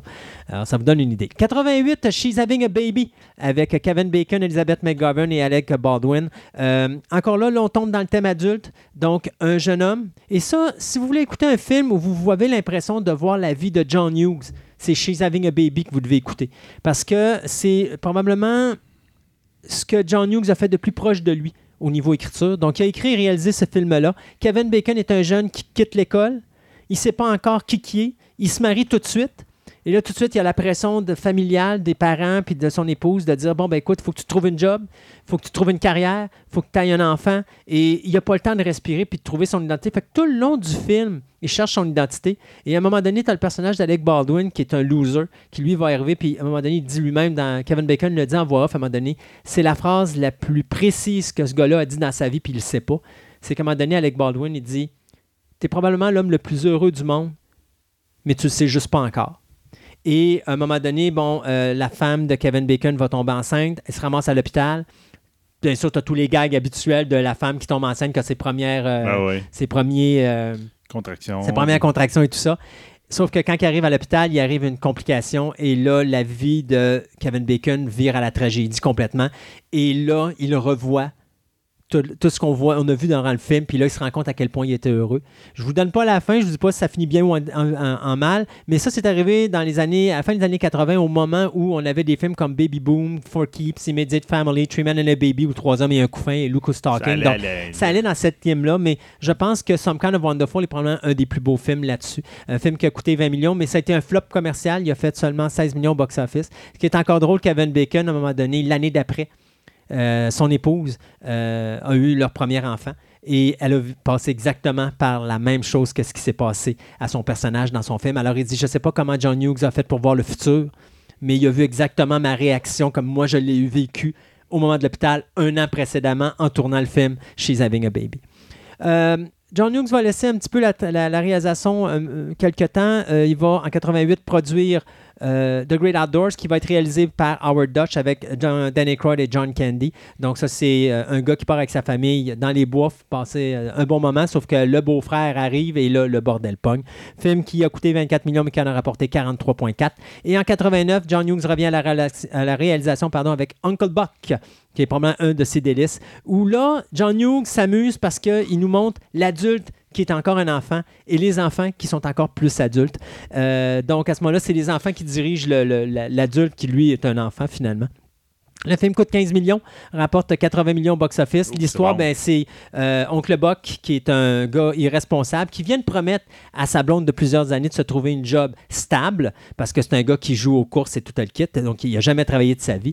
Sauf que euh, le soir, avant de rentrer au travail, bien, il reçoit un appel de son frère qui lui dit bien, sais-tu quoi, il y a un, euh, un problème de santé dans ma belle famille, il faut que je parte, mais il faut que quelqu'un vienne s'occuper des enfants. Alors, il doit s'occuper des enfants. Là-dedans, ben, les deux enfants, ce qui est le fun, c'est que vous avez. euh, Macaulay Culkin qui fait son apparition pour la première fois. Si le nom vous dit quelque chose, pensez à un film qui s'en vient dans quelques instants. Euh, mais c'est là-dedans, dans une séquence où justement euh, l'actrice euh, Amy Madigan s'en va à la maison pour remplacer Oncle Box parce que l'aîné de la famille s'est sauvé puis il est obligé d'aller la chercher. Et elle arrive à la, à la porte, elle cogne, puis tu as la trappe pour les, euh, le facteur, lettre, hein. pour les lettres. Et là, tu as deux yeux qui apparaissent, puis là, il pose des questions. Tu peux-tu me sortir ta carte d'identité, tatata. L'acteur, vous l'aurez deviné, le petit jeune, c'est le même acteur qui jouait dans le film Home Alone que va écrire euh, John Hughes. Mais avant d'arriver là, il ne faut pas passer par-dessus National Lampoon's Christmas Vacation, euh, qui est le film culte des fêtes de Noël Ben pour oui, beaucoup c'est de ça, monde. là, c'est c'est le culte. Le troisième film des Griswold, euh, qui est basé sur une autre histoire qu'avait écrit notre ami John Hughes pour le National Lampoon's Magazine, qui était Christmas 59. Donc là-dessus, qu'est-ce qu'on va faire? Ben, c'est que John Hughes euh, engage Chris Columbus pour faire la réalisation du film. Le problème, c'est que Columbus, quand il s'assoit avec Chevy Chase, l'engueulade n'est pas longue et puis Chevy Chase euh, tape sur le système à Columbus. Fait que Columbus sort après deux heures et dit à John Hughes Je peux pas travailler avec ce gars-là. John Hughes, qui avait déjà eu affaire avec euh, Chevy Chase, a dit Sais-tu quoi, je te comprends. Va à la maison, on va s'en reparler. Et donc, Hughes va donner son scénario. Il y a un autre réalisateur qui va arriver là. Le film qui a coûté 25 millions va en rapporter 71,3 au box-office. Mais pendant ce temps-là, lui, il se pointe pas sur le plateau de tournage de euh, National Lampoon's Christmas Vacation, mais il va écrire un autre scénario qui s'appelle Home Alone, euh, qui va produire et scénariser, et il va donner ça à Chris Columbus, qui va réaliser le film à ce moment-là. Et bien sûr, on va engager Macaulay Culkin comme acteur principal, Joe Pesci et Daniel Stern. Bien sûr, vous connaissez toute l'histoire de ce petit jeune-là qui est coincé à la maison euh, parce que ses parents l'ont oublié alors qu'ils sont partis en voyage, en voyage pardon, et pendant les fêtes de Noël, il est pogné avec des criminels qui essayent de prendre Il a de, de possession. voler la maison. Il essaie de voler la maison. Alors, le film a fait euh, coûté 18 millions, mais il en a fait Ah non, 476,7 c'était millions. méga C'était le méga succès. Euh, D'ailleurs, il y a eu euh, quatre films au total. Il y a eu un deuxième film qui est sorti au cinéma en 92, un troisième film qui est sorti euh, au cinéma, mais qu'on n'a pas eu, nous, ici, au, euh, au cinéma, qui était Home Alone 3, où on a changé le- les enf- la, la famille et tout ça. C'est un autre jeune. Et on a gardé le même jeune en, quatre- en, 2000 en 2002, pardon, lorsqu'on a fait le quatrième film qui a été fait pour la télévision, mais John Hughes n'était pas impliqué dans ce projet-là. Euh, Career Opportunities, Only the Lonely et Dutch. Ça, c'est les trois films que va scénariser euh, et euh, produire ou coproduire John Hughes. Donc, Career, Opportunity met en vedette Frank Wally et Jennifer Connelly. Only the Lonely, c'est John Candy, Maureen O'Hara et Ali Sheedy. Probablement le meilleur des trois, où est-ce que John Candy, Candy est un policier. Puis euh, il vit avec sa mère. Et là, soudainement, il tombe en amour pour la première fois de sa vie avec une jeune femme, sauf que la mère ne l'accepte pas parce que là, son petit garçon veut quitter la Ouais, maison. Oui, ça me dit quelque chose. Et Dutch, avec euh, Ethan Embry, Ed O'Neill et Jobette Williams, où Dutch bien, euh, vient de trouver une nouvelle blonde. Elle est riche, mais le problème, c'est que le petit kid aussi, son petit caractère, et moment donné, ben, la, la- la- sa blonde, il dit ben, Écoute, tu peux aller chercher mon fils Ça va vous permettre, pendant le chemin du retour, de faire con- connaissance. De faire connaissance. De vous alors, c'est pire que Plane Trains and Automobile parce que la guerre est pognée dans la voiture. Ceci dit, dernier film réalisé par John Hughes en 91, Curly Sue, euh, avec Jim Belushi, Kelly Lynch et Alison Porter. Film qui, fait, euh, qui a coûté 25 millions, qui en a fait 33,6 au box-office nord-américain. Euh, L'histoire, ben, c'est un homme qui m'a donné un- une sortie d'un soir avec une femme, puis il hérite d'un bébé. Comme il dit, dit j'ai fait un one, night stand, mais au lieu de me ramasser avec une maladie transmise sexuellement, je me suis ramassé avec un bébé parce que la femme l'a laissé là. Et donc, à ce moment-là, euh, Bellucci doit garder cet enfant-là et va l'élever, mais c'est un vagabond. Et à un moment donné, ils font une passe où est-ce qu'il essaye de se gagner un souper en se faisant frapper par la voiture d'une femme riche, sauf que la femme le frappe vraiment. Et là, il se ramasse dans la résidence de cette femme-là. Et euh, bon, la femme veut pas laisser partir James Bellucci parce qu'elle tombe en amour avec la petite fille. Et je vous fais part du reste, mais euh, Kelly Lynch là-dedans joue une avocate qui euh, est comme un requin. Son objectif, c'est de détruire la compétition, sauf qu'à un moment donné, elle va se découvrir des petites tendances de mère et puis bon, ça va changer son caractère et tout et tout et tout.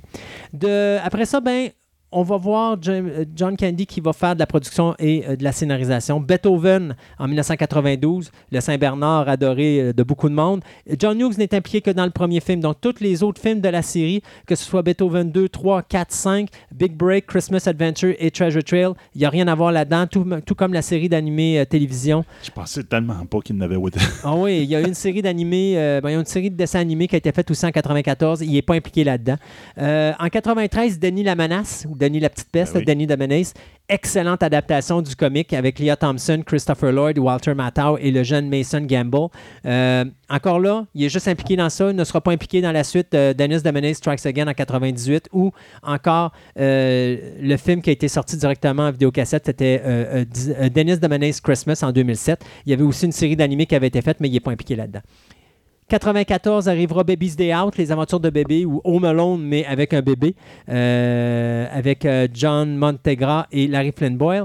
Et le film, pour moi, qui est le film de Noël, Miracle on 34th Street, en 94, qui est Ouais. produit et écrit par John Hughes. Donc, tous les films que je vous ai parlé, c'est des productions ou des productions scénarisation, mais euh, John Hughes, là-dedans, ne fait plus de réalisation.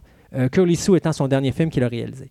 94 arrivera un décès qui va chambarder la vie de John Hughes. C'est la mort de John Candy, euh, mort d'une crise cardiaque sur le plateau de tournage de euh, Wagon, East Wagon ou Wagon East en tout cas. Euh, face à ça, John Hughes sortir, prend sa famille, s'en va là parce qu'il se dit OK, je vois ma mortalité. Quelle est la chose la plus importante dans ma vie que je ne veux pas regretter? Et c'est sa famille. Donc, il s'en va s'acheter une ferme dans l'Illinois et euh, va décider de vivre là. Mais il va quand même revenir faire de la scénarisation. Il va travailler surtout avec Walt Disney en faisant les 101 Dalmatiens avec Glenn Close et aussi Flubber. Euh, avec Robin Williams, qui était Plaxmol en 97, Ah, ok. qui était le remake de The Absent-Minded Professor. Alors, euh, encore là, il va avoir beaucoup de succès.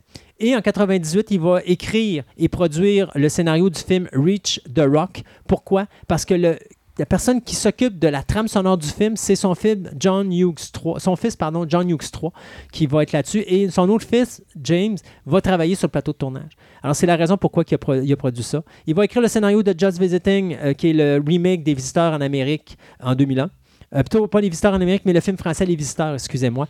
Euh, donc, il va écrire le scénario de ça, mais ça ne sera pas un beau succès. Non. Et finalement, euh, en 2001, il va produire un film qui s'appelle Newport South, parce que c'est son film James Hughes qui va écrire son ce scénario. C'est d'ailleurs la seule expérience scénaristique de James.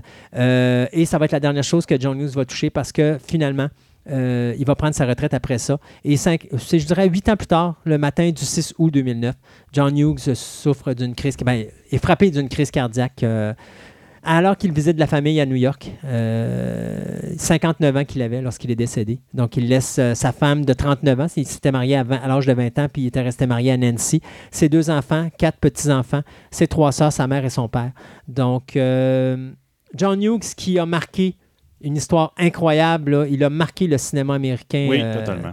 et on ne peut pas passer à côté. Donc, euh, c'était ça. Et j'ai plus rien à dire sur John Hughes. Ben, Je pense qu'on a fait ça à Express. Oui, hein? Quand j'avais Mais- fait cette chronique-là à choix, ça avait duré 93 minutes. Là, je vous l'ai faite en moins de 40 minutes. C'est quand même bon. Puis, euh, regarde, ça, ça montrait un pan du cinéma américain qui était intéressant. Quelqu'un qui a, qui a changé euh, un peu la vision. là. Et qui est excellent. Je veux dire, au Ben niveau. oui, on peut pas passer à côté de ce Il y gars. a plein, plein de succès qu'il a fait. Ouais. Donc, un gros merci, Christophe.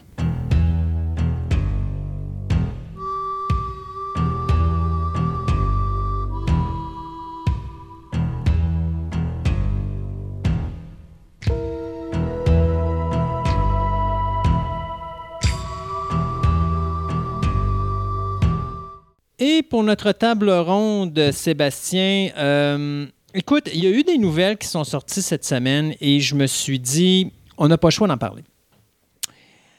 Euh, D'abord, on va commencer par Disney, parce qu'il y a beaucoup de choses avec Disney qui se passent. Ouais, mais il se consolide pas mal euh, Ouais. leur position. Ben, ça dépend. Euh, J'ai une petite nouvelle qui me stresse un peu. C'est que le patron de Disney, Bob Iger, qui est le PDG de la compagnie, Ah, oui, oui, le gars qui a pris Mm. Disney alors que ça s'en allait plus nulle part, que c'était sur le bord de la faillite, que c'était la catasse parce que là, on faisait juste des adaptations de vieux films d'animation. Le nom Disney avait été scrappé complètement. Et euh, Iger est arrivé et la première chose qu'il a faite, c'est qu'il a dit OK, je m'en vais voir Pixar et je fais une offre à Pixar. Alors, je vous achète, mais je vous donne le plein contrôle de Disney Animation C'est la meilleure chose qu'il la faire. meilleure chose qu'il ne pouvait pas faire. Et qu'est-ce que ça a fait? Ça a pris deux, trois films et l'univers de Disney Animation a totalement changé et il a retrouvé une qualité qu'il avait perdue dans Ouais. les années, euh, je dirais, quatre- fin des années 80, ben, fin des années, dans les années 90, Oh, pas mal. euh, L'époque direct sur vidéo. sais. exactement. Après ça, qu'est-ce qu'il a fait? Il servirait de bord et il a acheté nul autre que Lucasfilm. Mhm. Il est allé chercher Star Wars, il est allé chercher Indiana Jones, il est allé chercher Lucasfilm. Pas n'importe quoi. Ben non, non. Lucasfilm. Et pour finir, ben écoute, euh, sais-tu quoi, tant qu'à avoir Lucas, ben on va aller. On n'a pas les droits pour Star Wars épisode 4, 5 et 6. Achetons donc 20th Century Fox. Donc le gars a construit, est parti d'un rien et il a construit un empire incroyable. Ah, ouais, méchant empire. hein. Sauf que là, Iger vient d'annoncer que quand il finit son mandat en 2021, il ne revient pas, il ne reprend Il pas son retire. poste, il se retire, il prend sa retraite. Donc, là, l'inquiétude, c'est qui va prendre sa place? Est-ce que Iger va amener quelqu'un pour le remplacer ou est-ce que c'est vraiment le CA de Disney qu'il va falloir qu'il trouve quelqu'un? Les souliers sont gigantesques. Oui. Euh, OK, le gars qui va prendre les souliers de M. Iger, il est mieux. De, tu sais, mettons que les souliers d'Iger, présentement, ça doit être du 16 ou du 17. Là. Lui, il devrait chausser du 20. Là. Parce que c'est pas à peu près. là. Il y a beaucoup, beaucoup de, choses à faire. Et la question est de savoir, c'est à partir de ce moment-là, tu t'en vas où? Iger laisse la compagnie entre, dans- sur une bonne Parfait. Ah oui. ah oui, sur des, sur bonnes, des bonnes solidités. Là. La, la base est là. L'importance de, de- de la compagnie est quand même là. Donc, restera à voir si Iger va être capable de, de- de trouver quelqu'un pour le remplacer qui va être aussi bien ferré que lui au niveau business. Parce que c'est un homme qui savait exactement prendre sa place. Et c'est ce qui faisait que ce gars-là avait du succès je ne suis pas un gars d'animation. Je vais aller chercher, je vais acheter la compagnie numéro un d'animation au monde, puis ils vont s'occuper de mon animation. Euh, j'achète Lucasfilm, j'achète Star Wars, j'achète. Mais sais-tu quoi, Madame Kennedy, tu connais Star Wars, tu connais. euh, gère l'univers de Star Wars, c'est toi laptop là-dedans. Euh, et maintenant, bien, euh, il y a Marvel, justement Marvel ben et oui. tout ça. Ben, c'est vrai, j'avais oublié, il a acheté, ma- Ben oui, il a acheté Marvel, Marvel. Entertainment. Marvel Entertainment. Entertainment, oui. Donc, il a acheté Marvel Entertainment, ça je l'avais oublié, ce qui a donné l'opportunité d'avoir la badge de super-héros de Marvel et donc de pouvoir justement faire des films. Donc, c'est tout grâce à lui tout ça. Mm. Et euh, bon, qu'il prend sa retraite en 2021, donc restera à voir. Mais il s'en va pas comme ça. Il y a un petit dernier dossier qu'il essaye de régler. Parce qu'il y a NBC Universal qui, euh, et Comcast qui ont approché Disney. Les trois compagnies ont approché Disney pour dire on serait prêt à vendre nos actions de Hulu. Et là, présentement, notre ami Iger, est en train de dealer avec ces gens-là parce que s'il achète les actions, Disney devient la- l'actionnaire numéro un à 100 de C'est Hulu. ça, parce qu'en ce moment, il est majoritaire. 60% C'est ça. Donc là, s'ils vendent les autres et ils achètent le reste, c'est gars, il peut faire ce qu'il veut avec Yulu. Là. Et là, à ce moment-là, tu veux dire que, tu sais, Hulu et Disney Plus sont propriétés de Disney. Ouais. Disney fait ce qu'il veut avec ses deux streaming channels. Et ça, ça vient avec une autre nouvelle que je viens de voir cette semaine aussi, qui là me stresse un petit peu plus pour la compagnie que ça regarde. C'est-à-dire que Netflix vient d'annoncer un emprunt encore de 2 milliards de dollars pour sa programmation. Ils vont-tu arrêter d'emprunter 2 milliards à tous les ans? On est rendu présentement à 12,3 milliards de dollars, de dollars d'endettement. Netflix a déjà annoncé que l'an prochain, il comptait encore faire un autre emprunt, ce qui amènerait l'endettement de la compagnie en 2020 à plus de 15 milliards de dollars. C'est énormément d'argent, mais moi, mon problème n'est pas sur l'investissement. Mon problème est sur, à tous les mois, ces gens-là doivent payer des intérêts. Oui. Pour le moment, ça va bien Netflix. Mais ramenez-vous à la nouvelle avant, si Disney prend possession à 100% de Hulu et qu'il se ramasse avec Disney et Hulu, là, il arrive avec un 2 pour 1. Ouais. Sans compter toutes les DC Channels, euh, le DC Universe. Ah oui, regarde, on parlait de NBC, Amazon. quelque chose de streaming. Donc, Oui, Amazon qui s'en vient tout très le monde fort. s'en va dans le streaming. La compétition de Netflix n'aura jamais été aussi importante. Et ça fait que, commencer. Ça fait juste commencer. Oui. Puis il s'endette, il s'endette, il s'endette, puis tu as l'impression qu'il n'en sort pas tant que ça pour la quantité qu'il s'endette.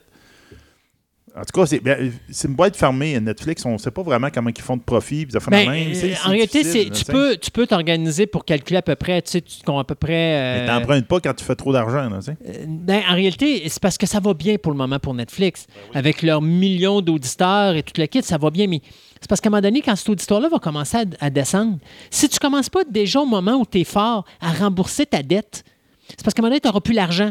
Ça, tu sais, ça me fait penser à une compagnie qui s'appelle MGM. MGM, là, ils gagnent environ en moyenne avec leur banque de films, parce que MGM, la force de frappe, c'est toute la banque de films qu'ils ont. Des vieux films. OK? ouais. Ils ont 500 millions de revenus par année. Ils ont 250 millions d'intérêts à payer par année. La moitié de ton argent qui part en intérêt. Calculez-les comme vous voulez, là. Ça compte pas les frais fixes, ça compte pas le staff, ça compte rien. C'est juste les intérêts, c'est 50% de ton revenu qui part en intérêt. Fait qu'imaginez-vous votre salaire, vous gagnez, mettons, 1000 pièces par mois, un exemple. Ouais. Il y a 500 pièces. Parle pas pour payer vos loyers, là. Non, non, ça paye pour payer votre intérêt d'emprunt.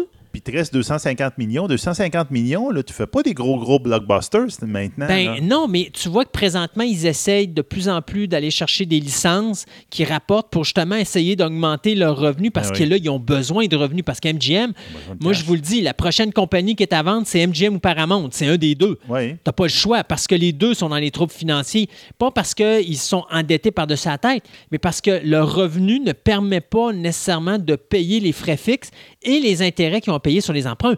Netflix s'en va vers ça. Oui, tranquillement, il s'en va là. là. Et rappelez-vous une nouvelle que je vous ai donnée un peu plus tôt, un peu plus tôt dans l'émission. 10% des émissions qu'ils ont présentement en ondes ne sont renouvelées qu'après trois saisons. Donc, si on dépasse le trois saisons, c'est fini, on cancelle. Donc, il faut repartir une nouvelle série. Donc, il faut refinancer des nouveaux décors, des nouveaux sites, des nouveaux sortes, trouver des... C'est toujours du réinvestissement. Ça peut pas marcher à long terme. À un Non, moment non, donné, tu vas tout, te taper un, un mur de béton. Donc, moi, je pense que Netflix, là, faudrait peut-être commencer à mettre la pédale sur le break, commencer à payer les dettes pendant qu'il y a de l'argent qui rentre avant qu'à un moment donné, ça se mette à se refermer puis dire ouf, on commence à étouffer là. Parce que sinon, euh, Disney pourrait peut-être faire une offre pas très chère pour acheter Netflix. Ben oui. Euh, Jette ton concurrent, puis garde. Bye bye. T'sais, En tout cas. Et pour finir, une dernière petite affaire, je veux lancer rapidement de même. C'est une nouvelle niaiseuse que j'ai. Ben, c'est une nouvelle. C'est- pas niaiseux, mais c'est parce que je trouve ça ridicule. C'est Roman Polanski qui décide de poursuivre l'Académie des Oscars. Parce que Polanski n'est pas content que les Oscars il ait dit Sais-tu quoi, tu fais plus partie de notre regroupement de, de réalisateurs dans les Oscars. Et donc, on te rejette parce que, justement, Polanski, euh, depuis 77, est condamné pour avoir eu des rapports sexuels illégaux avec une mineure de Ah oui, il 13 n'a même ans. plus le droit de mettre au pied aux États-Unis. Non, S'il si- met un pied aux États-Unis, il est arrêté. Il est arrêté puis il va en cours. Alors, euh, tu sais, d'un côté, ça a duré euh, très longtemps. Je pense que l'erreur des Oscars, c'est de ne pas l'avoir fait avant. Je pense que là, Polanski, lui, ce qu'il dit, c'est pourquoi vous ne l'avez pas fait avant? C'est pas parce qu'il y a un MeToo présentement qui existe à Hollywood que là, c'est maintenant que vous devez me tasser. Là-dessus, il n'y a pas tort. Euh, bien sûr, l'avocat qui dit euh, nous, on- non seulement on exige que euh, M. Polanski soit ramené à la classe où il était avant au niveau des Oscars, mais en plus, on veut avoir un paquet d'argent pour euh, tous les problèmes que ça amène et payer tous les problèmes juridiques et surtout l'avocat que ça va coûter à M. Polanski pour regagner son nom au niveau des Oscars. Les Oscars tiennent leur position là-dessus. Alors, restera à voir. C'est un dossier qui s'en vient aussi, mais quelle situation niaiseuse présentement. À là. ta place des Oscars, je dirais, mais regarde, viens à mon bureau, on va Ouais, discuter de Viens, ça. viens dans le bureau, on va régler ça. Envoie-moi pas quelqu'un. Si tu viens, on va régler ça nous autres On mêmes. pourrait dire ça de mano à mano. C'est ça. Avec la police qui attend à la Euh, porte. Qui l'attend à la porte, exactement. Oh, pauvre man. Enfin, que veux-tu? Sébastien, c'est tout pour l'émission 49. Ben oui. Dans deux semaines, c'est The Big One, The le Big numéro 50, 50e émission. James Bond va être avec nous. Ben oui. Et donc, on va parler de. C'est la première fois qu'on fait ça, donc c'est un test. Ouais, c'est un Euh, test. Si ça marche bien puis vous aimez ça, ben, il y en aura d'autres. Ben oui. Euh, Il y en a déjà d'autres de prêtes là, qu'on on n'a pas encore entamé, mais qu'on a préparé pour, pour vous. Alors, euh, on se dit donc à dans deux semaines pour la prochaine émission de Fantastica qui sera le gros 50, donc émission spéciale James Bond en direct pour vous ici sur les ondes de Fantastica. Fantastica. Bye bye tout le monde.